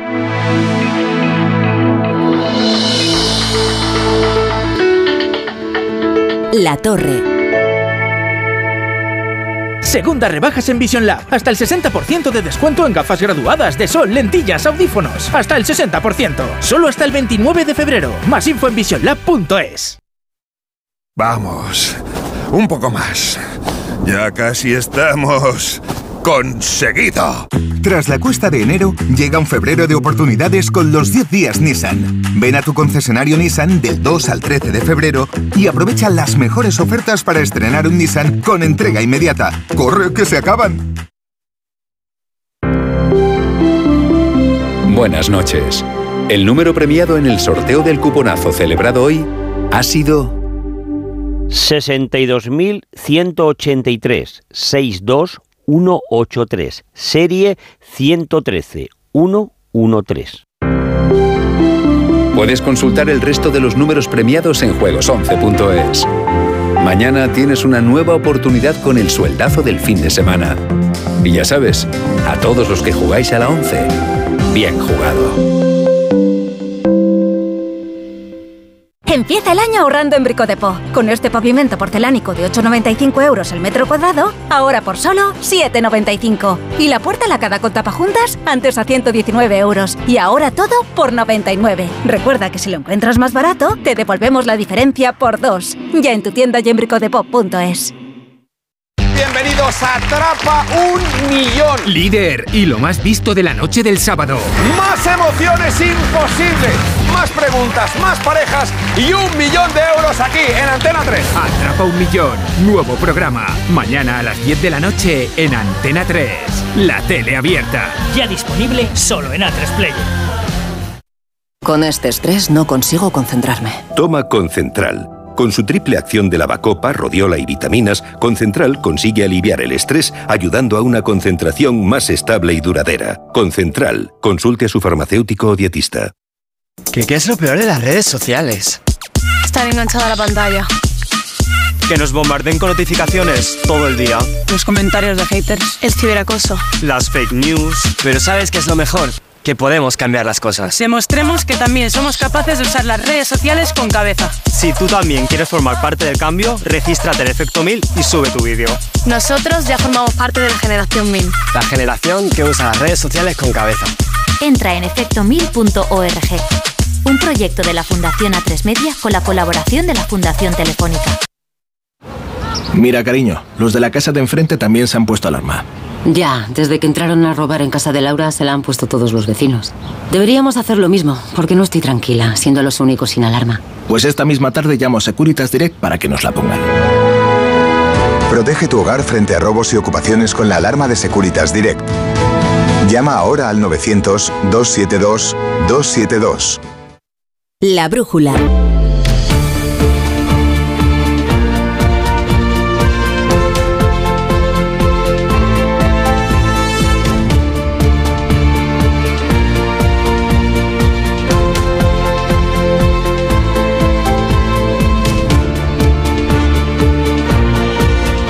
En la tertulia de la brújula hoy con Paco Maruenda, con Sergi Sol, con David Jiménez Torres y vamos a actualizar algunas de las noticias del día para refrescarles la memoria y luego ya continuar debatiendo sobre ellas. Con José Miguel Azpiroz. ¿Qué tal? Buenas noches, Azpiroz. Buenas noches, La Torre. Pues eh, a cuenta de la entrevista con Rueda, eh, habrá que entrar eh, a la campaña electoral en Galicia. Lo citabas tú durante la entrevista. Las dos primeras encuestas de La Voz y Nos Diario confirman la mayoría absoluta del PP por un escaño. La primera da representación a Sumar y democracia orensana. La segunda deja ambas formaciones fuera del Parlamento. Camino de las urnas. El gobierno se entrega la tarea de buscar un arreglo a la ley de amnistía rechazada el martes por Puigdemont. Si el problema es el terrorismo, se cambia la definición de terrorismo. Es fácil para Pedro Sánchez cambiar la opinión que tenía en 2019. Lo que más me preocupa es la banalización que se hace por parte de algunos actores políticos de, eh, del concepto terrorismo. El independentismo catalán no es terrorismo. Aunque más fácil resulta para Yone Belarra atacar a los jueces. Lo que está haciendo el juez García Castellón es dictadura judicial. Alberto Núñez Feijóo dice que la ley de amnistía lleva el mismo camino que la del solo sí es sí. Supongo que ahora en España no se suprimirá el delito de terrorismo, porque habría centenares de personas que saldrían a la calle y me parece que eso sería un disparate. Sonido destacado del día, el que ha dejado donde Alsina el presidente canario Fernando Clavijo a cuenta de la insoportable presión migratoria que ya no soporta Canarias. Solo tres comunidades autónomas, eh, Galicia, Madrid y Aragón, son las que mm, han aceptado la firma del convenio. El resto están esperando a que el Estado ponga los recursos económicos. Me parece bien, lo que pasa es que mientras tanto los menores siguen llegando. No sale ninguno y siguen llegando. Hasta Roma se ha ido la vicepresidenta Yolanda Díaz para pedirle al Papa que viaje a Canarias y para recibir un chute de esperanza. Hemos hablado, sí, de la situación de las migraciones en el mundo y en Canarias y también de la visita del Papa Francisco a Canarias, pero hemos hablado de ello. Soy optimista, siempre soy una mujer eh, optimista. La esperanza no defrauda.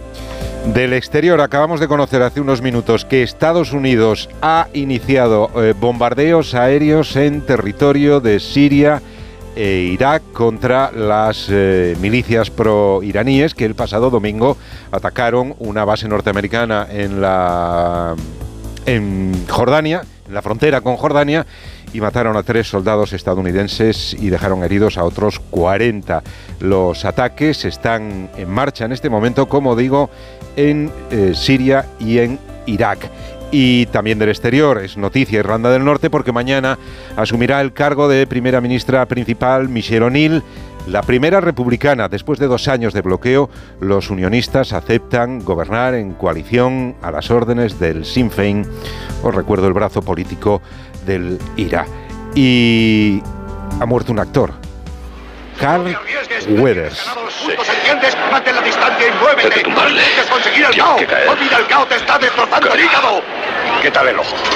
Funciona, funciona. No debiera dejar que siguiera lo que veo.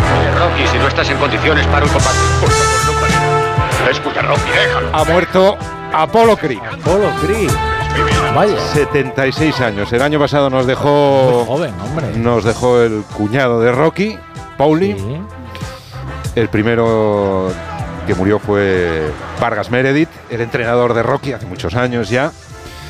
Y solo queda Adrián. Está yendo y, todo, todo, el reparto. Y el propio Rocky. Oye, te diré que ahora la saga de Rocky continúa precisamente con el nombre de Creed, Claro, con el hijo. hijo. de Apolo Creed, y es fantástica. Al ¿eh? que entrenó Rocky. Al que entrenó Rocky. Bueno, la, la Rocky es una saga maravillosa. Y la primera es una obra maestra que. que Obra además, maestra, si absoluta. yo no me equivoco, llevó un Oscar a mejor guion, ¿puede ser? Porque lo había escrito él mismo. Es El el escribió Sylvester Stallone. Eh, no todo el mundo lo sabe, todo el mundo se piensa, ah, no, la saga Rocky, qué banalidad. No, no, no, no. no, La primera es una película de verdad extraordinaria, conmovedora, que eh. aguanta perfectamente que la veas por segunda o tercera vez. Yo es verdad que me has dicho esta noticia que no, que no la conocía y claro, en mi cabeza, claro, Apollo Creed muere Claro. en, en una de las películas de Rocky. No, No Exacto, los exacto. Vamos a contarlo, a manos de Iván yo ya había Drago. guardado mi luto. de- Sí, no, no, Mu- no, no. muere a manos de Iván Drago en Exacto. Rocky 4 en un combate verdaderamente feroz, porque aquel Iván Drago era verdaderamente era temible. Pero es que luego Creed, su hijo, se enfrenta al hijo. Al hijo de. Drago. Sí, es sí. maravilloso. es ¿Cómo era? El, el- el actor de que hacía era Dolph Lundgren. Sí, sí, sí, exacto. Era tremebundo. aquel. Pero vamos, brutal. Muy buena la cuarta, ¿eh? También. Ahí está, en las escaleras de Filadelfia, la estatua de, Sí, sí. de Rocky. Yo lo he Y visitado. también, ¿eh? y también recordemos que Carl Weathers también está en la primera peli de Depredador. Y en La de- Mandalorian. la de. Y en la serie de Mandalorian también. Una, una carrera bastante notable. Es, es curioso como vas a las escaleras estas del Museo de Filadelfia, sí. la cantidad de gente que está subiéndolas corriendo y, la luego se foto. otra foto, pero es que son muchísima gente, ¿sabes? y de todos como, en fin, porque ya sabemos que aquello es una imagen icónica, ¿no? Pero eh, haciendo un poco el tonto. Esa escena es épica, Hombre, épica. Maravilloso, maravilloso. Bueno, pues descanse en paz, nuestro querido Apolo Creed. Pues vamos a hablar del resto de asuntos. Eh, Maruenda no quiere hablar de Rocky, no, no, Rocky. No, no las he visto. No, nada, desastre. No, nunca me han interesado, lo siento. ¿eh? Te pierdes lo, lo- lo mejor que hacen los estadounidenses, que es hacer películas sobre Estados Unidos Sí. y sobre eh, la agonía del hombre medio en Estados Es Unidos y su intento de ser un héroe. Tengo una antipatía al boxeo, ¿no? ¿Sabes? Entonces, desde pequeño, sí, no me gusta. Entonces, eh, detesto la gente que se pega, ¿no? ¿Sabes? Es decir, el concepto de pegarse, ¿sabes? Aunque sea un deporte y las reglas de Kingsbury, etcétera, por supuesto, ¿no? Pero no, es un deporte, ni el deporte ni el concepto de boxeo nunca me ha gustado. Mucho más limpio que el fútbol. Por Y- supuesto. Y, es un deporte de gentleman originalmente, como sabes. Sí, sí, por eso. Sergi Sol, ¿tú eres de Rocky o? Bueno, eh, digamos que mm, excepto Paco Marguenda, creo que poca gente no, no habremos dejado de ver o Rocky o, o Rambo, ¿no? Que son dos personajes geniales. Rambo sí que lo he visto, ¿eh? Ah, bueno, que se inventa Stallone, que no creo que sea un, un- que destaque por sus virtudes como, como actor, pero es cierto que tiene unos personajes, unos personajes que, que, que- que enganchan, ¿no? Y bueno, y, y ahí están los, los resultados de taquilla y como comentabais, pues pues la puedes ver, pues igual sí, bueno, más veces, ¿no? No, no sería mi favorito ni, ni de lejos, ¿eh? Yo me puedo tragar muchas veces, por ejemplo, el bueno, el feo y el malo de con Clint Eastwood, esa sí me la puedo tragar varias veces, ¿no? Sí, no es, no es mala alternativa. Sí. Sí, sí. Oye, os diré una cosa, Pero- eh, es muy interesante. Las películas de Rambo son mucho peores que las de Rocky, en realidad de calidad cinematográfica, me refiero. Pero hay algo muy interesante en las películas de Rambo que es eh, la visión geopolítica, ¿no? Eh, por ejemplo, en Rambo 3, eh, los buenos son los mujahidines, eh, que en Afganistán eh, combaten a los soviéticos. Entonces son guerreros espirituales que resultan ser los talibanes. Lo que fue la Alianza del Norte. La alianza Es que hay una escena mítica también en esa película porque le vienen 3.000 soldados rusos de frente y va Rocky cabalgando un caballo eh, él solo y le dice a otro, podemos rodearlos. Era tremendo, Rambo. Aquella frase inolvidable. Ese hombre ha comido cosas que harían vomitar a una cabra. Fantástico. Bueno, eh, pues vamos a hablar de otros asuntos de la actualidad. Eh, vamos a ver, eh, ya hemos comentado algo sobre la campaña gallega, si queréis podemos seguir haciéndolo, ¿eh? O ¿Sí? ¿Queréis seguir por la campaña gallega? Pues adelante, por favor. Bueno, si la alternativa era hablar de los westerns de, del Bonner hermano, yo encantado con eso. No, pero, pero ha sido interesante eh, está esta cuestión reciente ¿no? de la negativa de Rueda a participar, si no me equivoco, en el debate en, Radio Televisión Española, ¿no? que, solo está queriendo eh, ir al debate de, la televisión autonómica. Y es interesante porque a todo el mundo se le viene a la cabeza la negativa de Feijó a participar en uno de los debates en las elecciones generales. ¿no? Y trazando similitudes entre, aquellas, entre las elecciones generales de julio y, estas elecciones eh, gallegas, Claro, si os acordáis, en las elecciones generales todo el debate era ¿pactará el Partido Popular con Vox si llega al gobierno? Hmm. ¿no? Como, como la expectativa era que el Partido Popular iba a ganar, y la cuestión era sencillamente por, por cuánto, ¿no? Y eh, em, todo el debate se planteaba ya sobre el marco de un PP ganador, ¿no? Y entonces, que yo recuerde, nadie en, en la campaña planteaba la pregunta de, bueno, si el Partido Socialista necesita Junts para gobernar, eh, está dispuesto a concederle lo que Puigdemont pide, ¿no? Y hasta cierto punto siento que el debate, al menos a nivel nacional, ¿no? sobre las elecciones gallegas están siguiendo un, devenir parecido, en el sentido de que se está preguntando mucho, bueno, ¿qué ocurrirá a nivel nacional con el liderazgo de Feijóo si el Partido Popular no consigue esa mayoría absoluta, ¿no? Todo está sobre el favorito. Y creo que no nos estamos planteando en el resto de España qué significaría que hubiera un gobierno nacionalista en Galicia que pudiera unirse a un frente en el que ya están un gobierno nacionalista en el País Vasco y un gobierno nacionalista en Cataluña. ¿no? Esta idea de el escenario de qué supondría una Cataluña gobernada por una nacionalista, ni siquiera lo planteo, digamos, con en, sentido crítico, sino que es un debate que siento que no estamos teniendo, ¿no? De las implicaciones que esto podría tener a nivel español. Creo que todos estamos hablando pues de qué significaría a lo mejor a nivel gallego, ¿no? Pero Galicia es una comunidad autónoma muy importante y que también tiene un peso simbólico dentro de los debates que tenemos sobre la cuántas naciones hay en España, eh, qué es la, qué son las nacionalidades, etcétera, etcétera, ¿no? Eh, es curioso porque además tampoco se pregunta qué, qué puede ocurrir en caso de que el PSDG, y es algo perfectamente factible, rompa el suelo que es el mínimo histórico en el que ahora mismo reposa, que son, creo que son 16 diputados, pues que baje de ahí y baje a 14 o a 12 o a 11. Mm. Eh, y es una verdadera hecatombe, ¿no? Eh, y porque además solo aspira a ser muleta del BNG, ¿no? Y es bastante relevante, ¿no? ¿Y, cómo afectaría eso a, Pedro Sánchez siendo secretario general de una fuerza del PSOE antes de una enorme implantación territorial y que cada vez se está quedando más en, en Moncloa, Distrito Central, y en la cobija de Paje. Le importa un pepino, ¿eh? es que hay que conocer a Sánchez. Él, él baraja varios escenarios. Uno, él da por perdido Galicia, salvo que suene la flauta por casualidad. Por tanto, si se produce lo que, bueno, parece que sería lógico, y es que Galicia votara con sentido común y apoyara la continuidad y que no se sumara a un frente rupturista e independentista. Imagínate una presidenta del bloque independentista, una presidenta en Galicia, perdón, en Navarra, que también tiene, eh, pues está dominada, sometida a todo lo que es y que quiere la unión con, con, con el País Vasco, ¿no? La aplicación de la disposición transitoria el País Vasco no sabemos qué pasará y la situación en Cataluña, pues que es lo que es y para mí es muy grave y que, bueno, pues eh, veremos cómo pasan las catalanas. Entonces, claro, en ese escenario, eh, pues claro, Sánchez dice, bueno, no pasa nada. Si, si gano, eh, que para él ganar significa fastidiar a Feijó, fastidiar al PP y fastidiar a los gallegos, ¿no? Es decir, que hay un gobierno indepe em, con los socialistas de efectivamente de, muleta.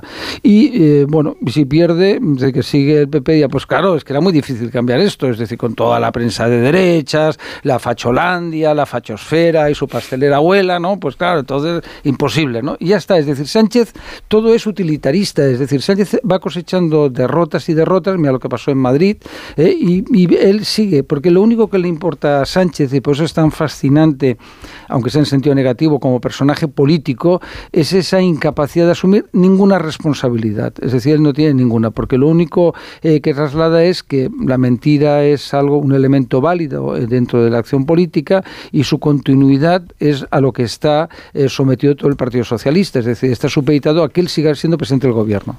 Mm. Sergi. No, no, no, creo, yo no creo que Sánchez se juegue, se juegue mucho en estas elecciones. De hecho, la sorpresa sería, y sería el campanazo, que el Partido Popular no sumara mayoría absoluta. No, no parece, porque la mayoría de encuestas, aunque ligeramente a la baja, le dan que mantiene esa mayoría absoluta. Y, pero creo que en general tiene bastante asumido el Partido Socialista. En general, diría que todos los ciudadanos tenemos, tenemos como bastante asumido que el Partido Popular es muy fuerte en Galicia y que lo lógico, lo tenemos casi interiorizado, es que el Partido Popular gane las elecciones en Galicia y las gane holgadamente. Y eso quiere decir pues que saque mayoría absoluta. Pero si no ocurriera así, pues sí que va a ser un premio, va a ser un campanazo para, para, para, Sánchez, un, espaldarazo, eh, por supuesto. Ahí, ahí creo que el riesgo en este caso no es para Sánchez. Eh, comentaba si Sánchez pierde uno de los diputados. No, no, yo creo que no, no, no, iba a ser eso tampoco un drama. Ah, el drama sería para el Partido Popular si pierde unas elecciones en un territorio donde suele tener unos resultados más que más que eh, excelentes, ¿no? Ahí, estarán y tampoco creo que, que en ese sentido tuviera ninguna trascendencia. Comentaba Paco eh, pues con razón, ¿no? Que tal vez que, no es mm, que, que, Pedro Sánchez pues mm, es muy es muy suyo y, es un hombre que, destaca por, por, adaptarse pues a, las circunstancias, ¿no? además olvidamos a menudo que Pedro Sánchez en su día no quería pactar eh, con Podemos ni con el independentismo. De hecho, Pedro Sánchez con quien pactó inicialmente fue con, con Albert Rivera, esa fue su intención. Y luego fue en las elecciones en 2019 donde intentó clonar el discurso de, Albert Rivera. De hecho, ahí, ahí está esa meroteca hiriente para, para Sánchez, ¿no? porque ha adoptó un tipo de, actitud y de discurso que luego nada tuvo que ver con lo que acabó haciendo. Se adaptó, es un hombre que se adapta a las circunstancias, que, que sabe adaptarse y, y, como lo importante para Sánchez es ganar. Hay, hay una frase de de Clint antes hablábamos de Clint Eastwood en el, el, el, el del malo que dice aquello de el mundo se divide en dos categorías, los que tienen el revólver cargado y los que cavan. Y dice tú cavas. Creo que para Sánchez es, eso, pero cambiaría los, los, que tienen, los que ganan elecciones y los que pierden.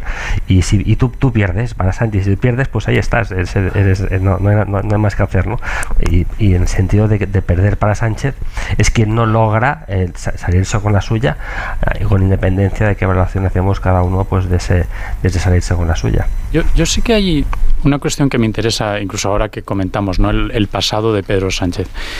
Em, estamos comentando que son las primeras elecciones después de eh, pues el anuncio de la amnistía, después de los pactos eh, para formar eh, un nuevo gobierno liderado por el Partido Socialista, etcétera, ¿no? Como las primeras elecciones autonómicas después de esta gran convulso debate a nivel nacional. Y recuerdo que es lo mismo que pasó con las elecciones andaluzas de finales de 2018, las primeras elecciones autonómicas que se celebraron después de la moción de censura y toda la convulsión que supuso aquella moción de censura eh, en la que el Partido Socialista llegó a Moncloa, aupado por eh, aquellos partidos que le parecían tan insoportables. Eh, dos telediarios antes que decía que jamás podía ir con ellos ni siquiera a una moción de, de censura. Y si os acordáis, en aquellas elecciones autonómicas eh, andaluzas el resultado fue muy sorprendente. Nadie preveía que Vox fuera a entrar con 12 eh, diputados en la Cámara Autonómica. Es, que, es más, es que recuerdo leer análisis de gente muy inteligente que conocía bien Andalucía eh, dos días antes de aquellas elecciones que decían que en Andalucía era imposible que gobernara jamás un partido que no fuera el Partido Socialista. ¿no? Y tampoco es que Juanma Moreno fuera, digamos, em, no sé, Sean Connery en términos, en términos de carisma. ¿no? No, no, era, digamos, el líder que hubiera movilizado a masas para cambiar. Lo, que, lo, único que quiero decir con esta comparación es que a veces cuando se producen convulsiones y debates a nivel nacional de la intensidad que hemos tenido con el de la amnistía o con lo que fue el debate sobre posterior a la moción de censura, los resultados electorales eh, pueden, digamos, seguir trayectorias impredecibles y a veces subterráneas, ¿no? Que de nuevo, que a veces creo que son difíciles de captar para las encuestas. Y yo al menos tengo la duda de si eso no puede ocurrir en estas elecciones, eh, en estas elecciones gallegas, ¿no? Que no estemos calculando bien el impacto que puede tener todo lo que ha pasado en la política nacional en los últimos cuatro meses. Yo creo que él le, perjudica porque realmente, eh, pues aunque intente hacer ver una cosa o la otra, el hecho es que tenía mucha urgencia en aprobar la ley de amnistía, se la ha encontrado ahí en medio, en unas elecciones que efectivamente le hubiera gustado que no se celebraran, para cuanto, él cree que cuanto más tiempo mejor. Y luego hay una cosa que hay que tener en cuenta sobre él, y todo el mundo que lo conoce lo sabe muy bien, él si pudiera, vamos, si pudiera, pues exterminaría políticamente a Nogueras que le molesta como le trata porque la considero una don nadie. A, Puigdemont no te quiero ni contar, ¿no? A, lo es la primera. Vamos, es decir, es que vamos, es decir, no, no, e, e, esta idea que hay a veces equivocada, él efectivamente, un amigo suyo muy, muy íntimo, por cierto, me decía, tú nunca olvides que Pedro Sánchez, él era socialista liberal, ¿no? Socialista, además por su origen social, por el entorno que ha vivido, lo cual no significa que no tenga sensibilidad a la izquierda. él se presentaba como la alternativa a, a Edu Madina, que se consideraba a priori más radical. ¿no? Efectivamente. Y él ha evolucionado porque él sí que es, tiene ese aspecto fascinante camaleónico. Él se va adaptando. Entonces él se sentía muy cómodo con Rivera, ¿eh? por tanto le parecía bien. Detestaba a Pablo Iglesias, por supuesto, por las formas y porque Pedro es una persona que no le gusta que lo humillen. Es decir, es una cosa que no soporta. Es decir, esta cosa eh, que le... me gusta, ¿no? Sí, bueno, no, pero digo, incluso la humillación suave, ¿no? O sea, es el perder. No, yo diría, quizás lo he dicho, humillación por supuesto, pero también el concepto perder. A él le gusta, a mí lo dijo una vez, ¿no? Que le gusta siempre ganar. Y eh, claro, no siempre ganas. Oye, hay, hay un ejemplo eh, muy exacto estos días, que es lo que Pedro Sánchez opina de lo que es el terrorismo, que lo conocemos por sucesivas entrevistas, incluso la preocupación que tenía de que se instalase en Cataluña pues eh, alguna forma de violencia eh, y lo que necesita que signifique el terrorismo, que es algo muy distinto, ¿no? Y que es al final lo que va a prevalecer, porque siempre prevalece la, necesidad. Eh, no os voy a preguntar por los casos Tsunami o Bolov, porque ya los ha instruido Pedro Sánchez, es más, ya los ha sentenciado lo que pasa es que por si acaso los jueces no le hacen caso, eh, pues eh, hay una tercera vía ¿no? que consiste en eh, reformar el Código Penal para cambiar la tipificación de, los delitos de, terrorismo y así permitir, como se hizo antes con la sedición, como se hizo antes con la malversación, que los que han cometido esos eh, delitos pues, eh, pues queden impunes o se vean reducida eh, su pena. Acuérdate del juez Dredd, ya que os gustan tanto las películas, y ese gran actor, ¿no? Donde el juez máximo, Max von Sydow, gobierna la ciudad principal, esa mega ciudad, y donde los jueces son todo son la política, son la policía, son los ejecutores, es decir, ellos deciden. Ejecutan la sentencia todo, in situ. todo, son el poder, ¿no? Estamos hablando de gran cine hoy. ¿eh? Sí, entonces esa película, al margen de los. Eh, además, son buenos actores y además lo hacen bien. A mí me gusta como concepto, aparte, se basa, como sabéis muy bien, en un, en un cómic. Pero esa idea encaja muy bien con el tema de separación de poderes. No hay separación de poderes. Es decir, ya está. Es decir, que es un poco lo que estamos asistiendo, donde lo que se hace es que el poder ejecutivo, como sale de las urnas, ¿eh? y de un legislativo controlado a su vez por el presidente del gobierno, lo que es la anomalía es que el poder judicial no esté también sometido a la voluntad del poder ejecutivo y de esa soberanía popular que decía esa gran jurista que es María Jesús Montero. Yo, a mí sí que mm, digamos, de los ángulos que se pueden explorar aquí, a mí me interesa mucho la, elección, creo que muy interesada, de palabras eh, por parte de Pedro Sánchez para, hacer estas declaraciones, ¿no? La idea de el independentismo catalán no es terrorismo, ¿no? Precisamente porque nadie ha dicho que el independentismo catalán, o sea, que, militar en Esquerra o que votar a, Junts eh, te convierta en un terrorista, y esto Pedro Sánchez lo sabe perfectamente. Pero sí que refuerza este marco según el cual los eh, procesos que hay en marcha son persecuciones a personas no por lo que han hecho, sino por lo que piensan. Una causa general. Y esto, y esto precisamente es el marco que, es, el que siempre ha creído el independentismo y que llevan repitiendo todos los días, ya no te digo desde 2017, sino desde las consecuencias que tuvo la convocatoria de Artur Mas, de, si no me acuerdo mal, del, 9N ¿no? de, 2014. ¿no? Eh, esta idea de que se les perseguía por sus ideas. Y lo que vemos, creo, es una vez más la asunción por parte del Partido Socialista de un marco y un relato de los propios independentistas. Eh, digamos, como, como parte de la estrategia eh, propagandística para vender por qué es necesaria esa amnistía. Porque claro, si asumes que se está persiguiendo a los independentistas por sus ideas, entonces claro que la amnistía es mucho más eh, comprable, mucho más vendible, mucho más aceptable para buena parte de la ciudadanía, sobre todo para esa elevada cantidad de votantes del PSOE que las encuestas demuestran que no están a favor de, la amnistía. ¿no? Mm. Sergi. Ya, bueno, eh, yo, como he leído Paco, he, leído sobre el juez Dredd porque hoy precisamente Paco habla en, en, su artículo, en la razón habla de, del juez Dredd. Además, Paco, tengo que decirte que gracias a ti hoy, pues eh, eh, tengo que confesar mi ignorancia y he conocido una palabra que no, no, no entendía que, estabas diciendo cuando sinecura.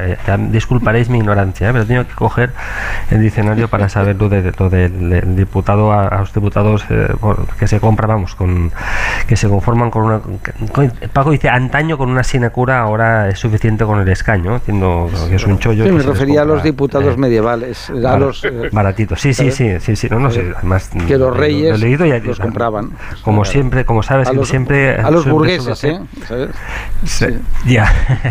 Em, yo, no creo que Sánchez esté exactamente en esa. Sánchez está en lo que está, no, no creo que, Sánchez, eh, que es en, en intentar concretar el acuerdo que tiene en estos momentos, que es el acuerdo de amnistía, es, decir, de dejar eh, sin castigo, de aliviar penalmente eh, a toda toda la gente que está en estos momentos encausada. Lo que ocurre es que hay un una posible brecha, que es donde está hurgando eh, el juez eh, García Castellón, y lo que intenta es, lo que intenta es taponar esa brecha para culminar eh, el acuerdo, un acuerdo que además mm, está ahí sí, mm, ciertamente contradiciéndose respecto a lo que decía en otros momentos, y notablemente, pero ahí sí está concretando un acuerdo de investidura con luz y, taquígrafos, y como el juez García Castellón pues insiste en la posibilidad de que está investigando por terrorismo o de procesar por terrorismo, pues están intentando taponar esa, esa, esa vía de fuga.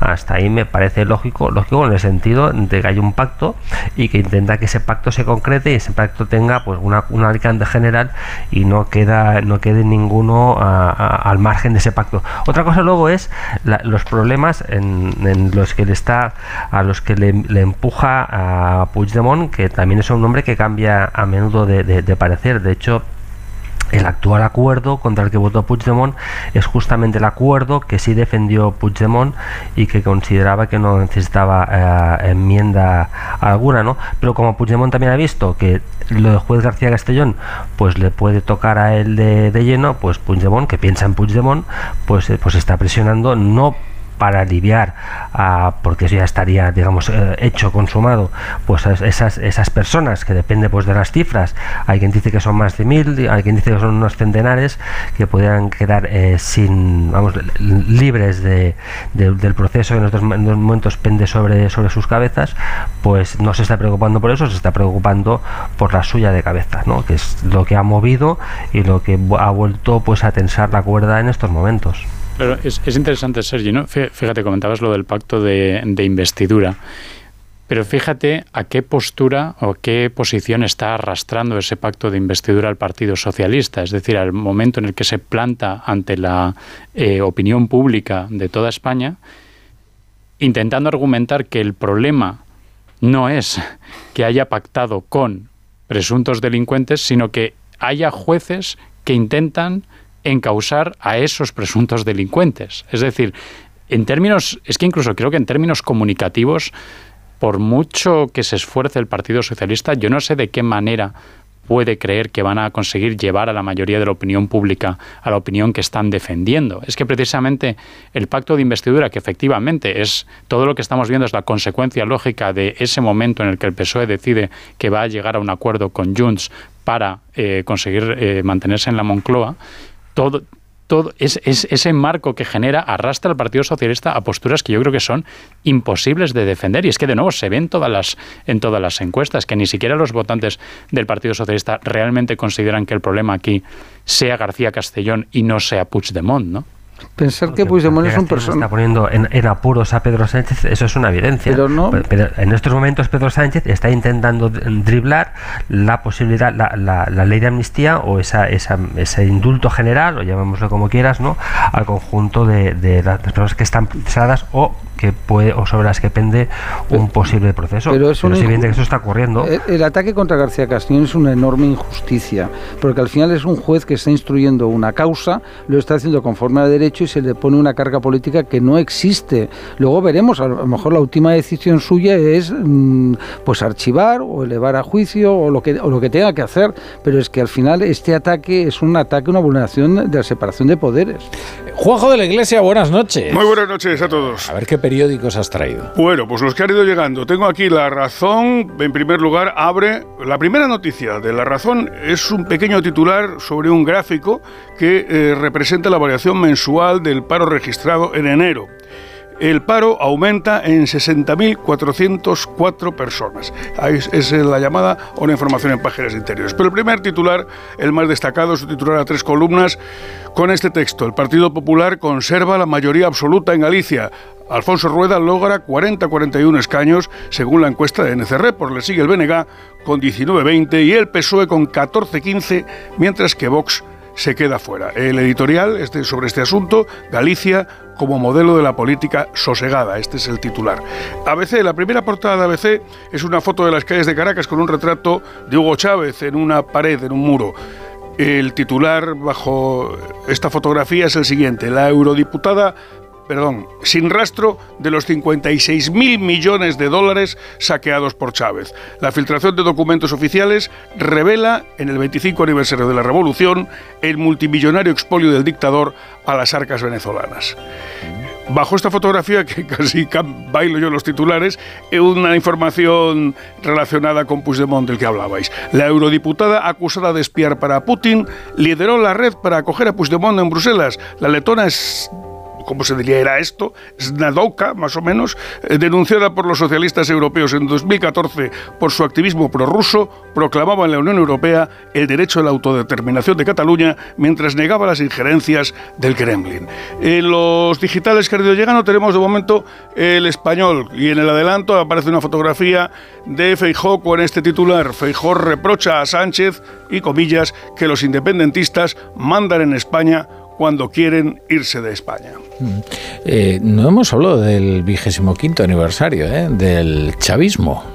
Eh, eh, ahora estamos en el chavismo por otros medios, que es eh, Comaduro, ha desaparecido prácticamente de la primera plana, se habla menos. Hay un acuerdo, digamos, de realpolitik por la cual, como la energía de Rusia ya no nos sirve, ahora Estados Unidos ha transigido con, con Venezuela, pero es un asunto interesante y que quizás ha pasado injustamente inadvertido por, la, por la actualidad. Las sociedades occidentales son caprichosas y se aburren, se aburrieron de Afganistán, se han aburrido de la guerra de Ucrania, se aburrirán de Hamas y se aburrieron hace muchísimo tiempo de la situación de Venezuela. Hubo hace tiempo una entrevista de Leopoldo López en, Más de Uno, hace unos meses, en los que contaba su etapa de cautiverio y para mí es una de las experiencias más impresionantes que he tenido como oyente y de verlo en persona y que te recuerda que realmente, aunque nos olvidemos, lo que ha ocurrido y lo que está ocurriendo en ese país es absolutamente terrible. Es devastador. Bueno, queridos, os voy a dejar que os vayáis a disfrutar de lo que queda el viernes. Que Jefe compañía llamando a Cuervo. el buen cine. Jefe compañía llamando a Cuervo. Estás acorralado. Sí. Jefe compañía para identificar a Comando Baker. Rambo, Messenger, Ortega, Colette, Jorgensen, Danford, Berry, Cracker. Confirmen. Y, ahora yo sigo leyendo la lista. David Jiménez Torres, Francisco Maruenda, Sergi Sol. Venga, a disfrutar, a disfrutar del fin de semana. Quédate por aquí, Juanjo. Viva Rocky, viva Polo Cris. Quiero irme a casa, quiero irme a casa, me lo repite una y otra vez. Quiero irme a casa, quiero conducir mi Chevrolet y no consigo encontrar sus piernas.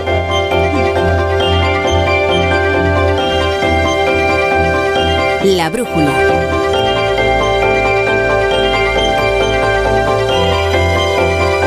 La Torre.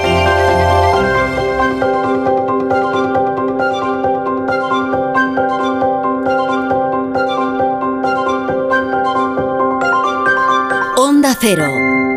En Peugeot estamos listos para ayudarte a llevar lo más importante, tu negocio. Por eso, en los días Peugeot Profesional vas a poder disfrutar de condiciones especiales en toda la gama.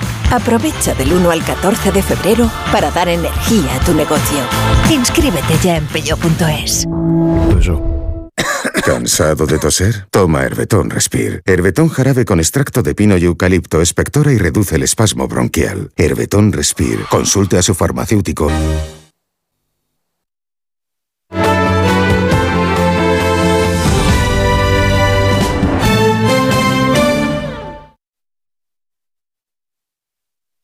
Esta es Laura, más conocida como arroba reparte corazones. Y le encanta repartir, pues corazones. Los reparte en redes, al despedirse. ¡Adiós, corazones! Está continuamente repartiendo corazones. Sí, reparte mucho, pero nada comparado con el Rasca Millonario de la ONCE, que reparte más de 20 millones de euros en premios. ¿Y eso es mucho repartir? Rasca Millonario de la ONCE, reparte como nadie. A todos los que jugáis a la ONCE, bien jugado. Juega responsablemente y solo si eres mayor de edad. Mira, cariño, los de la casa de enfrente también se han puesto alarma.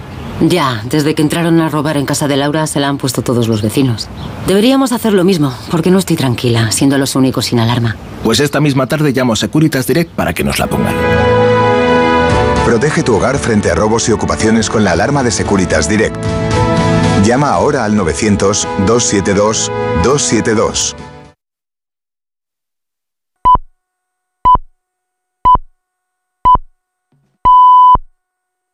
La brújula.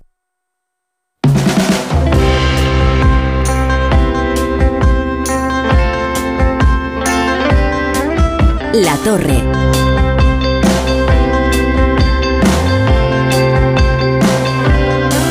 Onda cero.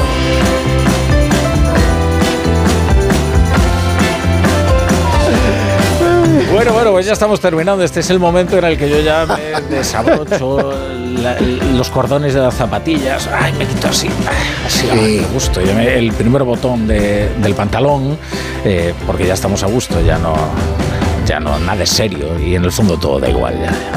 Un nanosegundo en el metaverso.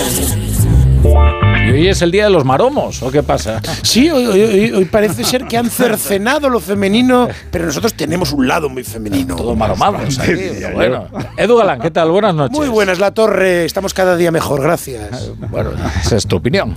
Eh, buenas noches, Pedro Narváez. Muy buenas noches. Tú sí que estás, eso sí que es inatacable. estoy fenomenal. Viene elegante, con... Estoy- Buf, está para romper a follar. Estupendo. Pero, Perdón, perdón.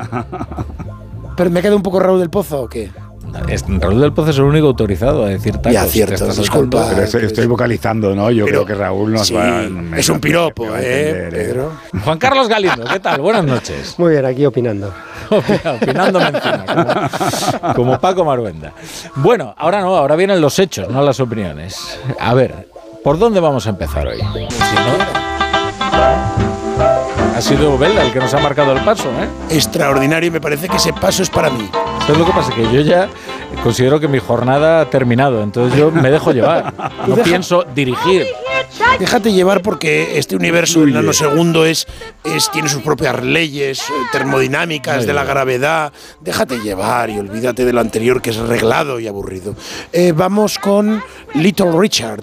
Se acaba de, se acaba de estrenar un documental de, de grato visionado, eh, de grato visionado sobre la figura de este, de este pionero del rock and roll que nace de alguna parte y, y alguna de las partes de donde nace es de esta señora que se llamaba Sister Loretta, Ro- Rosetta Brown.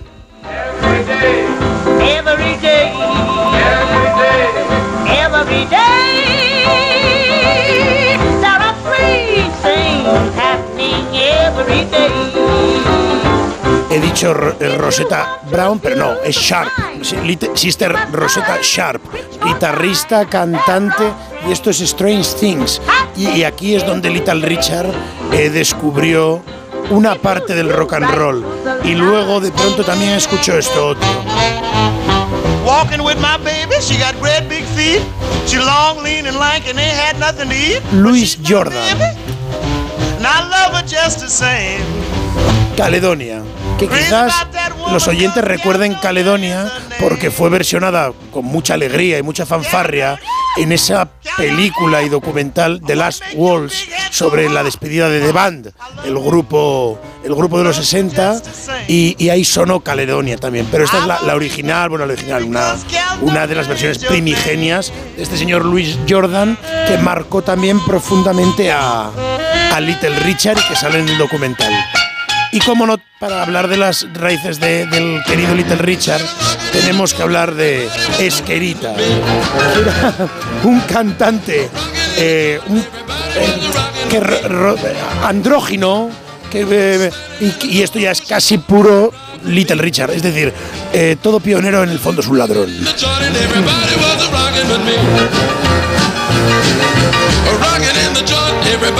Y luego, cómo no, aquí está Little Richard.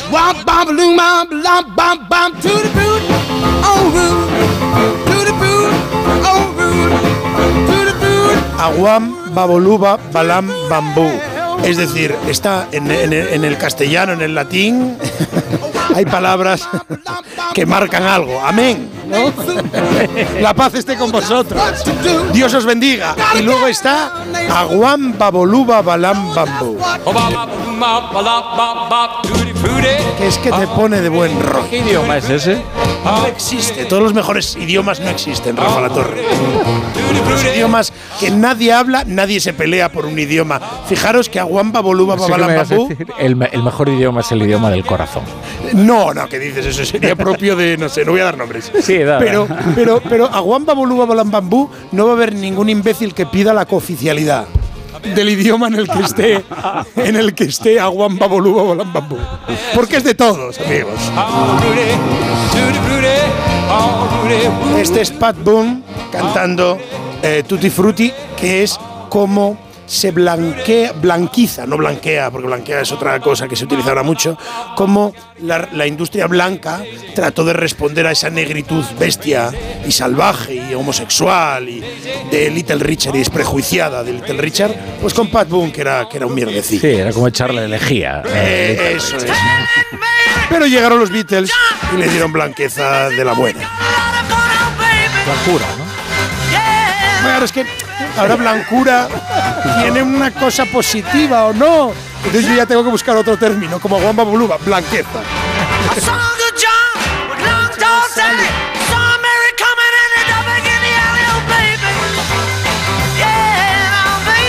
Y además, el uh de los Beatles, y Love You, yeah, yeah, yeah, y el Little Richard, lo robaron ahí.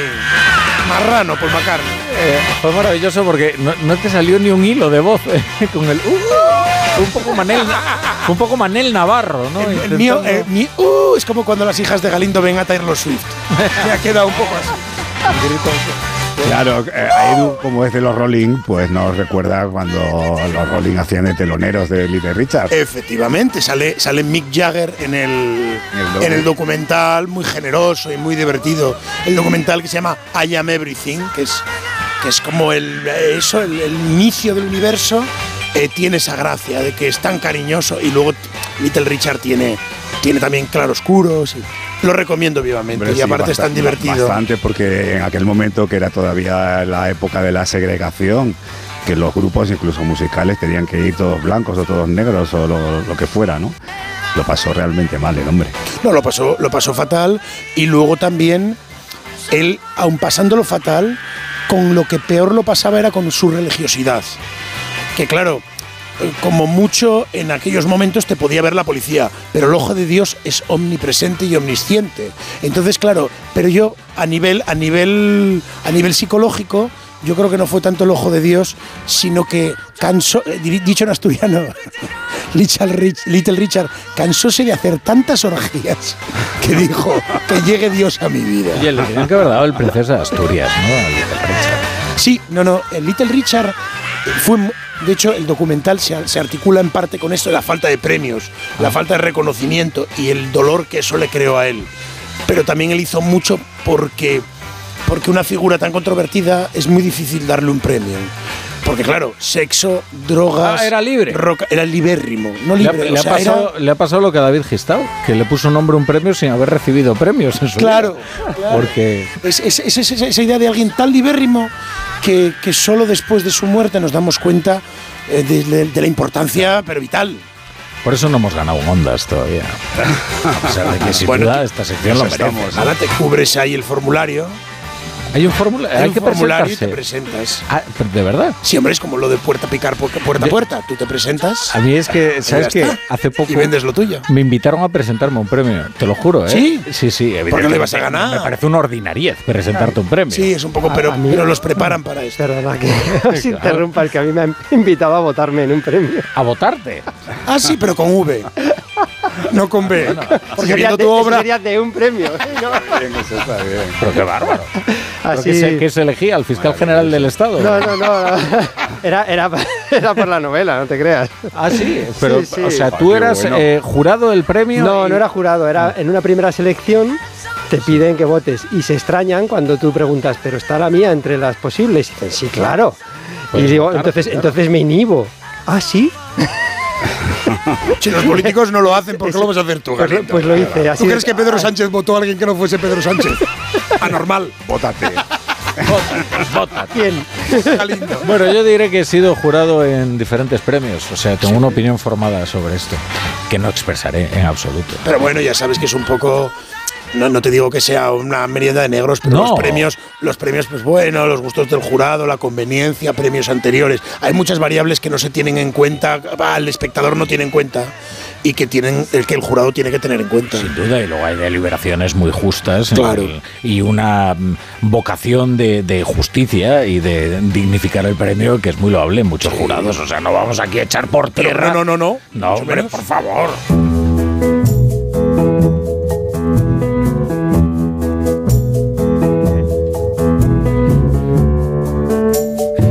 Persona que no podría tener premios a pesar de que se los merece todos? ¿Quién? José Antonio Montano. ¡Oh! El día que nos falte, esperemos que sea dentro de muchísimo tiempo, es que mi hija yendo al cole me preguntó cuándo me iba a morir. Y entonces ¿Ah, sí? me pareció una pregunta un poquito grosera por su parte. ¿Y qué le contestaste? Eh, eh, le dije, bueno, pues la verdad es que nadie lo sabe, ya lo veremos, pero no has de preocuparte de eso. Claro, mi padre me dijo lo mismo. Yo le pregunté, ¿vamos a morir todos? Un rollo budial. Vamos, vamos a morir. Y dice, "Pff, queda mucho para eso. claro. Me trajo fabada y se jodió. Se puso espinosiano. Ah, queda mucho para eso, no te hombre, con eso. un hombre libre nada piensa menos que en la muerte. Claro, como Claro. aquello de los filósofos antiguos. Quien está, que, ¿Cómo es? Es absurdo pensar en la muerte porque cuando estás, ella no Epicuro. está y cuando Epicuro. El encuentro imposible con la muerte. Cuando tú no, tú no, ¿Cómo tú no está? estás, ella está y bla, bla. Ya, ya ya sabemos. ya está. Edu, Dejad tampoco- de subir el nivel, por favor. Tampoco te pongas con Agustín García Calvo. Tampoco No, falta que- Calvo sí, pero Agustín García también no. Eso es, eso. Bueno, pues eh, precisamente eh, José Antonio Montano, con sus opiniones atroces. Querido Montano, ¿qué tal? Buenas noches. Buenas noches. Tampoco está ya Félix de Azúa en el país. A este no lo han echado, sino que se ha ido voluntariamente por complicidad con su amigo Fernando Sabater, aunque hacía tiempo que lo tenían confinado en cultura para que no se metiera en política. Con la desaparición de Sabater y Azúa se extingue no solo mi último vínculo con el país, sino también con toda la prensa de papel. Ahora nada más la leo en digital y a Sabater y Azúa los seguiré leyendo en The Objective. Pero me pasó algo curioso en los años de transición. Entonces, después de leer a estos dos articulistas por internet, aún sentía necesidad de ir a comprar el periódico los días en que ellos y únicamente ellos publicaban. Azúa era el más puro, tallaba sus columnas como poemas, pero no poemas blandos, sino duros, al modo de los pequeños poemas en prosa de Baudelaire. Dureza de diamante, con destellos crudos y a la vez bellísimos, que abrían el abismo encantado de la realidad. Alucinaciones lúcidas también a lo Helderling. Jamás había alcanzado la prensa tal nivelazo. Su inteligencia estaba regada de humor, con frecuencia sarcástico. Su gusto por la gamberrada, de estipe vanguardista, la mantiene ahora que le pirra disfrazarse de carcamal, con la misma sonrisilla. Su último petardo ha sido hablar del terror feminista que impera en la redacción del país. caballeroso siempre, les ha permitido a las redactoras desahogarse contra él. Me encanta una foto que han puesto algunas en Twitter, perfectas, soberanas, habitando con plenitud y con gracia el mundo que hombres como Azúa ayudaron, naturalmente con ellas, a construir. Mi diversión es ver hoy a Azúa en estéreo, con su pasado y su presente juntos, obra de arte total en la época del acabamiento del arte. Bueno, qué nivel, ¿eh? Eh, Ya hemos citado a Agustín García Calvo, a Epicuro, a Espinosa, a Helderling. eh, Ya- ya está- eh, espero que la gente no esté cambiando de, de canal. No dice, ¿pero esto qué es? La cultureta. La 2. La cultureta parece aquí hay tomate. Sí, sí, sí. Bueno, tampoco es que tenga un nivelón. No, tampoco. A esto no llegan. ¿eh? No, tampoco, tampoco. que era la- más bien era la culturilla. La ya. culturilla, la- Pero, sí. pero es verdad que, que, bueno, hemos elevado aquí el Como debe ser. Aquí se Yo viene creo- con bien entrenado de casa. Bueno, eh, eso quiere decir que los oyentes que quedan ya son capaces de soportarlo todo. Y por eso vamos con Pedro Narváez. que- Van a soportar a mí Sí, también un poco, ¿no? Mi vida ha sido el trabajo, el estilo, la discreción, la exclusividad. París, Madrid, Secretaria, Nicolás y Virgilia, Ramón, Lazio, la prensa, Dior, Givenchy, Chanel. Todos crearon el misterio Valenciaga. Una cosa es lo que te dicen en la cara y otra lo que luego escriben. Nunca me ha gustado mucho lo social. Y nunca me Pues sí, vamos a hablar de, de- de Valenciaga. Valenciaga, si estuviera en este estudio, seguramente nos mandaría a todos a la calle a que nos arreglara la ropa, a que nos arreglara cualquier eh, defecto que tuviéramos en el cuello, en la manga, en los puños, porque no soportaba la imperfección. O sea, tenía una obsesión absoluta porque todo fuera perfecto, porque todo estuviera en su sitio. Por eso creo que no hay ningún modisto en la historia de la moda como, como fue él y sin embargo en España ha sido muy poco reconocido. O sea, sí, todo el mundo sabe quién es Valenciaga. Bueno, todo el mundo no lo sé, pero bueno, mucha gente sabe quién es Valenciaga, que lo reconoce, pero no sé si tiene ese reconocimiento como de artista hasta el último punto, ¿no? Él decía que había que ser arquitecto para los para el patrón, escultor para las formas, música para la armonía y, y- y filósofo no sé para qué tenía que ser filósofo pero bueno también también tenías que también, también tenías que tener esa, esa cualidad. Eh, la verdad es que es un cambio de época lo que refleja la serie Valenciaga que está interpretada por un maravilloso Alberto San Juan que lo hace estupendamente tiene una escena en, la- en el capítulo tercero de un llanto eh, increíble. un llanto seco un llanto silencioso y que es maravilloso. La verdad es que queda eh, lo hizo lo hizo muy bien. Y es un cambio de época porque estamos hablando de la alta costura de los años 40 eh, cuando en los salones las maniquíes pasaban con un número en la mano y no había música y entre el público pues no estaban las eh, celebridades que hay ahora en los, en los desfiles de alta, de alta costura de, de París, estaban Marlene Dietrich, Grace Kelly y eh, esa, esa gente, ¿no? Era el Salón de Valenciaga además era el más caro para los clientes más exclusivos. Y hay una cosa que tiene la, la serie eh, que Valenciaga seguramente no le hubiera gustado porque era, era bastante eh, reprimido de, de alguna manera, que, se- que la gente se diera cuenta que era homosexual, o sea, llevaba muy mal eh, su homosexualidad, de hecho, eh, ni siquiera su familia. Hay un momento en el que, esto es un pequeño spoiler muy breve, en el que le dicen que Chanel al parecer ha dicho que a él no le gustan las mujeres y, y, bueno, se pone como, se pone como una fiera, ¿no? O sea, es... es, eh, Monta en cólera. Monta en cólera, que se diría así. Entonces, hay dos hombres en su vida. Uno se llama Blaccio, el primero, eh, con el que está 10 años. Luego, luego muere y hay un segundo que se llama Ramón Esparza, que ya le acompañó hasta, hasta el final y que tuvo muy mal final el hombre, la verdad, porque eh, luego la, la- la herencia, bueno, vendieron la marca a las sobrinas. eh, Ramón Esparza hizo la primera colección de Chanel después de que Chanel muriera, fue un fracaso absoluto. O sea que no tuvo nada de nada de nada de éxito eh, el segundo hombre de, de Valenciaga. Y hoy Eh, sin embargo, Valenciaga vuelve a ser una marca top. O sea, tú ahora Valenciaga... Con alguna polémica que por sí, poco con arruina alguna polémica, efectivamente. su reputación. Sí, sí, pero ahora mismo eh, unas zapatillas de Valenciaga te cuestan 1.100 euros. 1.100 euros. Y una, eh, una sudadera de algodón que te pone simplemente Valenciaga Sí. aquí delante también. Sí, prendas muy básicas. Prendas muy básicas que te cuestan de 1.000 euros en, ade- en- en- en adelante, ¿no? Que es algo que lo que nunca quiso hacer Valenciaga, vender la marca. Él quería hacer vestidos exclusivos, simplemente no quería hacer ni siquiera preta porter, no le espantaba que, eh, que su ropa estuviera repetida en diferentes tallas, la S, la M, la X, tal, no, no. Le gustaba que cada... Se resistía a esa vulgarización de la moda, ¿no? Claro, él quería que fuera- la que serie esa fuera es una, algo un tema- exclusivo. una temática repetida, esa, esa temática Total- de, de- que, de, no, de no hacer eh, preta porter. Es una serie fast- es una serie asombrosamente buena. Sí, es muy buena. Tiene una producción muy buena, tiene un diseño de vestuario que imagínate, copiar todos esos modelos y eh, muy, muy recomendable. Te diré que el otro día entrevistamos aquí en La Brújula eh, a eh, Lorenzo Caprile. Fue un momento radiofónico eh, extraordinario. Es. Lorenzo Caprile, man- divertido y Lorenzo. Caprile, magnífico. Es que eh, tiene una exposición sobre la moda en la Casa de Alba, en el Palacio de Liria, Sí. que además se ha prolongado y es muy recomendable. Y allí uno se entera, por ejemplo, de que eh, Cayetana de Alba eligió para su traje de boda no a un Pertegaz o a un, no, no, a un Valenciaga, o- no, no, no, a Flora Villarreal, que era pues, una modista que, y sin embargo, eh, eh, muy notable, según los que saben de todo esto, y, y desde luego según la sanción de la duquesa de Alba, que si se ha casado con un traje de ella, pues algo significa, ¿verdad? Es algo que es muy interesante.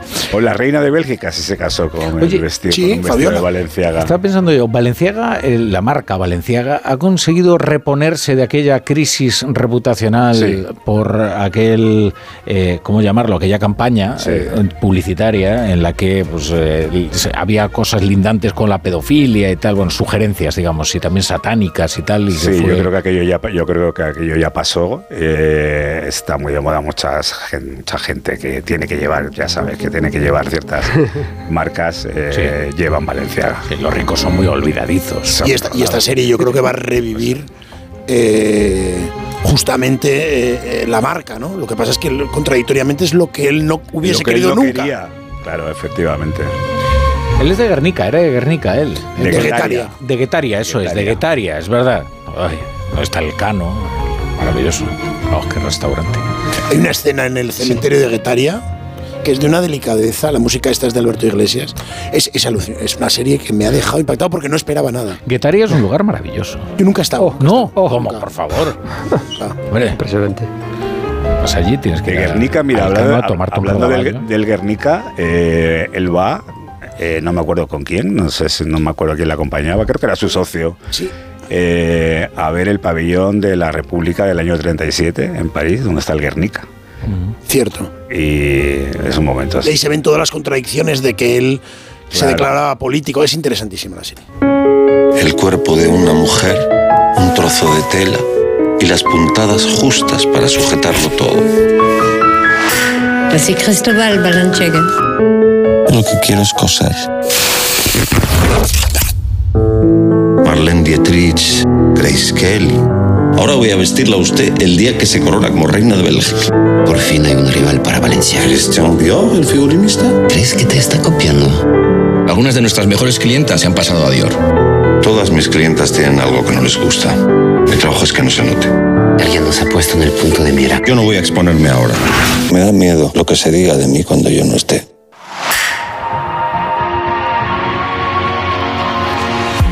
Se abre el telón, toca salir. ¿Qué es esto? Se acabó la serie. Se acabó la seriedad de la alta cultura. Llega la morralla. ¿Qué se, qué se te ofrece, Galindo, con esta música? Bajar, ¿A, qué, a qué has venido? a bajar un poquito el nivel. Eh, A ver, mañana. que vamos de Helderling a ver a ver a qué cima nos, de- nos hace. No, ya, tranquilo, Galindo. tranquilo, ya verás.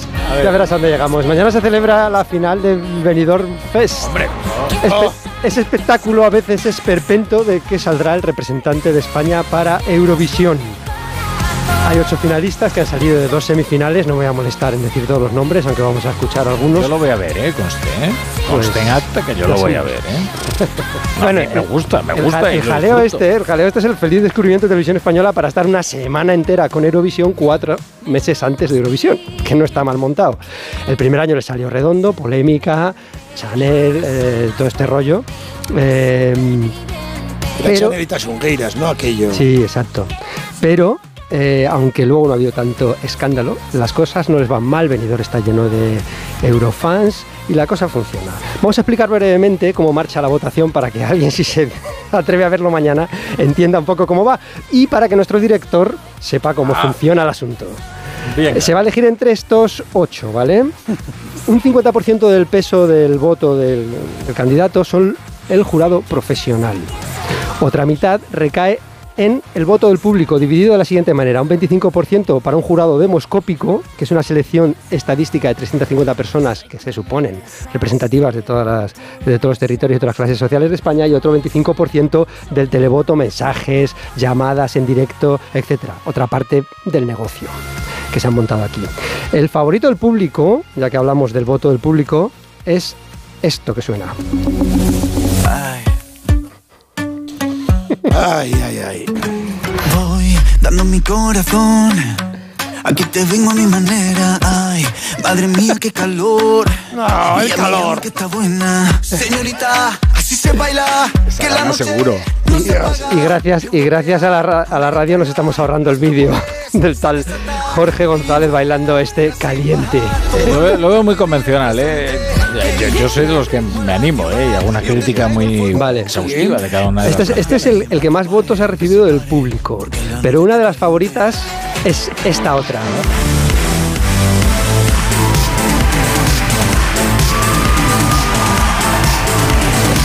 Yo sé que soy solo una zorra. Esta es mejor canción. Hombre, sin ninguna duda. Yo sé que soy la oveja negra. Ojo al público, La ¿eh? Entregados.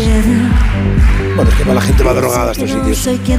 Es que si no, Si no, ¿qué va? Entiendo que van como locos. ¿Qué nombre? Vamos A mí no me digas, van como locos. bueno, irán Deja a los chavales que camelen. Irán así al sonar, pero Este- el medidor pesa, que no, que la gente se este toma tema, este, este tema, este tema es eh, que A se- ver, a ver, a ver, un momento, esto suena bien, ¿eh? cuestión de tiempo. Voy a salir a la calle a gritar a los cuatro vientos. Si salgo sola, soy la. Si me Tiene un Es poco- una buena canción Sí, pop, ¿eh? Se- sí, se buena llama- canción. Tiene un poco llama- de catecismo ya. Sí. lo- Sí, lo- bueno, pero hay que meterlo, eso es imposible no meterlo. como podéis, como habéis podido adivinar, se Un poquito del rastro de Rigoberta Bandini. Ahí estamos, Sí, está, va por ahí, es esa estela, es esa estela. esa estela, ¿no? Hay que menos, menos- igual un poquito menos eh, discreto en el mensaje, pero eh, el caso es que se titula, como podéis adivinar, Zorra. y es de, un, es, de un, es de un matrimonio de, de poperos así que se llaman Nebulosa. ¿vale? Entre los finalistas también está una conocida televisiva que se llama Angui Fernández o un grupo pop tradicional como es Miss Cafeína. Esto es uno de los ocho, de los ocho que van a sonar, pero como esto, como esto no hay quien lo entienda, Sí. de entre todo este ruido y contoneo, que es que hay que ver los vídeos, el favorito es este hombre. Prometía tan bonito cuando nos conocimos. Inventamos una historia y la creímos. Con esto, ¿dónde, con esto, ¿dónde vamos? Eh, teniendo a Armando Manzanero, ¿para qué te metes? Pues vamos a... Y a- sobre todo no teniendo el fado. eh, Sí. Sí, esto, esto, Es un, esto es un bolero de un chico que se llama, eh, eh, se hace llamar San Pedro, eh, es un canario de 28 años, eh, estudiante de conservatorio de percusión, finalista, finalista de la voz, o sea, ya un tipo brega- bregado en estas cosas y que cuenta sobre todo con el favor del, eh, del comité de expertos, digamos que tienen la mitad del El comité de expertos es- son más guardistas. Bueno, son, esto, son- ¿eh? son lo- son los que llevaron el año pasado eh, esto de, Sí, eso de sí. EAEA. Que son Y- los que llevaron lo de la COVID, esto. Eh, Eso sí es bonito pensar chavales de 20 años que se metan mano con la misma música que escuchaba mi abuela. Eso sí es verdad que me Es reconoce. que ese es el problema de todo esto. Es, es verdad, el primer Benidorm Fest estuvo muy bien, ¿eh? Y radio a gran altura y de ahí salió Chanel, chico. Que, ¿Qué- qué qué- ¿Qué le vamos a hacer? Oye, no, perdona, ¿eh? Por aquí no pasó Edu Galán. No quiero ser el comentarista de la, Impecable. no quiero ser el Pero- comentarista de la RAI. Pero, pero, pero, eh, me parece que ha ido bajando el nivel el Benidorm Fest mm, Es gravemente. que hay una cosa que hay una cosa Y curiosa es que revolcándose hay ya un intento claro cosas hay- ya Mm, ahí estamos convencionales. sabes por qué porque hay un intento de buscar la fórmula mágica que nadie tiene y entonces unos imitan a la sueca que ha- a Lorín que ha ganado dos veces otros imitan a intentan hacer el efecto fado de, de Sobral cuando ganó y nadie tiene la fórmula ahora bien como le decía un suscriptor del país en un comentario a Carlos Marcos el crítico del país cuando analizaba estas canciones me decía usted sabe mucho de música pero no tiene ni idea de Eurovisión Claro, muy bien dicho, muy bien dicho. Pero bueno. Y luego el nivel tiene que bajar. Somos 40 millones de españoles. No da tanto, no da la máquina para tanto. ¿Y si la fórmula es ser genuino? Ningún te amo. No sé qué responder. es tarde ya. Creo que Rafa quería cerrar el tema. Ah, vale. Idos, idos. Eh, es que es verdad que eh, ahora hay un triunfo de lo genuino. Hay gente que cree que esto es un eufemismo de lo procaz. No. Cuando una persona se muestra auténtica, la gente le premia. Sea como sea. ¿eh? Bueno, idos, idos porque no os aguanto más. Que No quiero responder se quedan ustedes con el radio Estadio Noche, sigue la radio en Onda Cero y nosotros, los de la Brújula, regresamos el lunes y ya les contamos que ha sido del Benidorm Fest y de todos estos asuntos de los que hoy les hemos hablado.